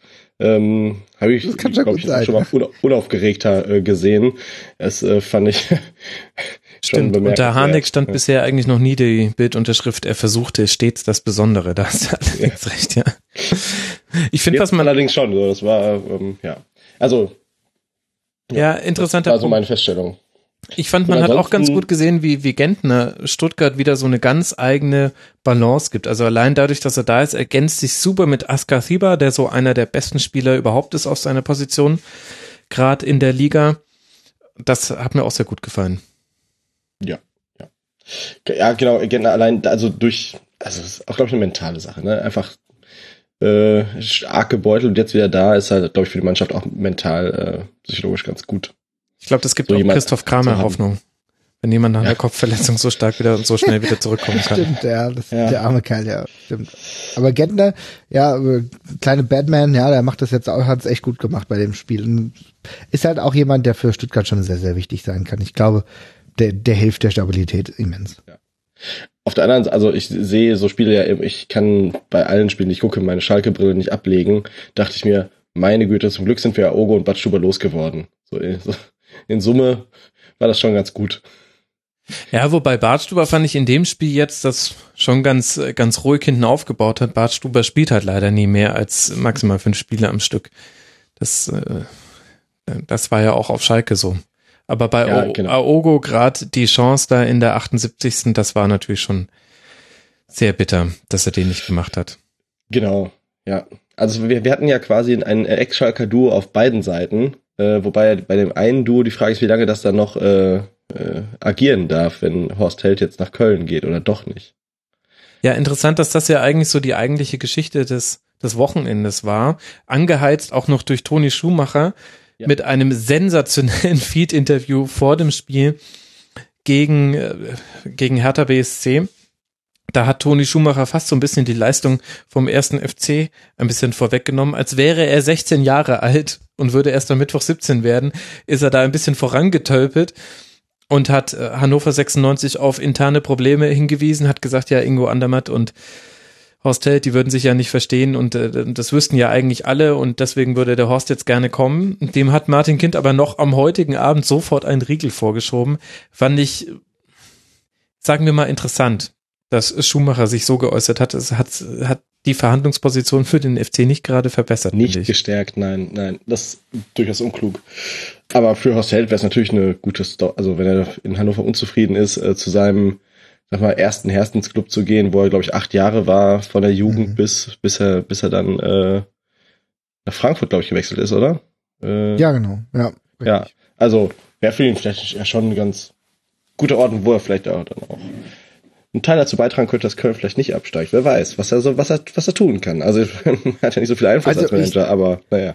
Ich, ich sehe es ganz genauso und ich muss auch ganz kurz festhalten, dass wenn es wirklich einen Konflikt gibt zwischen Andermatt und Horst Held und du wirklich überlegst, dass es Horst, Geld, äh, Horst Held vielleicht doch eher nicht recht zu geben und Andermatt zu behalten, dann muss ich wirklich aber die, die Sinnhaftigkeit deiner Position musst du da hinterfragen, denn bei allem Respekt, Andermatt war ja auch bei der Eintracht, ne, war ja mal Trainer. Und der hat in der ganzen Zeit absolut nichts gerissen. Und welche dubiose Position der, der Herr beim HSV, äh, beim, ja, HSV heißt auch HSV. HSV ja. heißt auch, ja, genau. Ja, genau, Hannover 96 hat. Also das kann, das müssen wir mir erstmal erklären. Also äh, diesen Machtkampf müsste Horst Held eigentlich gewinnen. Und wenn er das nicht nee. gewinnt, dann hat schon, dann hat schon recht, dass er. Nee, wird er nicht gewinnen, weil Martin Kind genau dafür Andermatt installiert hat. Er hat aus äh, schlechten Erfahrungen heraus gesagt, es gibt jetzt jemanden im Aufsichtsrat, der an allen sportlichen Trans Transfers mitentscheidet und deswegen gibt es jetzt mhm. immer eine Viererrunde. Andermatt hält Breitenreiter, den vierten habe ich gerade vergessen, herausragend, muss ich gleich mal nachrecherchieren. Ja, Schröder ich, ich weiß aber noch, ich weiß, ja, könnte gut sein, ja. Ich weiß aber noch, dass es nämlich keine ungerade Anzahl an Leuten war, weil ich mir nämlich dann gleich dachte, und was machen sie bei dem Putt? Aber dann entscheidet natürlich Martin Kind, also ist ja eine doofe Frage eigentlich. Ja, natürlich, klar. Was sonst? Aber andererseits finde ich aber auch, das finde ich gehört zu dieser Heldnummer auch mit dazu, so ganz doll ist es nicht, wenn jemand aus einem laufenden Vertrag heraus sagt, ja, jetzt wäre ich aber gerne woanders. Also wir können das nicht auf der einen Seite Spielern wie Dembele und so weiter, wobei das natürlich eine andere Eskalationsstufe hatte, vorwerfen und dann aber bei einem Sportdirektor sagen, ja gut, das ist ja sein Herzensverein und es läuft ja nicht alles ganz rund bei ihm in Hannover. Ich finde das nicht so ganz einfach. Nee, da hätte man bis zur Winterpause warten sollen. Klar. Also dann kann man das machen, das ist okay finde ich. Es ist übrigens Martin Andermatt und nicht Ingo Andermatt. Ich habe mir die ganze Zeit gedacht, da ist doch ein Riesenfehler drin. Du hättest auch Ingo einfach nicht sagen können und es dann einfach rausschneiden können. Nein, so, sowas mache ich im Rasenfunk nicht. Ich stehe dann schon auch zu meinen eigenen Fehlern, ja. auch wenn das ein sehr äh, dummer war. ja gut, aber ich meine, der tritt jetzt auch nicht so oft in der Öffentlichkeit auf. Ja, das kann man mal, kann man mal vernachlässigen. Also ja. es, es entscheiden Martin Andermatt, Horst Held und dann noch der Assistent Gerhard Zuber und Trainer André Breitenreiter. Das sind die mhm. vier. Ja. Aber ich lege, also ich, ich lege nicht mein Handtuch ins Feuer, aber ich würde, würde schon einen kleinen Geldbetrag drauf wetten, sollte Horst Held nach Köln gehen, dann ist Stöger nicht mehr lange Trainer und dann kommt André Breitenreiter. ja, warten wir es mal ab. Also wenn du drauf wettest, dann würde ich dir empfehlen, 50 plus 1 Euro drauf zu setzen. Ja, natürlich. Gut, schauen wir mal, was da passiert. Ist ja eigentlich etwas nicht Sportliches. Sportlich geht's weiter jetzt für Hannover 96 in München bei den Bayern, dann zu Hause gegen Hoffenheim, bei Hertha und zu Hause gegen Leverkusen. Das ist ein recht knackiges Programm, vor allem wenn man sich das Ganze imaginiert in die Rückrunde hinein, sollte es für Hannover 96 nochmal um den Abstieg gehen, gegen den Abstieg, dann hat man es eben an den letzten vier Spieltagen mit Bayern, Hoffenheim, Berlin und Leverkusen zu tun, nicht ganz so dankbar. Und Stuttgart spielt jetzt dann bei Werder Bremen, dann zu Hause gegen Leverkusen, bei Hoffenheim, gegen die Bayern und bei Mainz 05 im DFB-Pokal. Ein Spiel fehlt uns noch, das ist das 2 zu 1 vom FC Augsburg gegen den VfL Wolfsburg. Durch eine Notbremse in der zehnten Minute gerät Wolfsburg früh in Unterzahl und kann sich davon dann nicht mehr erholen. Allein die Notbremse an sich war schon mal diskussionswürdig, können wir gleich mit ansteigen. Aber die Frage, die über allem steht, ist, wie wäre das Spiel bei 11 gegen 11 verlaufen? Also, wann, jetzt müssen wir mal ganz kurz nachfragen. Also, der gute Herr Arnold hat in der 11. Minute die rote Karte gesehen, ne? Ja. So, und danach hat er erstmal, danach ist erstmal das Tor passiert, so. Also ich weiß nicht, ob die, ob das alles so, äh, so schlüssig ist. Ich meine, wenn du dann äh, ein Gegentor, äh, beziehungsweise erstmal wird jemand rausgesetzt und dann machst du später dann das 1-0, ja, dann könnte es doch eigentlich gar nicht so schlecht laufen. Ich glaube, dann sind eher andere Faktoren irgendwie tragend. Ja, oder? Puh, ja, dieses 1-0 war jetzt aber auch nicht aus der drückenden Überlegenheit äh, geboren, sondern eher so aus dem Der rote Faden, zum Zufall, ja, oder? Marvin, du Ja, hast es, es du hast es liegen lassen. Du hättest den roten Faden zu Marvin gut, Hitz jetzt es- spannen Es können. hängt halt natürlich auch damit zusammen, dass Marvin Hitz alles gemacht hat, aber nicht, was ein Torhüter machen muss, ja, in so einer Situation. Das war halt extrem bitter. Also da hat er sich auch wieder, ja, kein, das war kein Ruhmesblatt. Also spätestens da, wir, dem Marvin Hitz wurde ja in der letzten Zeit auch immer mal wieder mit der Eintracht in Verbindung gebracht, äh, weil, wie gesagt, bei uns fällt ja beziehungsweise wird Radetzky wahrscheinlich nach der Saison gehen und Hitz hat ja jetzt, ich weiß nicht, ob er einen Vertrag verlängert hat, aber er hat wahrscheinlich auch einen auslaufenden Vertrag. Aber nach der Situation habe ich mir gedacht, ach nee, du, nö, muss nicht sein. Auf jeden Fall Also- ein Kandidat für Arndt Zeigler und das Kacktor des Monats, das, das Auf definitiv. jeden Fall. Auf jeden Fall. Aber ich meine, klar, es ist halt, es war ein bisschen Glück dabei und du hast halt schon gemerkt, dass Augsburg eigentlich richtig gut drauf war. Ja? Und mit so einer absolut drückenden Überlegenheit, ich weiß nicht, keine Ahnung, die haben dreimal, dreimal so viel Torschüsse gehabt als äh, wie Ja, Wolfsburg. 23 zu 4 Torschüsse. Allerdings eben halt Okay. auch gegen dezimierte Wolfsburger. War das Mhm. denn gerechtfertigt eurer Meinung nach, dass da die zuerst gezeigte gelbe Karte von Stieler dann nach Betrachten der Bilder zu einer roten Karte ummodelliert wurde? Ja, also ich, ich, ich fand es gut, dass der Schiedsrichter sich endlich mal die Möglichkeit, also es passierte nicht so häufig, die Möglichkeit nimmt, selber nachzugucken und selber sich die Entscheidungshoheit auch zu bewahren. Die Entscheidung dann so zu treffen, pf, boah, frag, fragwürdig. Also ob die, ob die beiden äh, ähm, Teamkollegen jetzt nah genug dran waren. Ich glaube, ich äh, bei The Zone haben sie nachgemessen, sechs Meter entfernt. Hätte das gereicht, um den noch aufzuhalten oder nicht? Ist das letzter Mann? Ist es nicht? Ist es ja schwierig. Also kann, muss aber nicht. Also dann die erste Entscheidung zurückzunehmen, die ja schon erst im Bauchgefühl fällt, äh, nach dann nach den Videobildern, ah, schwierig. Also ich, ich, wenn ich äh, Wolfsburg-Fan wäre, ähm, dann hätte ich da ganz schön Groll gegen den Schiedsrichter, muss ich sagen. Obwohl es, ja, natürlich, ja. Ja, äh, ich find's, find's nicht okay. Ja, also ich fand auch, es war für mich nicht deutlich genug, als dass jetzt eine rote Karte jetzt hier zwingend hätte positioniert werden müssen. Fand ich ein bisschen, war ein bisschen unglücklich, muss ich sagen. Ja, vielleicht, also hätte er die rote Karte erst gegeben, hätte ich gesagt, okay, man muss sie nicht unbedingt zurücknehmen. Da er aber erst Mhm. gelb Genau. gezeigt hat, fand Mhm. ich es zu viel, die rote Karte zu geben. Genau. Man So. Das Ja, ist gut, das ist gut zusammengefasst, ja. Sehe ich genauso. Und ansonsten fällt uns sonst noch was Bemerkenswertes zu diesem Spiel ein. Ich fand zum Ja. Beispiel Opare gut. Ich finde ja Opare auch, aber ganz ehrlich, ich finde Gregoritsch total super. Er ist ein geiler, geiler Typ. Also, ähm, da, da, also als, als äh, Herr, Hertha sag ich schon, als ähm, Hamburg-Fan würde ich mich mega darüber ärgern, dass die den irgendwie abgegeben haben und irgendwie nicht genau wussten, was wir mit dem machen. Das ist nicht nur wegen, nicht nur aufgrund seines Tores, aber der ist so quirlig. Das hast du schon in der zweiten Liga gemerkt. Und der, der kann einem Spiel so gut tun. Und für mich ist zum Beispiel ja auch Finn, Finn Borgerson jemand, der ziemlich viele Chancen manchmal braucht, aber dann im entscheidenden Moment dann doch da ist. Diese Offensive, die ist bei Augsburg echt nicht zu unterschätzen. Und äh, Eben. die, die Genau haben mir richtig ich. Spaß gemacht. Genau, das heißt, ich habe es glaube ich irgendwo, ich weiß nicht, wo ich es gerade schon gesagt habe, die haben halt Stürmer, die treffen. Ne? Da mache ich, da, das ist schon, das ist viel wert. Äh, ne? Wenn's, das ist mein roter Faden, wenn es einmal läuft, dann läuft's halt. Ne? Dann haben Spieler, auch wenn die einen Lauf haben, dann, dann passieren Dinge von alleine. Und bei denen passieren auch gerade Dinge von alleine.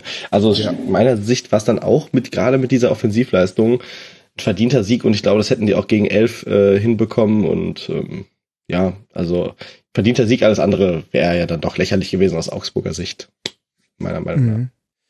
Ja, Ja, und man, man musste ja. sich aber natürlich hart äh, erarbeiten. Es gab ja dann auch noch eine zurückgenommene Strafstoßentscheidung Kajubi gegen Castells.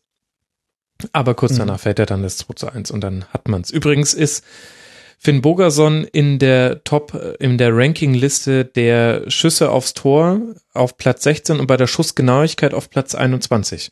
Aller Mhm. Stürme in der Fußball-Bundesliga. Also so schlecht ist es gar nicht.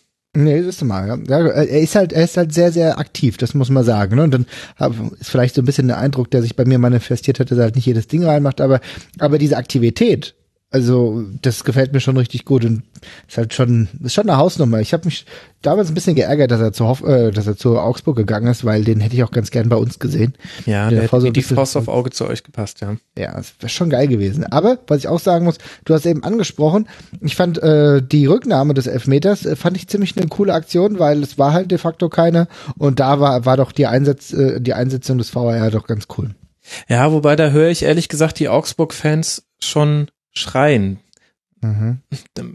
Ich, ich hatte auch den Eindruck, dass es äh, kein Ball ist, allerdings spielt ihn Kajubi schon zuerst. Das Problem ist halt so ein bisschen, wir kommen jetzt immer wieder in Situationen, wo man die berühmte Formulierung verwendet, er sucht den Kontakt und dann fällt er. Und dann ist die Frage, okay, was war größer, der Kontakt oder das Suchen des Kontaktes? In dem Fall bin ich ehrlich gesagt eher dabei, auch bei der Geschwindigkeit, in der die Szene passiert ist, also Castells ist da mit so viel Risiko reingegangen, dass er eigentlich wissen musste, wenn er nicht ganz eindeutig den Ball spielt vor Kajubi, dann ist das Strafstoß. Und er hat ihn meiner Meinung nach nicht gespielt. Da war Kajubi erst am Ball. Ja, also habe ich irgendwie ein bisschen anders gesehen. Ich fand, das war eine gute Entscheidung.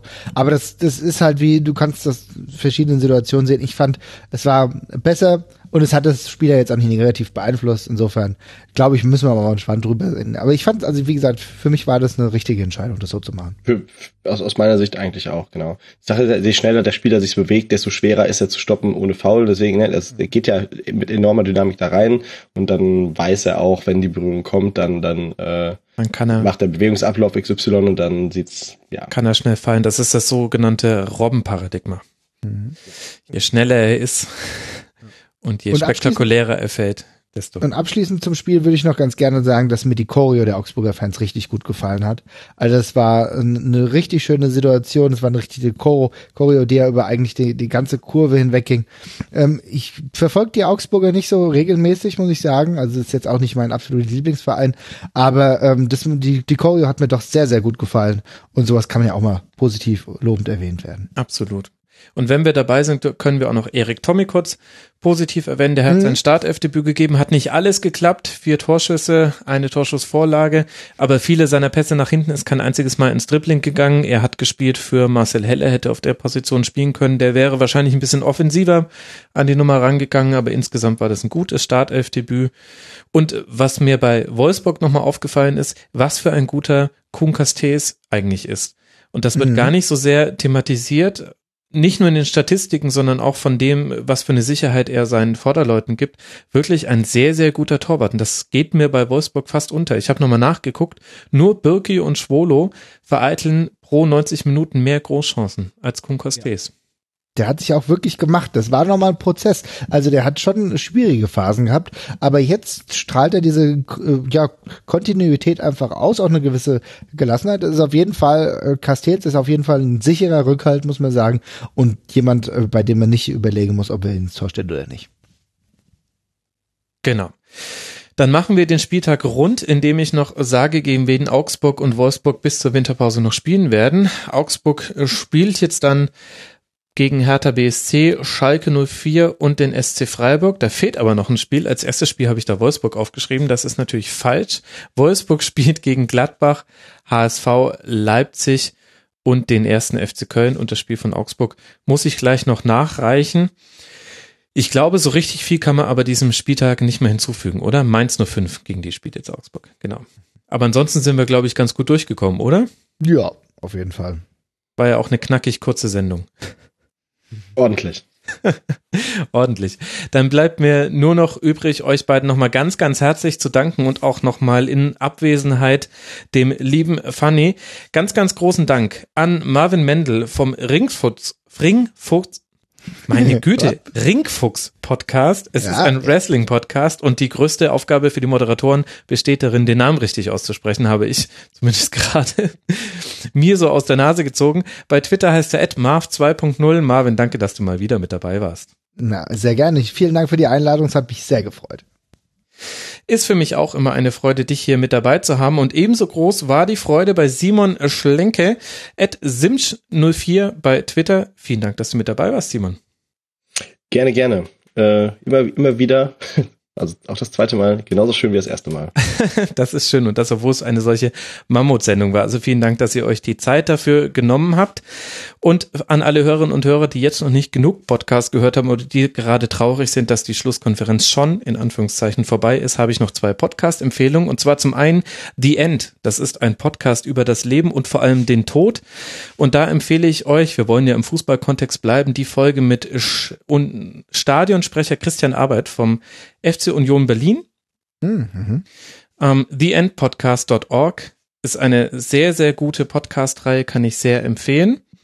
Und außerdem auch empfehlenswert, ESPN 30 for 30 hat eine Folge gemacht über die Geburtsstunde der Ultimate Fighting Challenge, der oh. UFC. Auch mhm. sehr, sehr empfehlenswert. Da habe ich ganz, ganz viel gelernt, was ich vorher nicht wusste. Marvin, vielleicht auch was für dich. Auf jeden Fall. Ultimate Fighting Championship ist nicht so ganz so mein Ding, muss ich sagen. Also ich bin ja nicht so der Ultimate Fighter. Ich habe es mir früher mal an, ganz angeschaut. Du hast ja die Anfänge wahrscheinlich dann jetzt auch so gesehen mit den äh, wilden Schlägereien, die aus unterschiedlichen äh, Mixed Martial Arts Richtungen kamen. Das muss ich sagen, das fand ich auch lustiger als das, was jetzt passiert. Ja, aber ähm, auf jeden Fall interessant. Werde ich mir jetzt sofort noch angucken. Ja, super. Anhören gibt's als ah, anhören meine ich ja ich habe weil es gibt ja auch das 30 for 30 gibt's ja auch diese Videoausgaben genau. und da ist eine Videoausgabe über den Nature Boy Ric Flair das muss ich mir auch noch rein. Ah, sehr gut. Die hängen auch miteinander zusammen. Also könnte auch sein, dass es das auch Ganze als Video gibt. Ich verlinke es jetzt mal als Audio und natürlich war es mhm. der erste FC Union Berlin, bevor jetzt die drei Unioner, die die Schlusskonferenz auch hören, sich bei mir melden. Ich weiß, so viel Zeit muss sein und so viel Zeit war auch noch. Jungs, vielen Dank euch, dass ihr mit dabei wart. Also, wie gesagt, vielen Dank, dass äh, wir eingeladen wurden und mich, mich hat's gefreut. An die Hörer, schöne Grüße und ähm, ja, sagt Bescheid, wenn euch was gefallen hat, euch nicht gefallen hat. Wir sind immer auf Twitter für euch zu sprechen. Wunderschön. Schöner kommen wir aus der Nummer nicht mehr raus. Danke euch beiden, danke an alle Hörerinnen und Hörer und danke an alle Rasenfunk-Supporter, die es möglich machen, dass vielleicht irgendwann der Rasenfunk mal ein Beruf sein wird und nicht mehr nur ein Hobby. Und irgendwann kriegen dann auch mal die Gäste was dafür, dass sie hier teilnehmen. Wie viel es dafür braucht, das habe ich neulich in einem Vortrag gesagt, könnt ihr auf YouTube sehen. Obergiesing gewinnt die Champions League. So heißt der Vortragstitel. Bewertet uns bei iTunes. Wir haben bald die 400 voll. Danke euch. Und dann bis nächste Woche. Ciao.